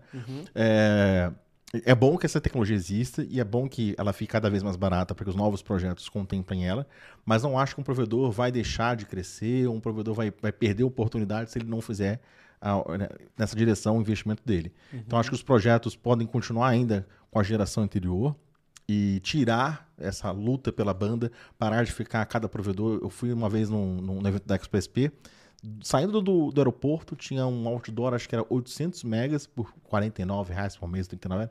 Cara, é um preço absurdo. Não então, paga, né? não paga, não paga as contas. Então, a gente tem que é, focar em experiência do usuário. Então, eu prefiro para um projeto hoje, no momento que a gente conversa, de colocar Wi-Fi é, 6 e mesh na casa do assinante, do que na porta do LT tá com 10 GB, né? Então, acho que o XGS POM, para quem está com budget, para quem experimentar, vai. Se tá no teu projeto, vai. Mas a sua vida não precisa depender disso, né? Tão quanto não acho que o 5G seja uma ameaça para o provedor, né? É, porque o 5G, é, cara, é um absurdo que eu vejo. É, de novo, ah, vou lavar, lavar uma aqui. Fala, meu filho. Existe uma, uma conspiração aí do 5G, que, e é correlato com isso. XGS PON. XGS PON, então, mais assinantes, muito bom por porta LT, mas a banda não vai fazer a grande diferença. Assim como o 5G também. Ele vai ser mais banda para o assinante, o RU, mas o assinante não vai se impressionar com isso. Por que, que tanto se fala em 5G? É, por ser uma novidade, quem que dita as regras é o próprio, são os próprios fabricantes. Né? Os fabricantes fazem, chamam de press release, eles escrevem um texto, manda para os órgãos de imprensa, manda para os jornalistas, chama os jornalistas para poder conhecer a empresa e dá, pega aquele jornalista que é legal, impressiona, fala que 5G é o futuro. E aí, o- infelizmente, os jornalistas acabam repetindo, por não conhecer, ah, um discurso que foi desenhado pelo fabricante. E a gente quer dar, vamos, vamos desconstruir esse discurso. Um cara que repetiu esse discurso que eu fiquei muito chateado é o nosso ministro das Comunicações. Ele falou assim, exatamente as mesmas pautas que os fabricantes do 5G falam. Então ele dá 5G vai ser o futuro, tudo vai mudar. Aí tudo vai mudar para quê? Vamos olhar Reino Unido, por exemplo, que tem 5G há dois anos. Mudou alguma coisa? Mudou nada. Que tipo de aplicação se inventou hoje que só funciona com 5G e não funciona com 4G? Ou que aplicação existe para que o 5G é superior do que a fibra? Ninguém consegue dar um exemplo. Os exemplos que eles dizem, que eles repetem, uhum. é, são exemplos que o, o, marketing do fabricante diz. Então, uh, alguns. Uh, um que eu acho muito engraçado. Uh, agropecuária. Toda vaca vai ter um chip 5G para rastrear onde ela está no passo, se ela comeu, se ela não comeu. Eu falei, pera, pera, pera. O 5G tem que ter muito mais herbes, né? Vai quase multiplicar por 20, por 30 a quantidade de herbes. Uhum. Você quer pegar os principais passos do Brasil, que não tem herbe nenhuma, e vai encher de herbe como se fosse São Paulo, para poder rastrear a vaca. Não é uma tecnologia 5G isso. Isso você pode fazer com uh, o que não é nem a internet, me escapou o nome agora do Zigbee, os outros protocolos. Uh, assim como o Bluetooth é uma outra uhum, rede, existem uhum. outras redes que são melhores para rastrear esse tipo de coisa. Ou para rádio frequência, ou até o velho bom Wi-Fi. Uhum. Você pega uma fazenda, um pasto, você colocar cobertura Wi-Fi, com microchip, ubiquiti, você vai fazer isso muito mais fácil. Né? Uh, você quer vender, né? O cara quer vender. Então, o cara vai colocar herb nos, nos, pastos brasileiros, nos maiores produtores de carne do mundo, para poder rastrear a vaca. Vai fazer os caras gastar milhões, milhões, milhões, talvez até bilhões ali, só para vender o equipamento deles e. Exato, a agropecuária funciona assim. Outro que também que eu quero infartar, essa eu quero ver. O cara fala assim: não, a telemedicina vai se beneficiar, vai poder fazer cirurgia remota pelo 5G. Meu amigo, eu quero pegar o cara que fala isso assim: eu vou operar você pelo 5G. Você vai ficar aqui, o médico vai ficar na outra cidade. Pelo 5G, se tiver um jitter, se tiver variação de latência, ele vai cortar a tua veia errada. Você topa. Primeiro, telemedicina não é nem por internet. Porque eu falei uma frase lá no, no, no nosso papo: a internet é uma rede de melhor esforço. Então, quando a gente está se comunicando daqui até a prefeitura de Japão, o site da prefeitura do Japão, a gente não garantiu a banda no caminho inteiro. Né? O caminho inteiro vai entregar a maior banda disponível naquele momento. As redes de telecomunicações que não são internet, ela garante fim a fim. Então, por exemplo, Uh, em alguns provedores tem um antenário, né, que compra a, a, as antenas de satélite para poder pegar a TV por assinatura do satélite, né? Uhum. A banda entre o provedor e o satélite ela é fixa para cada canal, né? Não tem variação nenhuma, é reservado ao caminho fim a fim. Ou na telefonia fixa, quando você pega e liga para uma pessoa, aquele canal de comunicação é reservado fim a fim, né? Não tem variações, não tem como você engasgar o áudio uma ligação telefone fixo de par metálico, porque aquela capacidade é reservada fim a fim. A internet, a internet que a gente justamente faz com que a capacidade ociosa seja utilizada, né? que a gente não garanta a velocidade fim a fim. Chama-se best effort, essa expressão em inglês. Então, uh, se você precisa que a imagem e os comandos do robô que vai operar uh, não tenha variações, não tenha um packet loss, não engasgue, porque você rompeu uma fibra, imagina o robô parar um milissegundo, você mata a pessoa. Então, para essas aplicações de missão crítica, como é televisão, como é transações de vida, Uhum. E algumas delas, inclusive, você manda os pacotes duplicados para múltiplos caminhos, para você ter perda nenhuma. Vamos ver se esses estralos aí deu. Deu conexão, mas tá, tá normal. Tá rodando aí na live? Que, apareceu o quê? É o OBS desconectado e conectado com sucesso. Ele só caiu e voltou? É. Aí o, véio, o cliente fala que é o gamer que é culpa do provedor. É. Não, foi o OBS que deu problema. Foi o OBS. Deixa eu ver se, se tá tudo. Se dá tudo ok aí. Galera, comenta aí se tá ok aí. Tá bom? Todo, todo mundo junto conosco. Legal, legal. Bom. Então, para fazer algo tão crítico como operar um robô remotamente, não é por internet que é de melhor esforço. Tem que ser um circuito garantido fora da internet que não passe pelo X, que não passe por fibra aérea, que seja um caminho físico separado. Então, todos os exemplos, ah, então, a sua geladeira, o seu micro-ondas, a sua TV, cara, isso já existe com Wi-Fi. Então, se você olha o discurso do 5G, tudo que eles prometem de futuro com 5G é o presente com Wi-Fi. E para que o 5G funcione como eles falam, eles têm alguns falam de colocar uma herb cada quarteirão, né? Então esses caras vão entupir de vender equipamento para 5G e o provedor consegue entregar todas essas características, já está com a fibra na casa do assinante. Então o provedor não tenha um medo do 5G. Ele vai ser bom para o país, vai ser bom para o Brasil, para a gente estar tá na rua, utilizar aplicações, fazer backup. Eu, por exemplo, quando tiro foto, já programo meu celular para poder enviar via 4G. Esse envio vai ser mais rápido, né? Eu tava vindo para cá, Uhum. dirigindo, mandei um, um, um stories que foi o upload foi no caminho da estrada. Isso vai ser melhor, mas mudar a nossa vida, tornar o provedor obsoleto, isso não vai desde que a gente é, entenda como a internet funciona e se posicione. Por exemplo, olha, olha que negócio delicado. Eu dei uma palestra no Rio de Janeiro e aí é, era falar sobre espectro, sobre radiofrequência. E aí me abordou na saída e falou assim: ó, Ayub, eu sou um antropólogo, mas estudo telecom. Eu estava na, na ITU, né, que é o- a divisão das Nações Unidas, onde se discute telecomunicações. Estavam lá vários fabricantes de telecomunicações discutindo juntos. E aí, eh, qual que era a discussão? Ah, como o 5G vai ser o futuro, as frequências que seriam destinadas às novas gerações de Wi-Fi, para que o Wi-Fi? Deixa isso com o 5G para ter mais banda. Então os caras estavam argumentando na ONU para que o roteador Wi-Fi não tivesse mais banda, não tivesse mais canal, mais frequência, para que a herb na rua pudesse ocupar um espaço do espectro que foi destinado para o Wi-Fi. O discurso, ninguém vai ter banda larga em casa não, vai ser tudo por 5G, esse negócio de Wi-Fi é obsoleto. Bicho, se não fosse um antropólogo que tava lá, brasileiro, aí, Hubert, tem um negócio para te contar, entendeu? Então, é, quando a imprensa fica fazendo uhul essa euforia, essa euforia do 5G, provedor posicione-se, fala, pera lá, muito bom, parabéns, mas a gente já faz a inclusão digital. A internet, ela é em fibra, né? A internet vai chegar nos lares em fibra. O 5G é um complemento para que isso aconteça, entendeu? Então, ter mais... Se o provedor está saindo com o sucesso da briga de velocidade, por que, que a gente vai comprar a briga da velocidade do 4G, do 4G com 5G, né? Se a gente já está indo numa outra direção, então fiquem tranquilos. Estão 5G entregando mais banda, né? e É, ponto. Igual o provedor que tá brigando com o outro pra entregar mais banda, né? Só estão entregando mais banda, né? No 5G.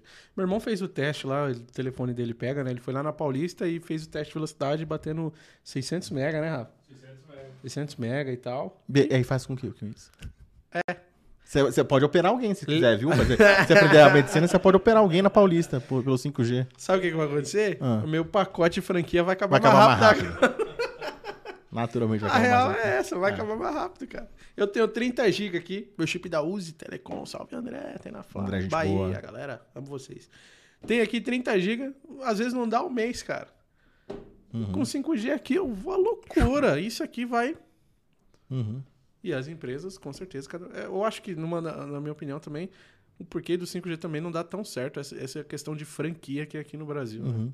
É complicado. Que mesmo que ela seja equalizada, cara, é, o, o que mudou tanto de 3G para 4G? As pessoas já, já usavam internet na rua, já estava já, já, enraizado na cultura do brasileiro. Então, essa melhoria do 4G para 5G, eu sei que você lê um artigo, nossa, palestra sobre o futuro do 5G. Cara, calma. na- é, nada vai te colocar provedor fora do mercado. Na verdade, o contrário. Uhum. É, o provedor tem um trunfo que é entrar na casa do assinante. Nenhuma operadora 5G vai sentar com a dona Gertrudes, abrir o celular, dona Gertrudes, ó, faz assim. O provedor faz isso, o provedor entra na casa do assinante. O provedor, é, como que você usa o seu videogame? Como você usa o seu celular? Onde que é o melhor sinal dentro da sua casa? Entendeu? Então, fiquem tranquilos. Né? Foi esgoto, viu? É, me recordei agora das propagandas do 4G. 4.5G, teve até 4.5G. 4G Max. E era essa mesma euforia que é o 5G. Os carros voadores agora vão começar. né? Igual o pessoal usa muito esse Ótimo. exemplo. né? Ah, b- obrigado que você fala isso. Cara, é... então você quer me dizer o seguinte, que os carros, para funcionar de forma autônoma, para que um não bata no outro, ele tem que ter um chip 5G por radiofrequência, vai falar com uma herb, que vai ter um servidor ou central ou na própria herb, para tomar decisão. Pera lá, e se, se tiver qualquer interferência nesse negócio, o carro vai bater? Se a gente olha os carros autônomos hoje, a Volvo tem, a Tesla tem, o carro toma a decisão. Ele tem os sensores, ele tem os radar, lidar, etc. E são os próprios carros que coordenam entre si numa rede local entre eles. Por que, que o fabricante do 5G e o operador do 5G acha que o bastião da. Agora os carros só vão dar graça. Micro-ondas, forno micro-ondas só se- a- aquece comida quando passar pela minha rede. Não é assim, não funciona assim. Então, não, não, não caiam nessa do marketing é, dos fabricantes é, de que eles vão ser o centro do universo. Não vão ser. Não Ó, vão ser. É. Cara, isso é bizarro mesmo, né? É verdade, né? Eu nunca andei num Tesla, mas já tive a oportunidade de andar num, num Volvo que era exatamente. E ele não tinha uma entrada 5G. E o cara soltava nem, o volante. nem 4G e nem, 4G, 3G. Nem 3G. O cara soltava o volante e ele mesmo fazia curva e tal. Tem a BMW que estaciona sozinha. Porque um, ca um carro como esse, transportando vida, ele não pode depender de uma rede de terceira. Chega pro carro da rua assim, ó, o SLA é de 99,9, tá nesse 0.1, se ferra aí. Pô, não, não funciona assim, cara. O carro vai ter autonomia para poder se conduzir independente de telecomunicações. A telecomunicações vai dar mais uhum. dados para que ele é, tome decisões, mas não vai ser fundamental para que ele funcione, como já é hoje. Já hoje já temos essa tecnologia. É. Ei, provedores de internet, cara, espero que vocês partir de amanhã comecem, assim como eu também vou fazer, né, cara, instruir os seus clientes, estudar mais, aprender mais de fato como a internet funciona para você instruir o assinante final, né? Para que ele não veja uma propaganda de uma grande ou de um 5G e a cabeça dele, porque tudo isso é voltado para o assinante uhum. final, né? Ah, cara, a real é essa, em massa, as, as grandes operadoras mandam as propagandas para ferrar com a cabeça uhum. daquela pessoa que não sabe nada. E o provedor regional vai ter essa função de educar. O, principalmente o técnico instalador de campo, Sim. né? Que o dono não fala que interage com é. isso. É. O cara do Nokia, ele, ele já costuma ter a, a, a, informação. Quem está interagindo com o cliente, quem vai na casa do cliente tem que estar tá municiado de todas essas informações. É. Nível 1, nível 2, todo mundo. Mas primeiro ainda o técnico. Sentar lá e saber todas essas informações, né? Sentar, olha só, a gente está te garantindo aqui essa estrada porém vai depender muito do carro que você vai estar tá andando uhum. aí, consumindo ali do pessoal. Fazer explicar, explicar tudo isso aí, né? Explicar sobre o Wi-Fi, na é verdade? Que é, acho que é a peça-chave, assim, provedor, cara, Wi-Fi, Wi-Fi, Wi-Fi é, é o que é a forma como o cliente avalia o seu serviço. Sim. É, poxa, vamos ler umas perguntas aqui do. Vamos, eu tô da... curioso que pode que pessoal... ser. Deixa eu ver aqui. Tem aí, Rafa? A galera tá. Tem bastante a galera, tem massa. Opa. Então vou abrir aqui, galera. Eu. Obrigado aí, meu. Toda a galera que tá aqui. Você mandou no meu WhatsApp, Rafa? Chat pago ou não? Não quer, pelo. Deixei pelo. Porque eu acho que. É. Pra mim já, já rodou, já, já apareceu. Será que pra você aparece aí ainda? Aparece, vou te mandar aqui agora. Tá. Pra mim é do pessoal. Ah, tem um aqui de Dudamito. É, como medir a pureza de um trânsito IP? Obrigado pelo chat pago aí, Damito. Eu, eu já tô imaginando o que vai acontecer. O pessoal sabe que eu fico puto com alguns assuntos. Corta nele aí, Rafa. O pessoal sabe que eu fico puto com alguns assuntos. Aí, uhum. fala, de, fala, de, fala de CDN Cash. Aí o pessoal sabe que eu fico com raiva. Então, o trânsito puro, cara. eu sei que é uma expressão é, é, comum no mercado. Tem gente que fala, eu vendo trânsito IP puro. E, cara, isso não existe. É. O que, que é uma internet pura? Se a internet, quanto mais conectada ela é, quanto mais misturada ela é, mais ela tem valor. Né? A gente tem em, em, em conectividade, em telecomunicações, mas mais conectividade, um conceito que é o oposto da moda, por exemplo. Na moda, se você tem uma peça de roupa que muita gente tem, ela vale menos. Né?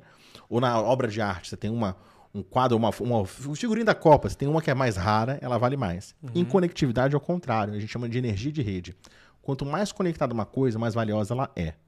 Então, o exemplo mais fácil da gente lembrar é o aparelho do fax. Lembra o aparelho fax? Uhum. Quando toda empresa tinha fax, era valioso você ter fax. Então, quanto mais gente tinha o aparelho fax, mais você tinha destinatários para aquela mensagem, mais ele valia. Hoje, pff, quase ninguém.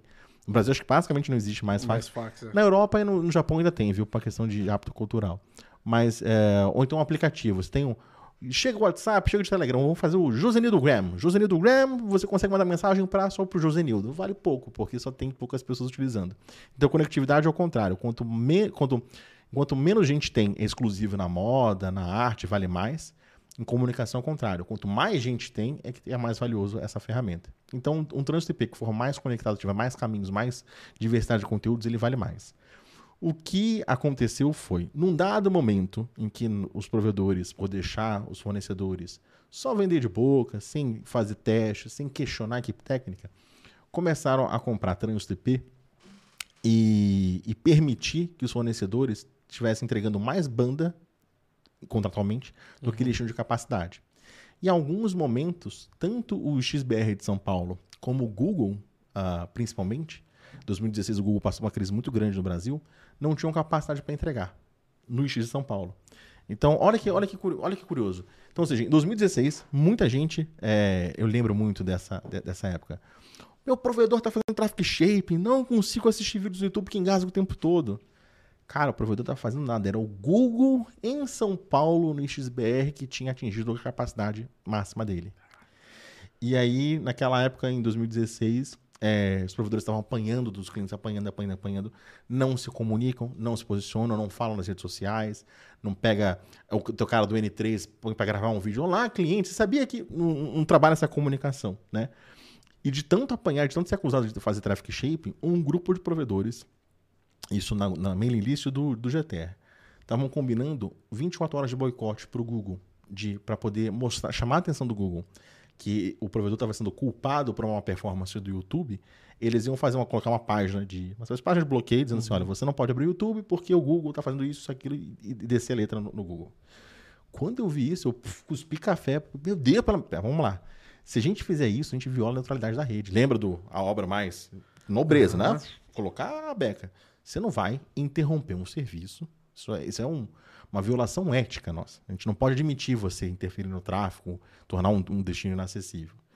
Então eu falei, pera, pera, pera, pera. Já como vocês me conhecem, eu me disponho a fazer um dossiê de todas as queixas que vocês têm e eu vou no Google e entrego. Assim, olha, Google, em vez de você ficar falando com fulano, fulano, fulano, eu virei um ponto único de contato.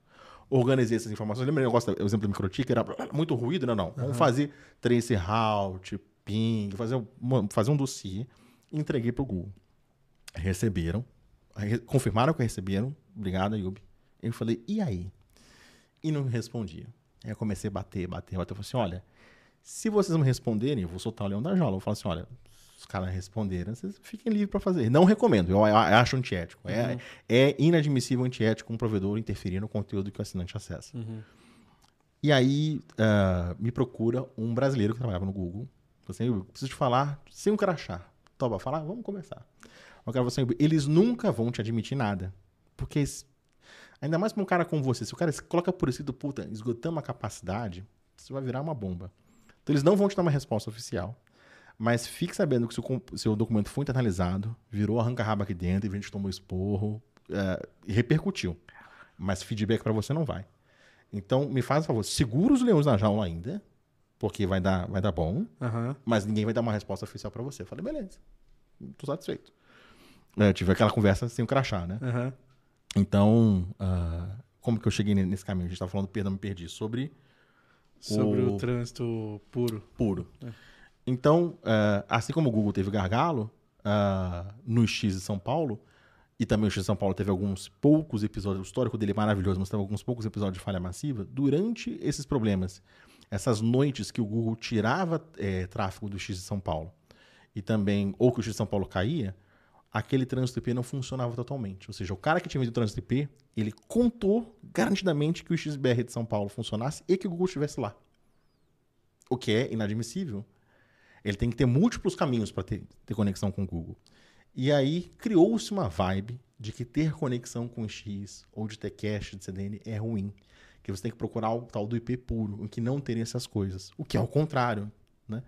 Uh, então, por conta dessa essa falha pontual, criou-se uma hora que existe o tal de trânsito IP puro, que não tem conexão no IX, que não. Que, tudo balela.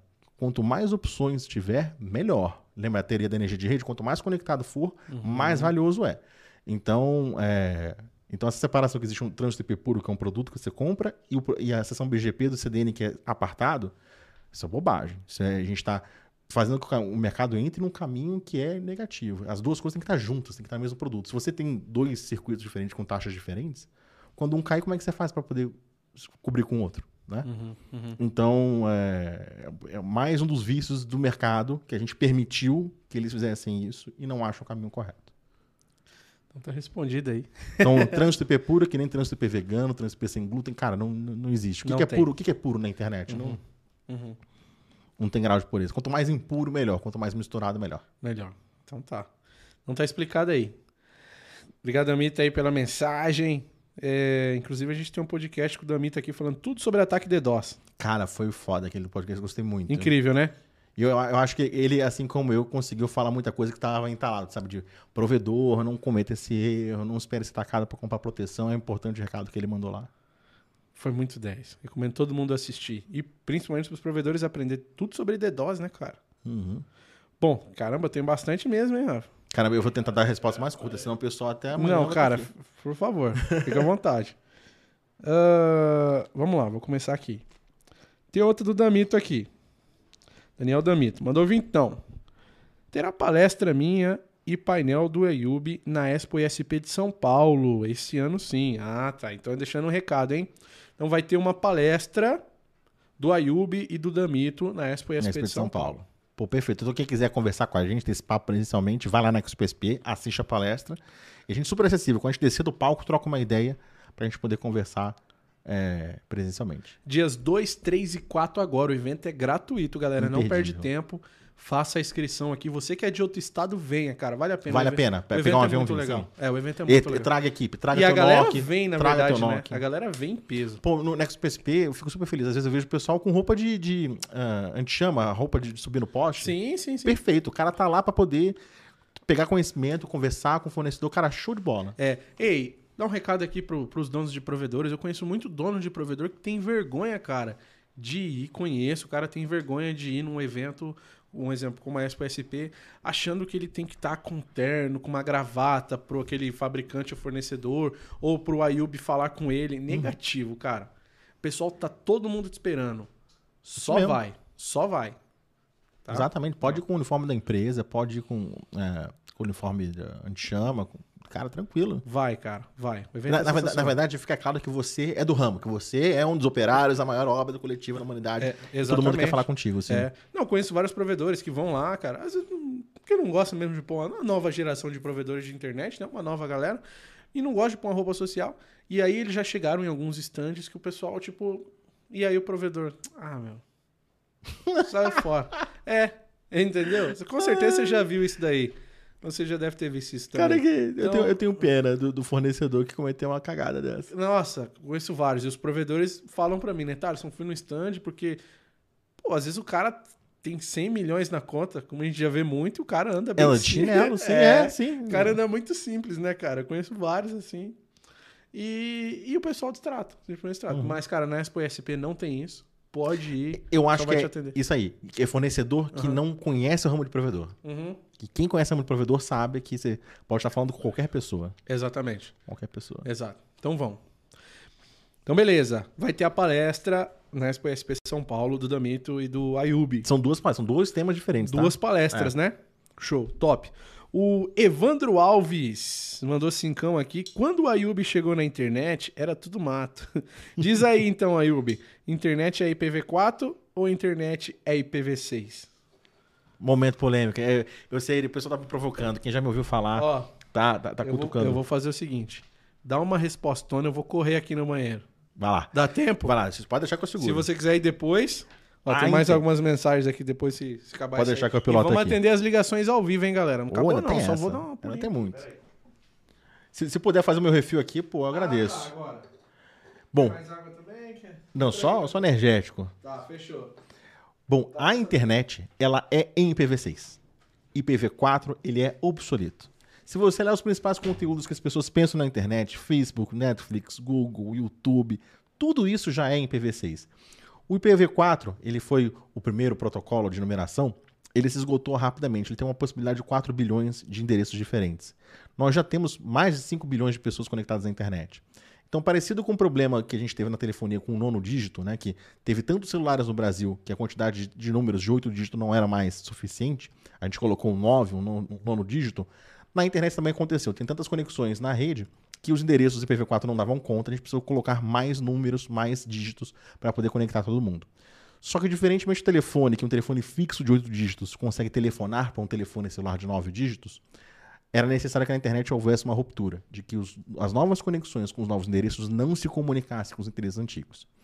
Então, ah, qualquer sistema autônomo novo hoje que entre na internet, qualquer data center novo que entre na internet hoje, qualquer aplicação nova, e as principais que eu citei, ah, o, o banco que eu sou correntista aqui no Brasil também tem IPv6, é tudo em IPv6. Existe IPv4 como ah, que é obsoleto, como a retrocompatibilidade que eu falei. Então, uma outra comparação além do nono dígito e do, e do oitavo dígito do telefone, o padrão de tomada. A gente também no Brasil teve uma transição, né? a tomada ah, de padrão antigo para nova tomada que é muito superior. Né? Para mim, é o melhor padrão de tomada que a gente tem é o padrão brasileiro. Então, você acha normal uma cafeteira, uma geladeira com padrão antigo de tomada? Você compraria isso para sua casa? Você colocaria isso na sua empresa? Se você tivesse uma indústria de geladeira, de lâmpada, você colocaria de, de luminária, você colocaria o teu produto na praça com ah, o padrão antigo de tomada, ninguém aceitava isso, não aceitava. Então a internet hoje, ela é em IPv6 e todo produto e serviço que não tem IPv6, ele é obsoleto. Ah, mas o IPv4, o IPv4 é que nem adaptador de tomada. É para que aquilo que é antigo, que é obsoleto, ainda possa ser usado uh, com ressalvas, com limitações como a CGNAT, possa ser utilizado uh, para a gente não jogar fora. Quando trocou o padrão de tomada, a gente não jogou as geladeiras fora, as microondas fora, as cafeteiras fora. Então, tudo foi mantido nessa retrocompatibilidade. Mas qualquer casa nova, qualquer tomada nova que você coloque na sua empresa, qualquer novo aparelho, tem que ser com o padrão atual. O padrão atual da internet é em IPv6. E além de um serviço ou produto que não suporte IPv6 ser obsoleto, uh, a internet como toda, se ela tem destinos que são IPv4, ela tem destinos que são IPv6, uma oferta de link de internet compartilhado, de link de internet é, é, dedicado, ou até de trânsito IP que seja somente em IPv4, ele não está dando acesso à internet como um todo. Então, eu ainda não vi isso ser posto à prova no judiciário, no PROCON, mas é possível que algumas pessoas, ao perceberem que o teu produto só tem IPv4, questione você juridicamente por não prover acesso à internet como um todo. Por exemplo, existem data centers na Europa que os planos mais baixos servidores dedicados só têm IPv6. Então, hoje a gente tem poucos conteúdos que são em IPv6 apenas, mas cada vez mais a gente vai ter conteúdo na internet que sejam somente em IPv6. Assim como os novos provedores que estão entrando no mercado, os novos sistemas autônomos são apenas em IPv6. Então, produto e serviço que só tem IPv4, ele é obsoleto. A internet, ela é em IPv6, para que todos os dispositivos sejam alcançáveis. Isso é feito em IPv6. Então, o provedor acorde para a realidade, não faça uma oferta apenas IPv4 e não aceite produtos que sejam apenas em IPv4. Isso também vale para você conversar com o assinante. Muito provedor sofre com os, os, os clientes que são gamers com o tal do NAT. Né? Os consoles de videogame dão mensagens de erro reclamando do NAT. Os jogos não funcionam muito bem através de NAT. Quando o cliente coloca um segundo roteador, fica NAT através de NAT, através de NAT. Tem problemas com os games. Nesses casos, é aquela coisa que eu falei da conversa. Conte para o seu cliente que o jogo dele é ruim. Conte para ele que o joguinho dele que é famoso, ao não implementar IPv6, ele se tornou obsoleto. Eu até sugiro, Thaleson, nos contratos, que se coloque o seguinte, uma cláusula. Isso é uma sugestão que um serviço que a sede faz, chama-se SOC, que a gente até revisa o contrato do fornecedor. A gente pensa tanto na área técnica até na parte contratual, que é o seguinte, uma dica aí do Ayub. Coloque no seu contrato que você presta para o cliente o seguinte, para que você usufrua totalmente do serviço que eu estou te provendo, os seus equipamentos e os seus produtos têm que ter suporte a IPv6. Porque isso é algo da que é com IPv4. Ah, minha câmera IP, não, meu DVR não funciona. É IPv4? I'm sorry. Tem compartilhamento de IP, não tem como. Então é importante que até no contrato tenha isso, para poder se proteger judicialmente de atritos com os clientes. Por quê? Ele não sabe que ele comprou um DVR obsoleto, que é só IPv4. Ele não sabe que o jogo que ele gosta de jogar é obsoleto, que só tem IPv4. Então a gente precisa contar isso para ele e principalmente os gamers, é, pessoal, vocês têm uma massa, uma rede muito grande. Façam barulho. Sony, Xbox, coloquem IPv6 em todos os jogos. Que aí a gente tira o NAT do problema e passa a ter o gaming funcionando. O, eu vi um, é, essa semana eu vi um cara que fez uma medição que a latência em IPv6 era 15% menor do que IPv4, porque passa por equipamento a menos. Então, você chegar para o seu cliente gamer e falar o seguinte: a conexão você já tem na sua casa, se tiver IPv6 do seu jogo, o teu ping reduz 15%. O cara vai em cima do jogo. O cara vai em cima do fabricante do jogo. Mas a gente tem que ensinar, conversar com o cliente, conversar com o assinante, estimular eles a se mobilizarem para indústria de games. Nós queremos jogos que não sejam obsoletos, que funcionem em IPv6. Mais uma vez, todo mundo construindo a obra, né? A maior obra, obra, coletiva, coletiva da humanidade. Eu vou tatuar isso aí. e todo mundo deve tatuar também, ponto. O André Dias, cara, grande Andrezão, a gente falou sobre MPLS aqui, fiz uma live com, com ele aqui, cara, sensacional. Cara, quem assiste o Louco Telecom aprende coisa pra caramba, né, cara? Cada, é, cada cara? vídeo tem muito conteúdo. Eu aprendo demais aqui, cara. Eu, eu, e eu, eu levo essa palavra, viu? Eu saio daqui nessas viagens pelo Brasil, eu visito os caras, eu falo, eu falo, mano. O Ayub lá falou, cara, porque se você só tá aqui no PTT de São Paulo, não é tão interessante. Vê aqui se tem um PTT, vou te passar o telefone dele e aí ele vai te explicar melhor. Ele, ele vai te falar os detalhes. Mas eu, eu, eu saio levando essa palavra. Levando a palavra, de tudo que eu aprendo Evangelizando. Aqui. É. ai, ai. Até porque ele comentou aqui, pai Ayub do BGP. Salve lá. é, um abraço, André. Tamo junto. O Damito mandou mais um chat pago aqui. O bichão tá, tá hein, cara? Tá com o cartão tá, da tá empresa. Patrão, é. Cadastrou o cartão da empresa cartão lá e tá. Cartão corporativo. É. Depois o financeiro vai Mandou cinquentão e falou aqui, ó. É, onde ficam os principais geradores de internet do mundo? Ele mandou. Nego tá tirando a- o pino da granada e jogando, É. né? Ah, onde estão os principais geradores De, de internet do mundo. Então, é, vou fazer um gancho com essa pergunta, com uma- também uma das crendices que existe. É, existe uma classificação de sistemas autônomos chamado Tier 1, Tier 2 e Tier 3, que é muito famosa. É, o que, que ela se refere, essa classificação? Se refere à relação que os sistemas autônomos têm. Sistemas autônomos são as redes que compõem os provedores data centers. Tem com seus fornecedores. Ah, todas as empresas que compram ah, de outra empresa, então um provedor que ele comprou um link de, de trânsito IP, ele se torna um Tier 2, né? É, na verdade, ele torna-se um Tier 3 inicialmente, se ele tem uma conexão com algum parceiro da cidade dele, do bairro dele ou, ou algum X, ele sobe um pouco de degrau. Então vamos organizar o pensamento. Se ele tem somente conexões com o mundo através de trânsito IP, ele se torna um Tier 3. Mas se ele conseguiu, na região dele, montou um X local, ou mesmo sem X local, se conectou com a única outra empresa que opera na rede dele, ele tem um parceiro que chama-se de peering, ele sobe um pouco nessa escala, torna-se um Tier 2. Então o Tier 2 ele tem parceiros com quem troca tráfego e tem fornecedores.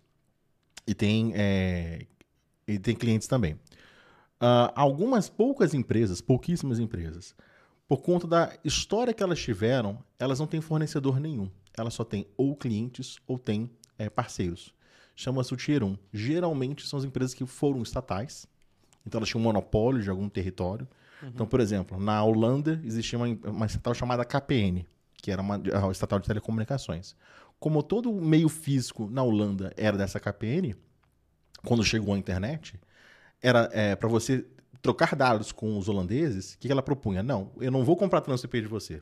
Vamos fazer uma troca. Eu que sou holandês, você que é alemão, eu entrego, passo um cabo para você acessar a Holanda, você me entrega para acessar a Alemanha. Então as estatais começaram a trocar tráfego entre si. De forma que elas conseguem acessar a internet como um todo sem pagar para ninguém. Ou ela tem parceiros, empresas do porte parecido com delas que ela troca tráfego, ou ela tem clientes, né? E é, nos primórdios da internet, cara, isso na década de 90, de fato fazia uma diferença. Porque eram empresas que tinham um porte maior, uma equipe maior, e conseguiam, por meios próprios, alcançar a internet como um todo. O que aconteceu na virada dos anos 2000? Ah, o grande foco da internet não é a comunicação assinante com assinante, como era antigamente, para trocar e-mail, para chat. Passou a ser os conteúdos. Então surgiu um novo player que não existia, que é o provedor de conteúdo o Google, o Facebook, YouTube, essas empresas. No Brasil, o UOL, Videolog, Terra, que atuava aqui no Brasil. Então, eh, as empresas que geravam conteúdo. Então, em vez de ser pessoas, começou as pessoas acessando as empresas, né? E nas empresas, nas plataformas das empresas, se comunicando entre si. Então, quando eh, antes do Orkut, por exemplo, surgir, existia um tráfego muito de P2P, de cliente para cliente. Como o Orkut ficava hospedado no Google, a conversa das pessoas, conversas privadas das pessoas deixaram de ser de provedor para provedor, passou a ser provedor eh, de acesso para provedor de conteúdo. né? O Google entrou na jogada no exemplo do caso do Orkut. Então, com a vinda desses caras de conteúdo, é, o que passou a ser importante na internet? Estar bem conectados com os provedores de conteúdo. E os provedores de conteúdo costumam fundar aquelas CDNs, aquelas redes, para entregar um conteúdo com melhor laten- menor latência e mais velocidade. Então, na virada de ano 2000, você olhar para o Tier 1 e supor que ele é sinônimo de boa qualidade, perdeu total sentido. Né? Porque o que as pessoas não estão querendo falar de um país para outro, uma casa para outra, elas querem falar com o servidor do Google, do Facebook, das plataformas. Então, é, ainda eu vejo, cara, isso também, provedor, você tem que conversar mais, participar do evento, bater papo. Licitação, prefeitura vai ter uma conexão, né? Ela coloca, para poder me prover o link dedicado, tem que ter conexão com o Tier 1.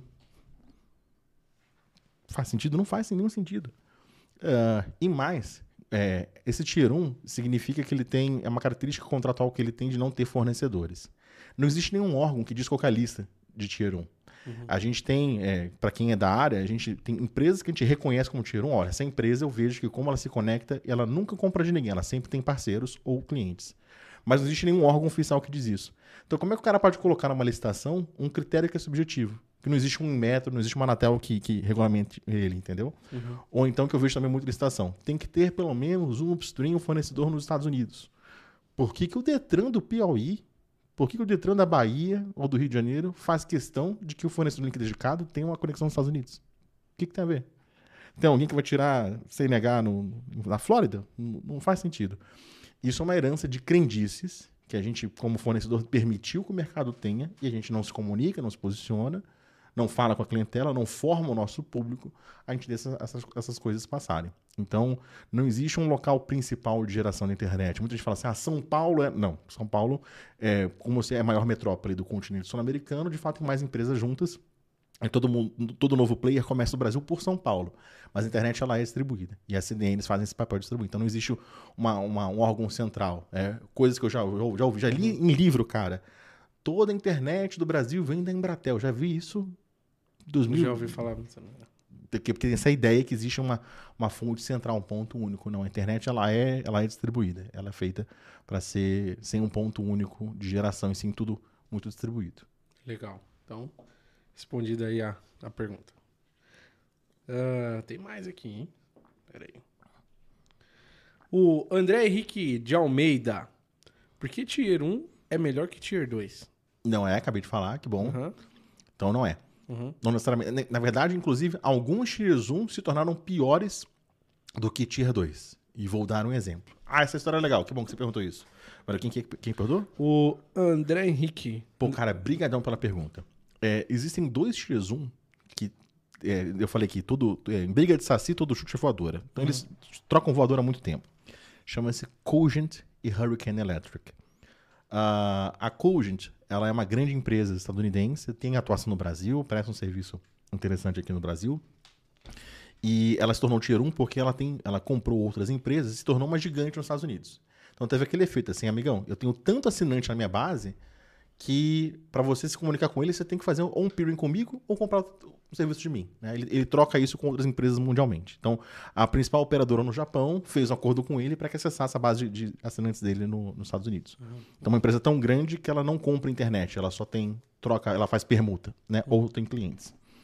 E a Hurricane Electric é uma empresa muito menor, mas o cara teve uma puta visão, que é o seguinte: se o a internet é em IPv6, por que, que eu vou brigar para ser um Tier 1 em IPv4? Eu vou fomentar o IPv6.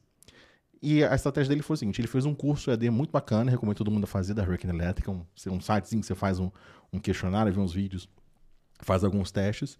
Ele tinha também é, um serviço que ajudava o provedor que não tinha trânsito IPv6 a colocar IPv6 por VPN. Ele começou tudo que envolvia, envolvia IPv6, essa empresa se envolveu. Até quando você faz o curso deles, EAD, eles te mandavam uma camiseta, é bem, é bem legal. Legal. E ele fez algo genial. Ele foi o seguinte: é, você quer comprar trânsito de mim? Eu vendo IPv4 e IPv6 eu vou te dar de graça. Ele separou a internet em dois: IPv4 e IPv6 no início. Como você de graça tem injeção na testa, o pessoal arrebentou de fazer conexão IPv6 com ele. O que aconteceu? No ranking de sistemas autônomos, ele tinha, mesmo sendo uma pequena empresa, que tem um único escritório na Califórnia, ele tinha mais sessões BGP e IPv6 que as grandes operadoras. Então ele entrou pro clube do Tier 1. Ou seja, eu tenho tanta gente diretamente conectada a mim que eu não compro IPv6 de ninguém. Eu alcanço a internet como um todo em IPv6. Com uma única exceção, a Cogent. Quando ele começou assim, olha, olha o meu tamanho. Sou uma empresa tão grande, sabe a fatura do mês que vem? Vou cancelar com você. Eu quero fazer permuta. Porque interessa para você acessar minha rede e eu acessar a sua rede. Não quero ser seu cliente. Quando chegou na Cogent, a Cogent falou assim, não aceito. Não reconheço você como Tier 1. Você vai ter que pagar para mim. Aí o cara fala, pô, mas em IPv6 eu sou maior do que você. né? É, lembra que eu falei que é tráfego atrai tráfego? Então é, é- é esse tipo de jogada brilhante que o cara pode fazer para montar um X regional. né? No, no- no interior de algum estado aí, no, no norte, nordeste, no centro-oeste, se você cria demanda inicialmente, você começa a ter um local relevante. Foi o que o cara fez. Então ele saiu do anonimato até virar um Tier 1 em IPv6. Em IPv4 não. Só que essa foi a única empresa que recusou. E, e mais, essa Cogent ela é bastante agressiva. Ela se recusou a fazer isso com o Google em IPv6. Caraca. Então, a gente tem duas internets em IPv6. A- o, o cone que a Cogent como Tier 1 enxerga e o cone da Hurricane Electric é maior. Quem não está atento nesse movimento, pode ser que você compre um link que fique fora e o teu redundante não tenha acesso ao Google IPv6. Olha, olha- olha o problema, né? E aí, o- parte interessante é o seguinte: é, a questão com o Google acho que se resolveu esse ano, se não me falha a memória, não parei para testar. Mas, como a internet é feita de pessoas, as pessoas sentam para conversar, teve um evento famoso que tinha um stand dessa Cogent e tinha um stand dessa Hurricane Electric. pessoal da Hurricane Electric, quando você é, vai fa- vai fazer uma conexão, chama-se peering, você faz um e-mail, fala, olá, sou empresa tal, gostaria de me conectar. Você tem um, um documento de apresentação. Eles mandaram fazer um bolo, escreveram um pedido de peering, o pedido de, de conexão, e com um bolo cantando parabéns, chegaram no stand da concorrente, que não tinha onde enfiar a cara. Então, vocês pensam, duas Tier 1, duas empresas mundialmente importantes, brigando por conexão, uma faz um bolo, leva no- na frente de todo mundo, porque a internet é a maior obra coletiva da humanidade. A gente, algo funciona na internet quando é reconhecido por múltiplas empresas, múltiplas pessoas, então era era para todo mundo ver, né? Uhum, E a- muito constrangidos, agradeceram, comeram um bolo, vamos pensar na resposta. Essa resposta até hoje não veio. Né? Então, é, ou seja, em IPv6, você tem ofertas de Tier 1 que não são tão boas quanto de Tier 2. Por quê? O Tier 1 ele tem um pouco nojinho de ter conexão, porque ele tem esse constrangimento. Eu não posso me conectar com qualquer um.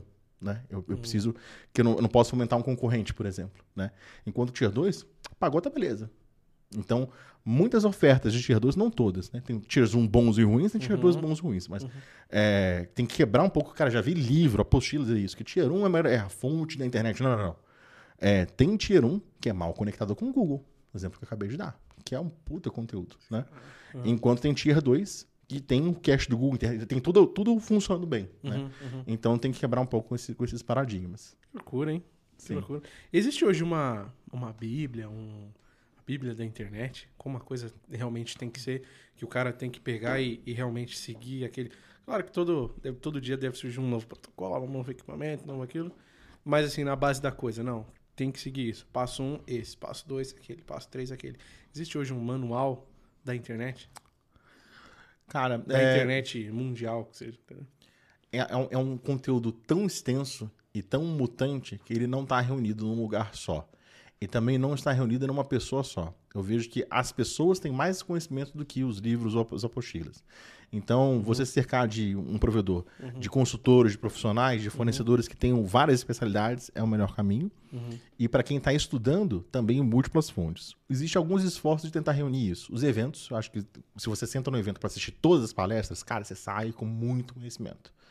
Então, assistir as palestras nos eventos é importante. E a outra iniciativa que precisa ser mais estimulada é o Brasil Peering Forum, né? De ser uma comunidade que tem vídeos, já dei entrevista lá, já dei palestra no Brasil Peering Forum, ah, e tem um wiki, né? Que é por escrito, que tem tutoriais. O Damito é um grande publicador no Brasil Peering Forum.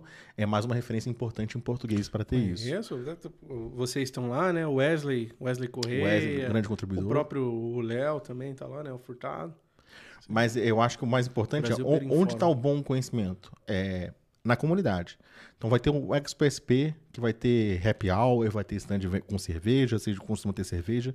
Você pegar uma cerveja e ficar ouvindo papo, cara, rola cada informação relevante, cada é, acordo importante. Então é bom ocupar esses espaços. Uhum, uhum.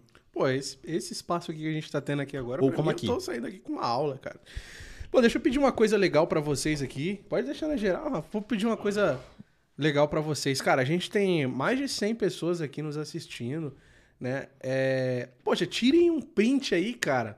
Bem maneiro, né? Pelo menos metade aí dessa galera, mas eu creio que todo mundo vai tirar. Tirem um print aí de onde você tá assistindo. Pode ser da televisão. Se for da TV, você tira uma Legal. foto. Se for do, do computador, tira uma foto. Se for do celular, tira um print. E marca a gente no Instagram lá. Você tem Instagram, não tem? Tenho. Como é que tá seu Instagram? É, o endereço é arroba ayubionet. Ayubionet, tudo junto. Tá. Arroba Ayub, com B mudo, né? Isso. A-Y-U-B, UB, IO, I O net. net. E aí você marca lá também o arroba loucos da Telecom e o Instagram do podcast também, que é o arroba cast dos loucos. Cara, dá essa moral pra gente aí, se você realmente tá curtindo demais essa live, tira um print, tira uma foto ou faz um stories e marca a, arroba Ayub e o net e arroba loucos da Telecom e arroba cast dos loucos. Dá- Não- não só para prestigiar o nosso papo, como também tem coisas importantes que a gente falou que o quem não tá assistindo, teu colega do NOC, teu técnico de instalação e reparo, teu cara que lida com os clientes que são queixos da Anatel, Uhum. espalha a palavra, cara. Tem, algo que eu falei aqui, que a gente conversou, ressoou, bateu, pô, quero que mais pessoas saibam, marca lá Ou assiste aí o papo da Yubi. É isso mesmo. Assiste o, o, o papo do Thaleson com o Damito sobre DOS. DDoS. Uh, pro, pro dono provedor da Tech, da, da, da TechWi foi muito interessante aquele papo. Uhum. O outro vídeo que a gente citou aqui do, O do, perform- do da- André da PMPLS também, falando. essencial. Nossa, ele destrincha assim em detalhes. Uhum. O, aquele que do- Velocidade ou experiência. Velocidade de experiência, tem vários títulos, tem uma, tem uma videografia, uma listinha aí de dever de casa, ajuda a espalhar pra gente levar um nível, afinal nós cuidamos do quê? Da maior obra da humanidade, pô. Então faça isso aí, cara. Tira um print aí. Vocês são top demais. Eu sei que vocês vão fazer isso aí. Tira um print, marca assim, escreve assim, vocês precisam ver isso. E marca nosso Instagram, do Ayub também. Bom? Então, vou continuar aqui. Tem mais algumas mensagens aqui. O Evandro Alves. Quer ir no banheiro? Tá tranquilo? Não, tô tranquilo. Então tá. O Evandro Alves mandou cincão, cara. Obrigado e falou assim: se o governo tivesse algo a ver com a internet, estaríamos no protocolo PCP-IP. Pombo Control. protocolo imposto, protocolo. Bora tomar uma, Yubi. Tô em SP. Pô, bora lá. E pegando o gancho do que ele falou, também é importante a gente tirar esse mito, que a internet é algo que o governo controla. Não, cara. A internet é um grande acordo de cavalheiros. Então, você que é provedor, o acordo de cavalheiro que você tem com seus fornecedores, com seus parceiros que faz peering. Então, se é um grande acordo de cavalheiros, a gente pode mudar as regras do jogo. A gente tem condições de mudar a internet como ela funciona. Então, é assim que ela funciona. Dê exemplo. É, às vezes a gente pode resolver um problema, sei lá, tem alguma empresa que está lá, um NextPSP que tem problema, a gente faz um bolo, leva lá no stand, Pois é. entendeu? Pois é. Tem um fabricante que tem um bug que afeta todo mundo. A gente faz uma festa, um bolo, do chamar. Cara, a gente pode mobilizar, a gente tem esse poder de Vamos. modificar. É, é, é importante o provedor entender isso. Eu quero ver um bolo rolando lá na Expo SP. Pode ser, eu não sei se eu vou ficar em algum stand aí. Aí, Davi, vai arrumar aquele espaço lá. É, mas se eu ficar no stand de alguém, levem o bolo lá pra mim. A gente come junto. Se não tiver nenhuma treta, a gente come lá, né, Yubi? O Victor Pimenta mandou vintão e falou assim, ó. Servidores CDN trazem muita vantagem pro provedor mesmo? Trazem, trazem vantagem, é, desde que seja feito com- do jeito certo, né? A- as empresas que distribuem os servidores de cache que Cache, compõem a CDN, falar. né? É, essas empresas, elas não são bobas, né? Então, esses caras que oferecem, tem essa CDN é, por 1.500 reais, né? O pessoal faz Isso, anúncio. Isso me lembra como é que é. Traga a sua, traga a sua pessoa amada em três dias. Em três dias, é. né? Parece esse tipo de promessa é, mística. É, se você faz alguma mutreta para poder conseguir esses caches, então imagina que você artificialmente aumente seu tráfego, você pegou tra- um bloco emprestado, faz qualquer tipo de rolo. Quando colocar o cache na sua rede, o cara que você deu cache, a empresa deu cache, tá, tem uma expectativa de consumo. Se depois você coloca, o consumo desce, meu amigo, você, arranja- você entrou numa furada. Então existe lista negra dessas empresas. Então Ah, quem é? faz rolo entra numa lista negra, se você for pego, nunca mais você vai ter na vida. Caraca, então o cara ele contratou lá o. Às vezes ele nem sabe que é legal. Eu recebi um e-mail recente, eu passei o, o contato até do Elisandro, né? Recebi um e-mail recente, o cara falou: Meu, o cara tá me oferecendo CDN aqui e tal, 1.500 conto e tal. Eu falei: Cara, esquece. Vou te passar o contato do Elisandro, ele vai ser a melhor pessoa que eu conheço aqui no momento pra te explicar se você pode ter ou não, porque depende do tráfego. Né? Não é alguém te oferecer você ir comprar. Não, não tem mágica. Cara, e é verdade, né? O cara coloca um piratão, o tráfego dele cai, aí que ele não vai ter mesmo, né? Exato. Exato. Caraca. Então, beleza. Obrigado aí, o Victor Pimenta. Valeu. O André Henrique de Almeida mandou mais vintão aqui, cara. Falou aqui, ó. Por que quando eu pingo para o IP do meu vizinho, que tem internet da Claro, a resposta fica em 200 milissegundos, se ele tá aqui do meu lado? É, a Claro é uma, uma empresa que tem muita dificuldade com isso. Eles tomam decisões comerciais que os afastam da baixa latência. Eles não têm uma, uma participação é, total nos pontos de troca de tráfego. Então, o provedor regional que tem a Claro como competidor, você pode destruir é, isso como argumento de vendas, pegar teu cliente que é gamer ah, e levar de, de braçada. Porque a Claro, ela, por ser uma rede grande, da forma como eles projetaram o produto, o pacote ele anda uma distância em quilômetros muito grande, mesmo que seja na mesma cidade, e a latência acaba aumentando. Então, uma característica do produto, ah, mesmo ele- eles têm dois tipos de, de protocolo, de, de- de meio físico, né? Tem o tradicional, que é cabo coaxial, que é o DOCSIS, e eles estão operacional em FTTH. Me- A FTTH tem uma latência menor do que no no cabo coaxial, mas ainda assim, os caminhos que eles percorrem no, back- no backbone são muito grandes. Então, é, o provedor regional tem uma oportunidade de negócio muito grande aí, tirando o cliente da Claro por conta dessa característica. Caraca. Bom, então tá, tá explicado aí pra vocês.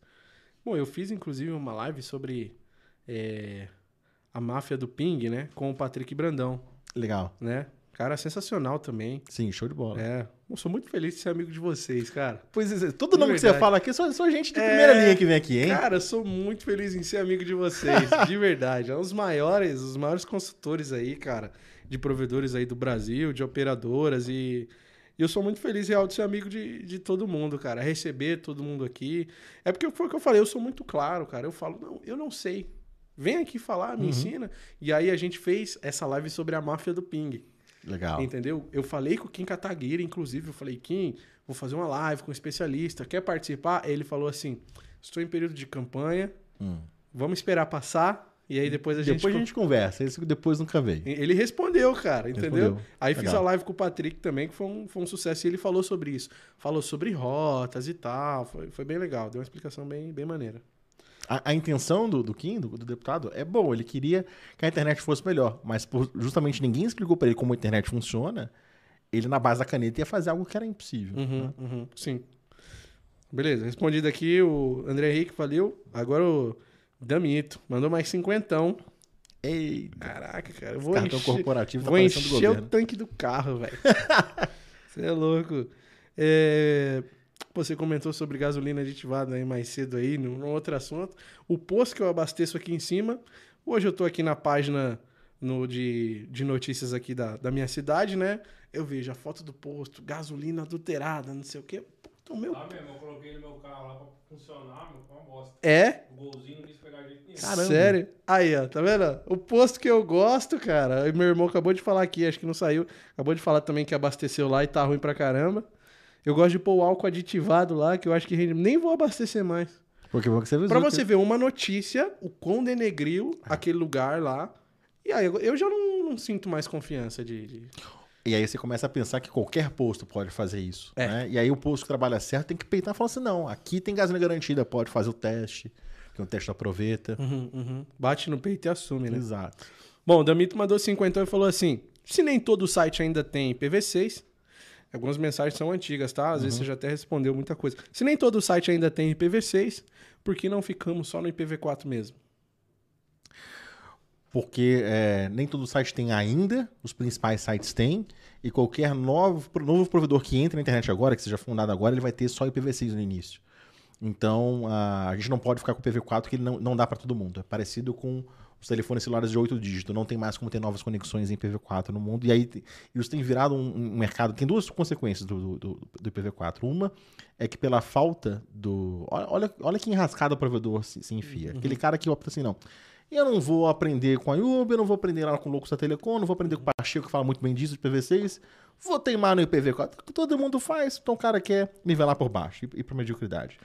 Então, o que, que ele vai ter que fazer? Ele vai ter que ter duas despesas. A primeira, se ele continuar crescendo, tendo novas instalações, em algum momento ele vai ter que comprar mais blocos de IP. Isso no Brasil, somente o registro BR pode oferecer. Existe a possibilidade, muito polêmica, de você eh, comprar o bloco em leilão de algum outro país, né? Esses leilões são bilionários. Eh, Eu já vi eh, um barra 22, que é básico para um provedor que tem 1024 IPs, por 500 mil reais. Ou seja, algo que para o cara em PVC custa nada, ele vai ter que desembolsar 300, 400, 500 mil reais para poder comprar número. Não, não, é, não, não é nem um patrimônio, né? Então já tem um problema. E outra, para ele ter um, ah, um bom compartilhamento de peso, ele tem que ter uma boa caixa de CGNAT. Tem um A10 que exige um investimento proporcional à qualidade do produto. Então, ou seja, o cara está criando uma despesa para ele milionária para continuar operando. Enquanto se ele abraçar o IPv6, é, estimular o IPv6 dentro dos, assinantes dele e, e colocar os assinantes dele para poder pressionar os jogos, o conteúdo da IPv6, ele se livra de tudo isso. Então, é o pica-pau serrando o próprio galho. O que, que você quer como, como uma empresa que contrata serviço? Continuar alimentando um ciclo é, obsoleto de um produto que é caro, que é 15% mais lento, ou estimular os seus fornecedores, os seus clientes a ter uma oferta melhor. Né? Então, a PV6 é uma. Ir para o IPv6 é uma necessidade, é um caminho inteligente. Quem tem uma no IPv4 tá. Cada um faz o seu sistema autônomo que você quiser, mas você está priorando o seu produto e criando custo. Isso aí. Partiu IPv6. Começar a propagar o IPv6 aí pelo Brasil agora, hein? Vou colocar até aqui, ó, IPv6 também. É, É essa isso é, aí. essa é a ideia, né? Porque é, tem, a gente tem que buscar excelência. Uhum. A internet do Brasil é boa e a internet boa tem que ser IPv6. Uhum. Tem que ter DNS recursivo local. Então tem- a gente tem que levar o nível. A gente tem que se orgulhar daquilo que é bom Exato. e, e espalhar a palavra boa. É isso aí.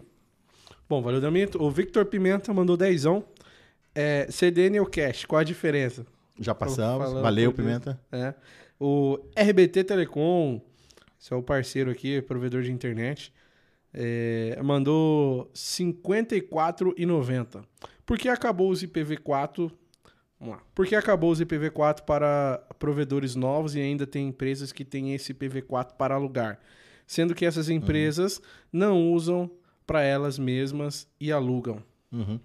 É, algumas empresas, por acaso do destino, algumas organizações é, receberam, principalmente aquelas que começaram a cedo na internet, muitos blocos de IPv4. Foi lá pro final da década de 90 que, opa, pelo ritmo do crescimento, percebeu que essa bolha ia estourar rapidamente. Então lá por 99, 98 é que os, os órgãos que distribuem os recursos de numeração começaram a ser um pouco mais é, comedidos né, nessa distribuição de IPs. Mas, por exemplo, quem já, já foi à Universidade Federal, a Universidade Federal foi uma das primeiras a obter, eu lembro na UFRJ tinha impressora com IP público, porque IP público era, era carne de vaca, né? sobrava-se muito. Também as, as ex-operações estatais, então a Claro ainda tem muito endereço IPv4 disponível, ah, a Vivo também. Então quem é muito antigo tem muito endereço é, é, disponível. Algumas dessas empresas percebem que isso é um, como se fosse um novo diamante, é um algo escasso, estão guardando para elas mesmas. Algumas que perceberam assim, ah, não estou crescendo em assinantes, fui para o ramo do corporativo, fui para o ramo atacadista, estou com esses IP sobrando.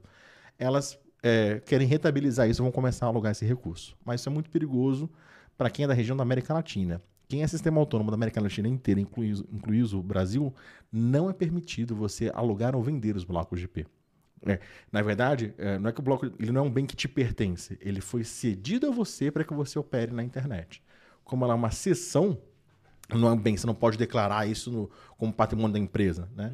Então, se você for pego alugando ou vendendo, você vai perder esse bloco de IP, ele vai se voltar para o estoque do registro BR, e aí um próximo, os provedores novos que continuam sendo fundados estão na fila de espera para poder receber seu bloco. Então, o registro BR está totalmente interessado em descobrir quem está fazendo ah, rolo para poder tirar de quem tem e dar para quem não tem.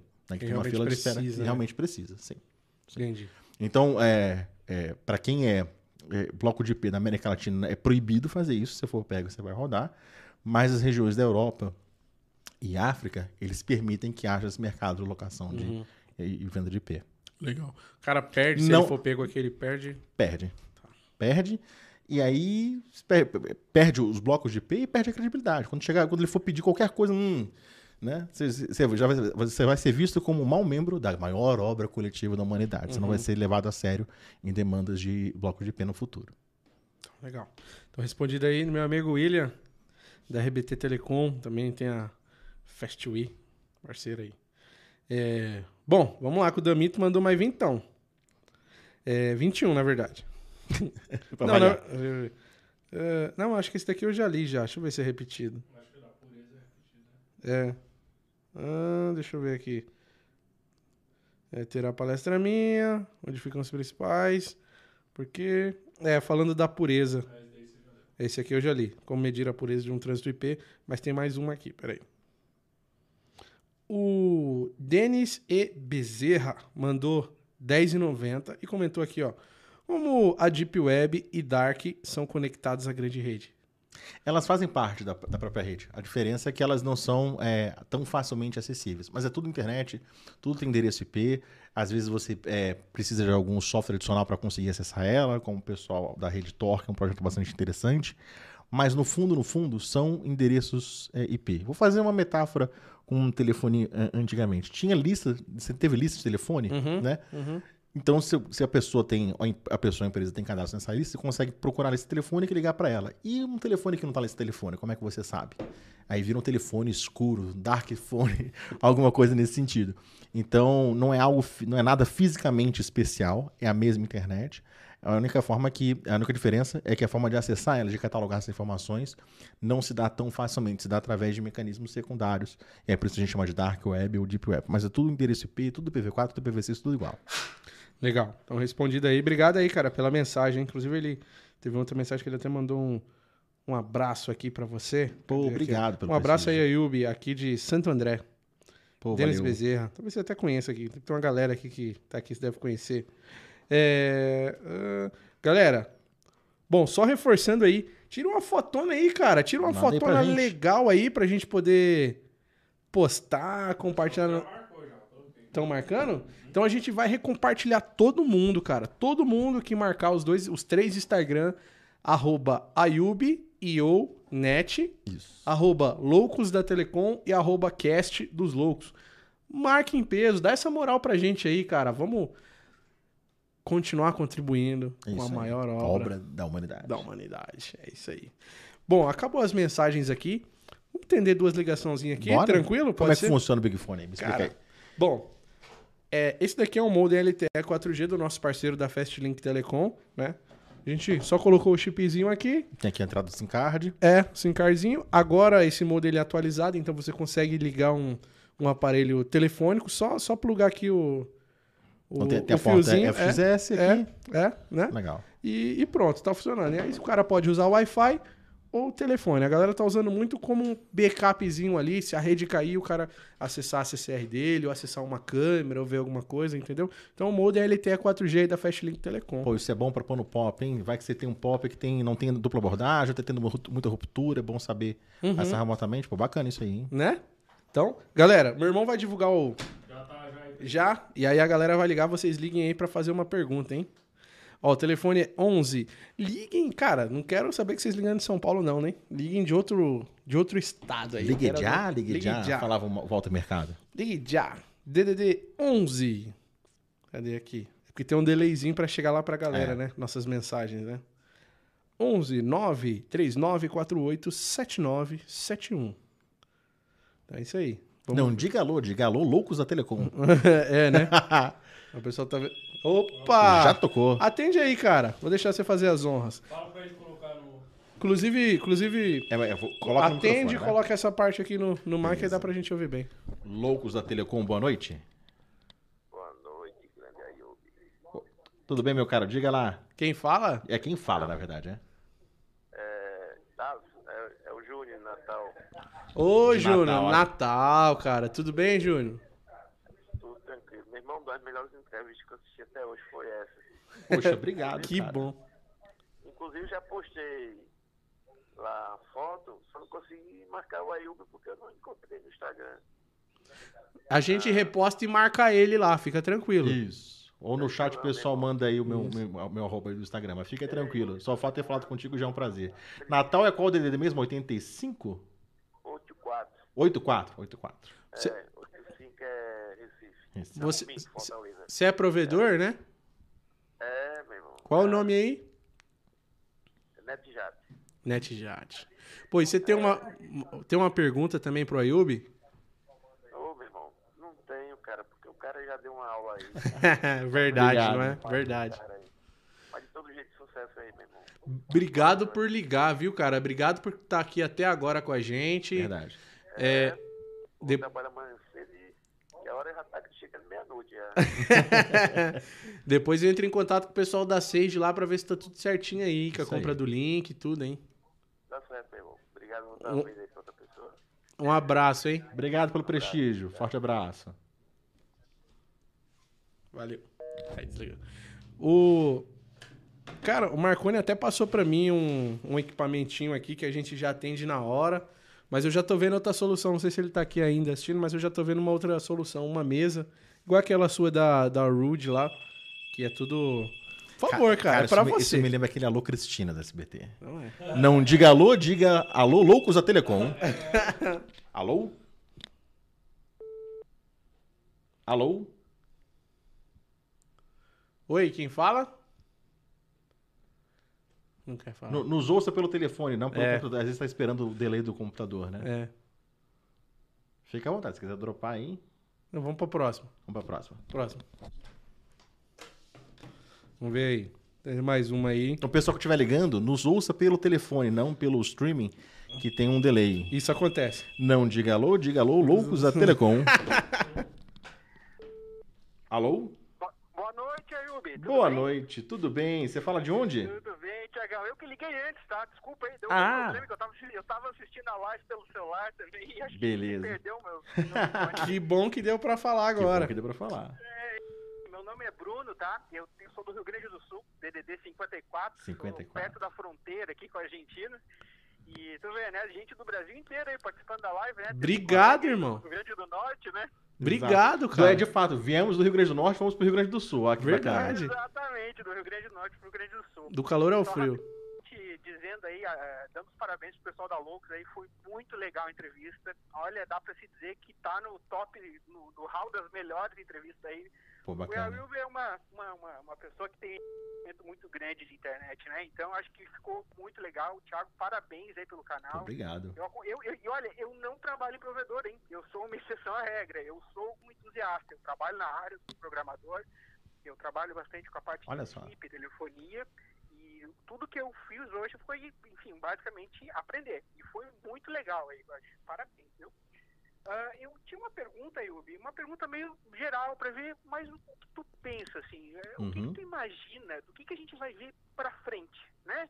Para onde as redes vão evoluir, e- esse conceito de operadoras com provedores, isso, isso tende a, a- a migrar para alguma coisa, ou tu acha que o conceito de internet vai continuar o mesmo que tem vindo desde as primeiras RFCs, né? Tu, tu vê uma grande migração de...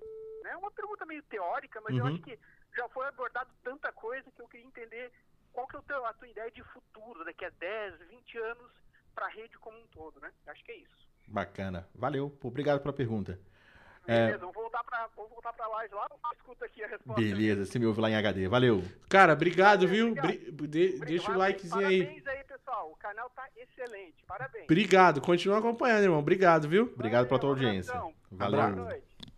Caramba, Rio Grande do Sul. Legal. Cara, Vamos e- deixar um pouco fora assim, Isso. né? Tá. Cara, sobre, sobre o futuro, pergunta de um milhão de dólares, né? Eu, eu posso te dizer o, o que o futuro não será.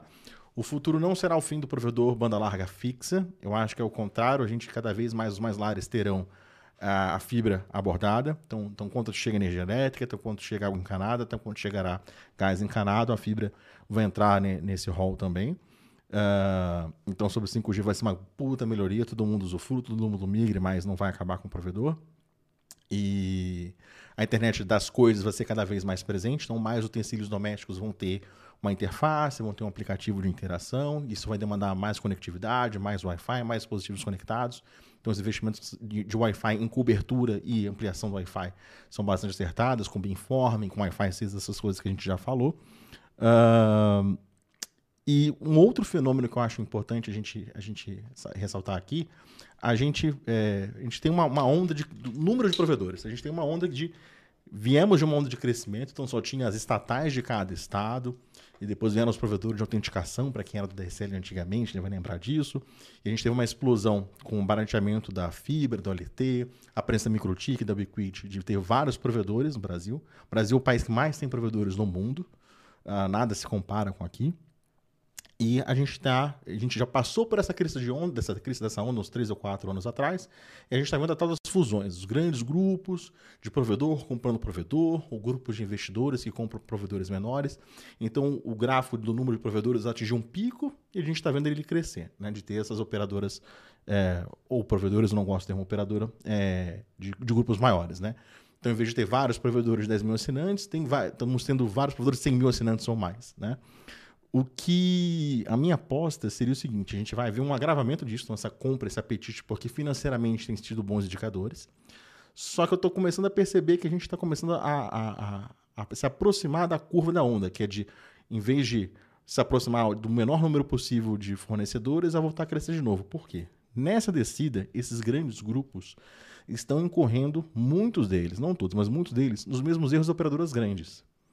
Então, é, visito essas empresas, é, tem, tem, é, funcionários que me procuram pelas redes sociais, ou às vezes nos eventos, eu vejo que é, o provedor pequeno ele era muito ágil, muito próximo do cliente, e ó, o provedor grande está se distanciando do cliente. Está tendo problemas de ineficiência. Está tendo aqueles problemas de- daquele cliente que nunca é atendido. Né? É, vou dar um, exemplo, um case negativo da Vivo. Cara, esse exemplo para mim é muito emblemático. O prédio de um amigo meu tinha lá no DG uma Como é, como é que chama quando você coloca no DG de um prédio? Onde, Um DIO. o DIO, não, DIO a gente chama O de DIO? CDOI. CDOI, que fica preso na CDOI, parede, aham. preso na prancha de, de, de- de madeira. Né? Tinha 64 portas. Então, naquele prédio, dava para colocar 64 assinantes, 64 NUs. Né? Só que o prédio tinha uns 300 apartamentos. E, todo, e ao vivo era a única na larga fixa. Quem fez o projeto subdimensionou a demanda naquele prédio. E aí, quando ah, vendeu os 64 links, alguém na Vivo vendeu os, os 65. E quando o cara chegou, não tinha porta livre. Com o PRIOS, o cara fez? Desconectou um cabo aleatório e ligou o drop dele novo. Foi embora. Um cliente ficou fora. Abriu reparo. Quando o cara reparou, viu, viu que tinha 65 assinantes e um cabo pendurado, desconectou um aleatoriamente e ligou outro. Ou seja, continuou se vendendo, chegou a vender quase 200 eh, planos naquele, naquele prédio, e Nossa. somente 64 assinantes navegavam ao mesmo tempo. Quando o cara vinha e desconectava, até vir no dia seguinte alguém fazer reparo, então quem percebeu isso foi o condomínio. Assim, pera lá, sempre quando vem alguém da Vivo, resolve um problema, alguém fica fora sem internet. Que, que rodízio é esse? Então, as grandes empresas, é uma missão difícil você ter quase todas as cidades do Brasil uma rede. Todo mundo sabe o desafio que é operar a sua rede. Ter uma rede que é nacional, é claro que é um grande desafio. Então, as grandes operadoras se perderam muito. E o provedor regional, o provedor local, surfou muito nessa onda de que a grande atende mal, a gente atende melhor, né? Então, com esse conglomerado dessas grandes operadoras, eu vejo que elas estão olhando muitos indicadores econômicos, mas a qualidade está caindo. Então, já vejo, já vejo grandes grupos de provedores, desses mais de 100 mil assinantes, que o serviço voltou a ser tão ruim quanto era da grande operadora eh, tradicional. Então, eh, esses clientes mal atendidos vão começar, se mais numerosos, gerar uma demanda para que provedores regionais voltem a surgir de novo. Né? Então, é, quando que vai ser o momento dessa curva? Essa pergunta de um milhão de dólares. Mas eu vejo isso. Então, fiquem atentos aos grandes grupos de provedores. Vocês estão se distanciando da qualidade que vocês tinham quando eram provedores menores. Tornaram-se engessados, começaram a ter distância do cliente, a não atender muito bem. E aí isso vai fomentar que provedores de nicho, nicho acabem surgindo. Então, a gente vai ter um, um zigue-zague aí. Ou seja, existe um número máximo de provedores, existe um número mínimo de provedores no mercado, e esse número vai ficar oscilando. Então, essa é a minha previsão para os próximos anos aí. Legal. Eu respondi do amigo aí também.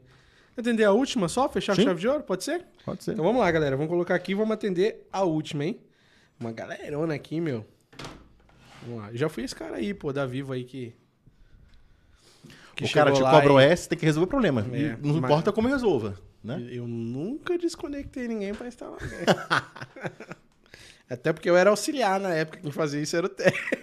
É, tem nem como ser Mas culpado. isso é real, isso é real, isso aconteceu muito. Então, galera, vamos atender a última aí, liguem aí. Opa, vamos fechar com chave de ouro, por favor. Não Cuidado. diga alô, diga alô, loucos da Telecom. da Telecom. Alô? Acho que é o mesmo lance, deve estar nos É, ouvindo. pô. alô? Mas como é que o cara liga e ouve pela TV, né? Se ele tá com o telefone aqui. Não sei, será que é segura o telefone? Que nem o, o Bruno falou aqui. Tipo, liga e fica assim, ó. é que tá, tá nos será? assistindo pelo telefone, não tá, não tá Pode nos ouvindo. ser, pode ser. Vamos dropar então? Você dropa Vamos, aí? vamos, vamos. Aqui, ó. Vamos. Esperar outro. Não diga alô, diga loucos da. Vamos lá. 11. Acredito que não seja número 2, mas sim. Ó. Não diga alô, diga loucos da Telecom. Alô? Loucos da Telecom, boa noite. Opa! Boa noite. Esse, esse merece um brinde, hein? Merece. Vou mandar uns adesivos pra ele, hein? Ô, show de bola. Tudo bem, meu amigo? É, joia, meu nome é Otávio Simonal, é, trabalho no provedor em Minas Gerais, Zavaz Internet, Qual o DDD? 38. 38 aí, ó. Que legal, cara. Minas, né? Você falou? Isso, Minas. Que legal, cara. E você faz o que hoje no provedor? Hoje eu sou técnico de nível 2. Pô, que legal, hein, cara. Tá curtindo a live? Na rua, tô, tô até agora assistindo. Uma pausa aqui, só pausa o telefone. Legal. Cara, obrigado, hein? Obrigado por estar acompanhando, tá ligado aqui, aprendeu bastante coisa também. Claro, velho, pra mim que tô nesse setor de nível 2, né? Uhum. As informações que a a Yubi falou aí, nossa, velho, foram assim, de extrema coisa assim que coisas que já podem ser aplicadas para melhorar ainda mais a conexão. Pô, legal.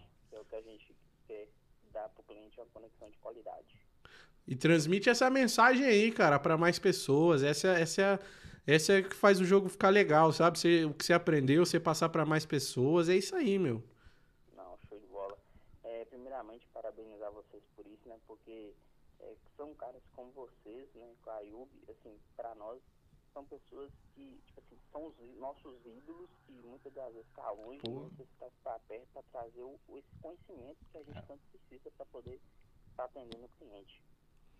É isso aí, cara. A mi- e a minha pergunta era para o Ayub, é, como eu sou nível 2, quais são os passo a passo que, que a gente tem que seguir para. Não precisa ser igual ele, mas pelo menos chegar uns, uns, uns 50% acho que tá bom. Pô, bacana, entendi. Vou, vou responder. Obrigado aí pelo teu prestígio, obrigado aí pelas tuas palavras. Obrigado, hein, cara. Não, eu, agradeço. Co- como que é o seu nome mesmo? Otávio, Otávio. Otávio. Otávio, manda, manda um. Você tem Instagram, né? tenho sim, tenho sim. Tá. Manda um oi pra gente lá no Instagram, lá, depois, no, do, do cast, Ok, pode deixar. tá bom? Obrigado, hein, cara. Eu que agradeço. Valeu. Valeu, falou. Cara, pô, Vou, vou desligar pela- aqui, tá? Isso, beleza. E obrigado pela pergunta, Otávio. Cara, você me, você me pegou de calça curta, porque é, o, o que estudar e como seguir algum caminho para poder expandir os, os conhecimentos. Por que, que essa pergunta é difícil para mim? Porque é, eu não estudei, né? Eu vi acontecendo, eu estava vivendo, eu estava respirando, eu estava lá quando aconteceu. E aí eu tenho uma, uma, uma relação com os estudos que é bastante, bastante íntima. Eu faço laboratório em casa, eu testo muita coisa. Então, é, então, eu- é, é difícil para como, é- como é que eu recomendo alguém seguir um caminho que se o meu caminho foi super peculiar. Mas tentando fazer um exercício aqui para poder te responder, eu sei que tem coisas do teu cotidiano, da tua função que você faz e ter, atingir a maestria dela e você fica com sede de saber mais. Eu acho que talvez a próxima etapa, um técnico, um técnico N2 de, de campo costuma fazer reparo, Sim, sim. né? Reparo É, e- aham. É, acho que cuida da rede. é, é, da infra, né? Da Uhum. rede mesmo, das, das splitagens, das caixas de emenda. Uhum. Então, fazendo exercício aqui, é, eu vejo muita gente que está mexendo com fusão, faz- fazendo splitting, que ainda não dominou a parte de FTTH. Então, acho que buscar um curso de FTTH, tem bons cursos, cursos baratos, eu acho muito importante. Por exemplo, coisa que eu pego no pulo muito isso. Ah, se o sinal da fibra não tá bom, há nada que eu possa fazer para poder diagnosticar algum problema. Então, às vezes, tem um cliente, um assinante, um link importante que sempre está com algum tipo de problema que ninguém consegue diagnosticar o quê. Aí chega, esse caso chega na SAGE, chega no, na UTI da, da, da internet. E aí, cara, se eu não confiar que a potência tá boa, se, o se a parte física não tá boa, não adianta eu ver roteamento, ver qualquer outra coisa.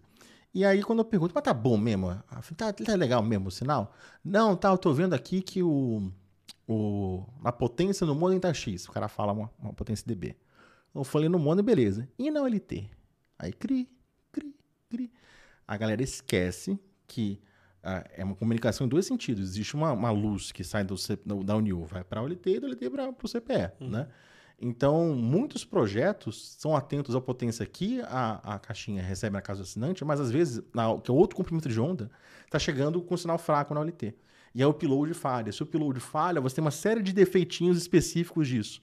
Então, quando eu começo a entrar em algum caso, minha equipe começa a estar no caso, a gente não tem essa garantia do provedor, de quem está lá no, no campo, cara, to- todo o nosso diagnóstico desse momento de gente fica, fica errado.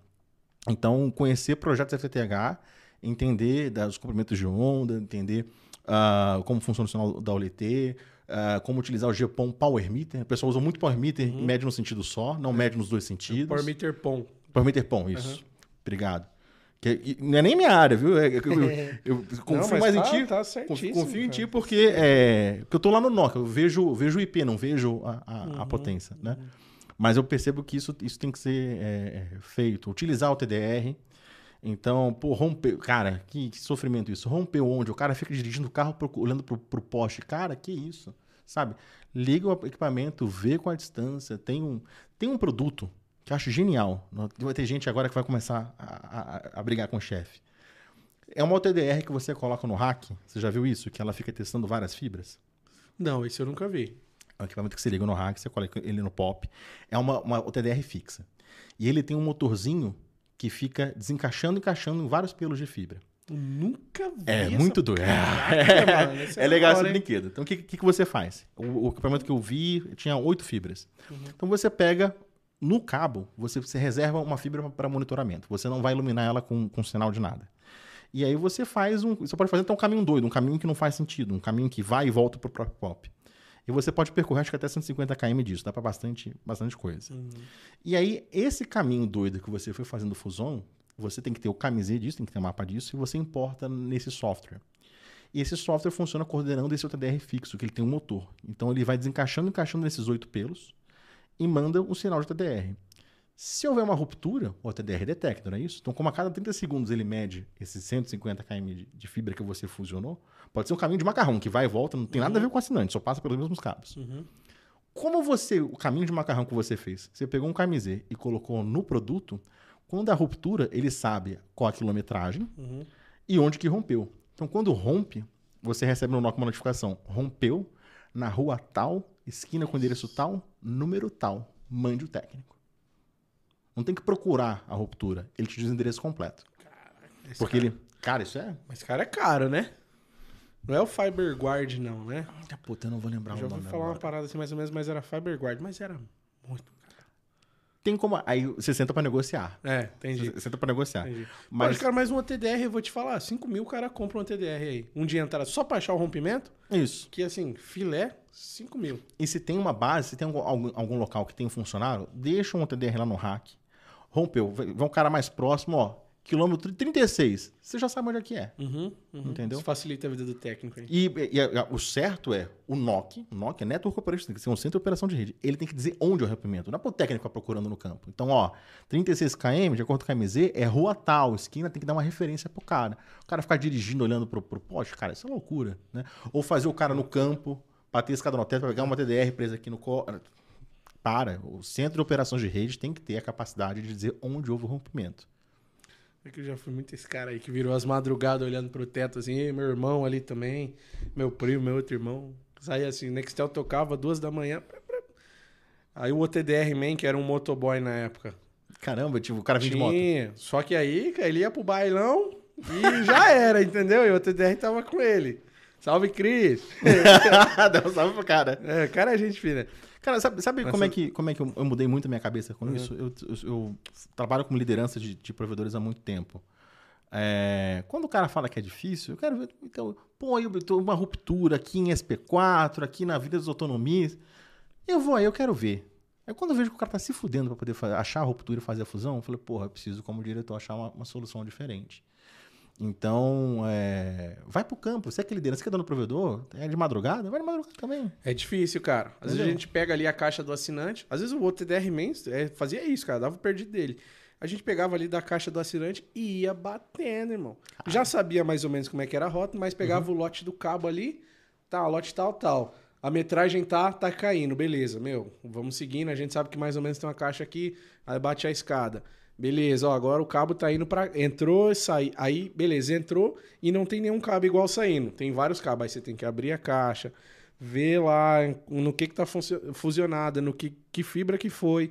Aí vai. É cruzamento a rua, bate a escada aí pra ver se tá se a fibra seguiu. Foi- É difícil, cara. A galera de campo tem que ser muito valorizada também, porque E é, quem, é tá no, quem tá no NOC, é, operando do dia a dia, ou quem é gestor, por não ir no campo, né? Que, porque a gente tem no mercado mais ou menos a meta de em quatro horas, aqui nas grandes cidades, quatro horas fazer uma, uma fusão, fazer um, achar e fazer o reparo. Quando começou a demorar mais que quatro horas, pô, eu vou no campo ver o que, que é, né? E aí, quando eu vejo que era difícil pra caramba, eu falei, porra, preciso dar um apoio pra essa, pra essa galera. Então, quanto mais deixar a bola na frente do gol pro cara de campo chutar, então, o cara, o técnico tá na rua, geralmente ele tá sozinho, ele tem um auxiliar, né? No NOC tem um batalhão de gente. Então, tira essas, essas tarefas de achar onde é o endereço, a caixa, qual, qual pelo tá fazendo. Tem toda, existem softwares que ajudam isso. Então, o NOC ele tem que ser o cérebro, não é o cara que tá lá na rua ficar procurando cabo. Ó, rua tal, cabo tal, lote tal, pelo tal, é isso. Pá, É isso. Pra ser o tiro certeiro, entendeu? O TDR KMZ é essencial. Sim. Bom, Tiagão, queria te agradecer. Tô ficando até rouco. Cara, eu queria te agradecer a sua presença aqui, ter vindo bater, Pô, obrigado. fazer esse bate-papo aqui comigo aqui. Não só comigo, com essa galera aí, né, Isso aí. cara? Ter passado esses ensinamentos do pai Ailbe aí pra gente. Sempre orgulho. Cara, de verdade, assim, eu quero receber você muitas vezes aqui ainda, de verdade, pra gente falar sobre outros temas, né? A gente em breve vai estar com a estrutura aqui embaixo também, até pra galera saber, em breve a gente vai ter uma nova estrutura pra gravar mais coisas, ter tu- tudo tudo pra vocês, cara, pra trazer pessoas incríveis assim, pra dar uma aula igual deu aqui pra mim, igual deu aí pra vocês também, né? Então é muito interessante quando vocês realmente deixam like, apoiam, curte, compartilha, visita nossas empresas aí que são nossas parceiras, nossas patrocinadoras, assim como a Sage também, ó, tá aparecendo aqui na tela aqui a Sage Networks, né, que é a nossa a apoiadora aqui do Cast dos Loucos, né? Quando vocês curtem, a- as empresas entendem que é legal, Importante. nos apoiam e a gente consegue entregar cada vez mais para vocês, tá? Então, é muito muito legal quando vocês comenta, curte, compartilha, façam isso. Pagar pela essa. Você falou que foi uma aula, poxa, me sinto prestigiado, mas é fácil pagar pela aula. Se inscreve, dá um like, tá pago. É isso. É isso. É, é- o prazer é esse, cara. Aprender e ensinar. Isso, Isso é, isso é muito legal. Isso é muito 10. Fechou. E, poxa, você quer deixar um recado aí pra galera, pra, pra turma, de onde você vai estar, onde você vai palestrar, como é que o pessoal entra em contato com você? Bom, para acompanhar o trabalho que eu faço, siga lá Sage Networks nas redes sociais, no Instagram, no YouTube também. A gente já tá dando mais atenção pro YouTube. No LinkedIn também a gente faz uma cobertura de assuntos importantes no LinkedIn. Ah, na Expo SP eu vou estar palestrando lá, na semana de info do NickBR também. É, me procure nas redes sociais, cara. Eu sou super, sou falastrão desse jeito mesmo. Ainda mais se você me convidar para tomar alguma coisa e tomar uma bebida, comer alguma coisa e conversar sobre internet. Já Tenho, é. tenho muito orgulho do que faço. Tenho muito orgulho que todos vocês fazem. Somos operários da maior obra da humanidade. E no Twitter também, arroba AyubIO, onde eu sou mais vocal. Então, Twitter, Uhum. LinkedIn e Instagram. Me mandem mensagens, troca uma ideia, sou super acessível. Outra coisa também que queria. Ótimo, lembrei agora. Volta e meia vocês me encontram nos eventos. Não sei se rola isso com. Não, você, eu vejo que não. O pessoal pede pra tirar foto contigo. Comigo, cara. Ainda mais quando aquelas palestras que eu tô meio que. Ah, virado virar, que eu falo um monte. O pessoal quer muito falar comigo, só que tem medo. Aí fica me olhando. Aí fica, caramba, será que eu tô com o zíper aberto? E aí, cara, vem falar, troca mais. Oi, beleza? Cumprimento. Não fica esperando eu, eu. Eu não leio o seu pensamento, Sim, né? sim. Se você bate no ombro assim, Ayuba, queria trocar uma ideia contigo, cara, vou receber na maior alegria, na maior tranquilidade. Então, se me encontrar aí pelos caminhos da vida, falem comigo, me procurem nas redes sociais. Ah, No meu canal do YouTube, se você gostou das coisas que eu falo, no meu canal do YouTube tem várias palestras bastante detalhadas. E acompanha a Sage também nas redes sociais, também tem muita coisa que só sai lá na Sage. É isso aí. Falem com, com a Ayub em todos os eventos. Chama ele, troca uma ideia, paga um uísque pra ele. Ah, Eu aceito. né? Blue Label, cara. Cara é fino. É. Então, cara, obrigado mais uma vez. Valeu. De verdade. Galera, obrigado vocês que assistiram esse cast até aqui. E pra você que ouviu depois no carro aí também. Olha, galera, acabando aqui, eu já vou baixar aqui o, o episódio, já vou fazer uma capa. E, cara, daqui umas duas horinhas já vai estar disponível no Spotify. Então, de repente, se você chegou agora ou pegou pela metade, se quiser assistir no YouTube, legal. Mas, cara, amanhã pela manhã vocês já vão poder acompanhar pelas plataformas de áudio. E é muito legal quando vocês seguem a gente lá nessas plataformas de áudio também e classifica a gente com cinco estrelas. Acho que tem que assistir um ou dois episódios só e aí vocês classificam a gente lá com cinco estrelas. Dá essa moralzona aí, tá bom? Então, Ayubi, valeu, irmão. Valeu, parceiro. Obrigado de verdade. Tamo junto. Meu irmão Rafael também estava ali no toque da nave. Valeu, Rafa. Em breve eu faço, um- a gente vai fazer um extra cast aí. Aí vou, vai ser eu e o Rafa aqui batendo um papo falando de todas as novidades que a gente vai trazer para vocês, tá? Amanhã, 8 da noite, temos live com o pessoal da CDN TV. Luizinho, vocês já conhecem. E sexta-feira, o William Gama também, diretor da Max Print, vai estar aqui. A gente vai bater um papo também sobre telecom e vou perguntar muita coisa sobre imposto também, né? Porque como ele é um, ele é um importador, fabricante e tal, eu vou perguntar muita coisa nesse sentido. Espero que vocês participem também para perguntar. Certo? Valeu, valeu a galera aí. Valeu.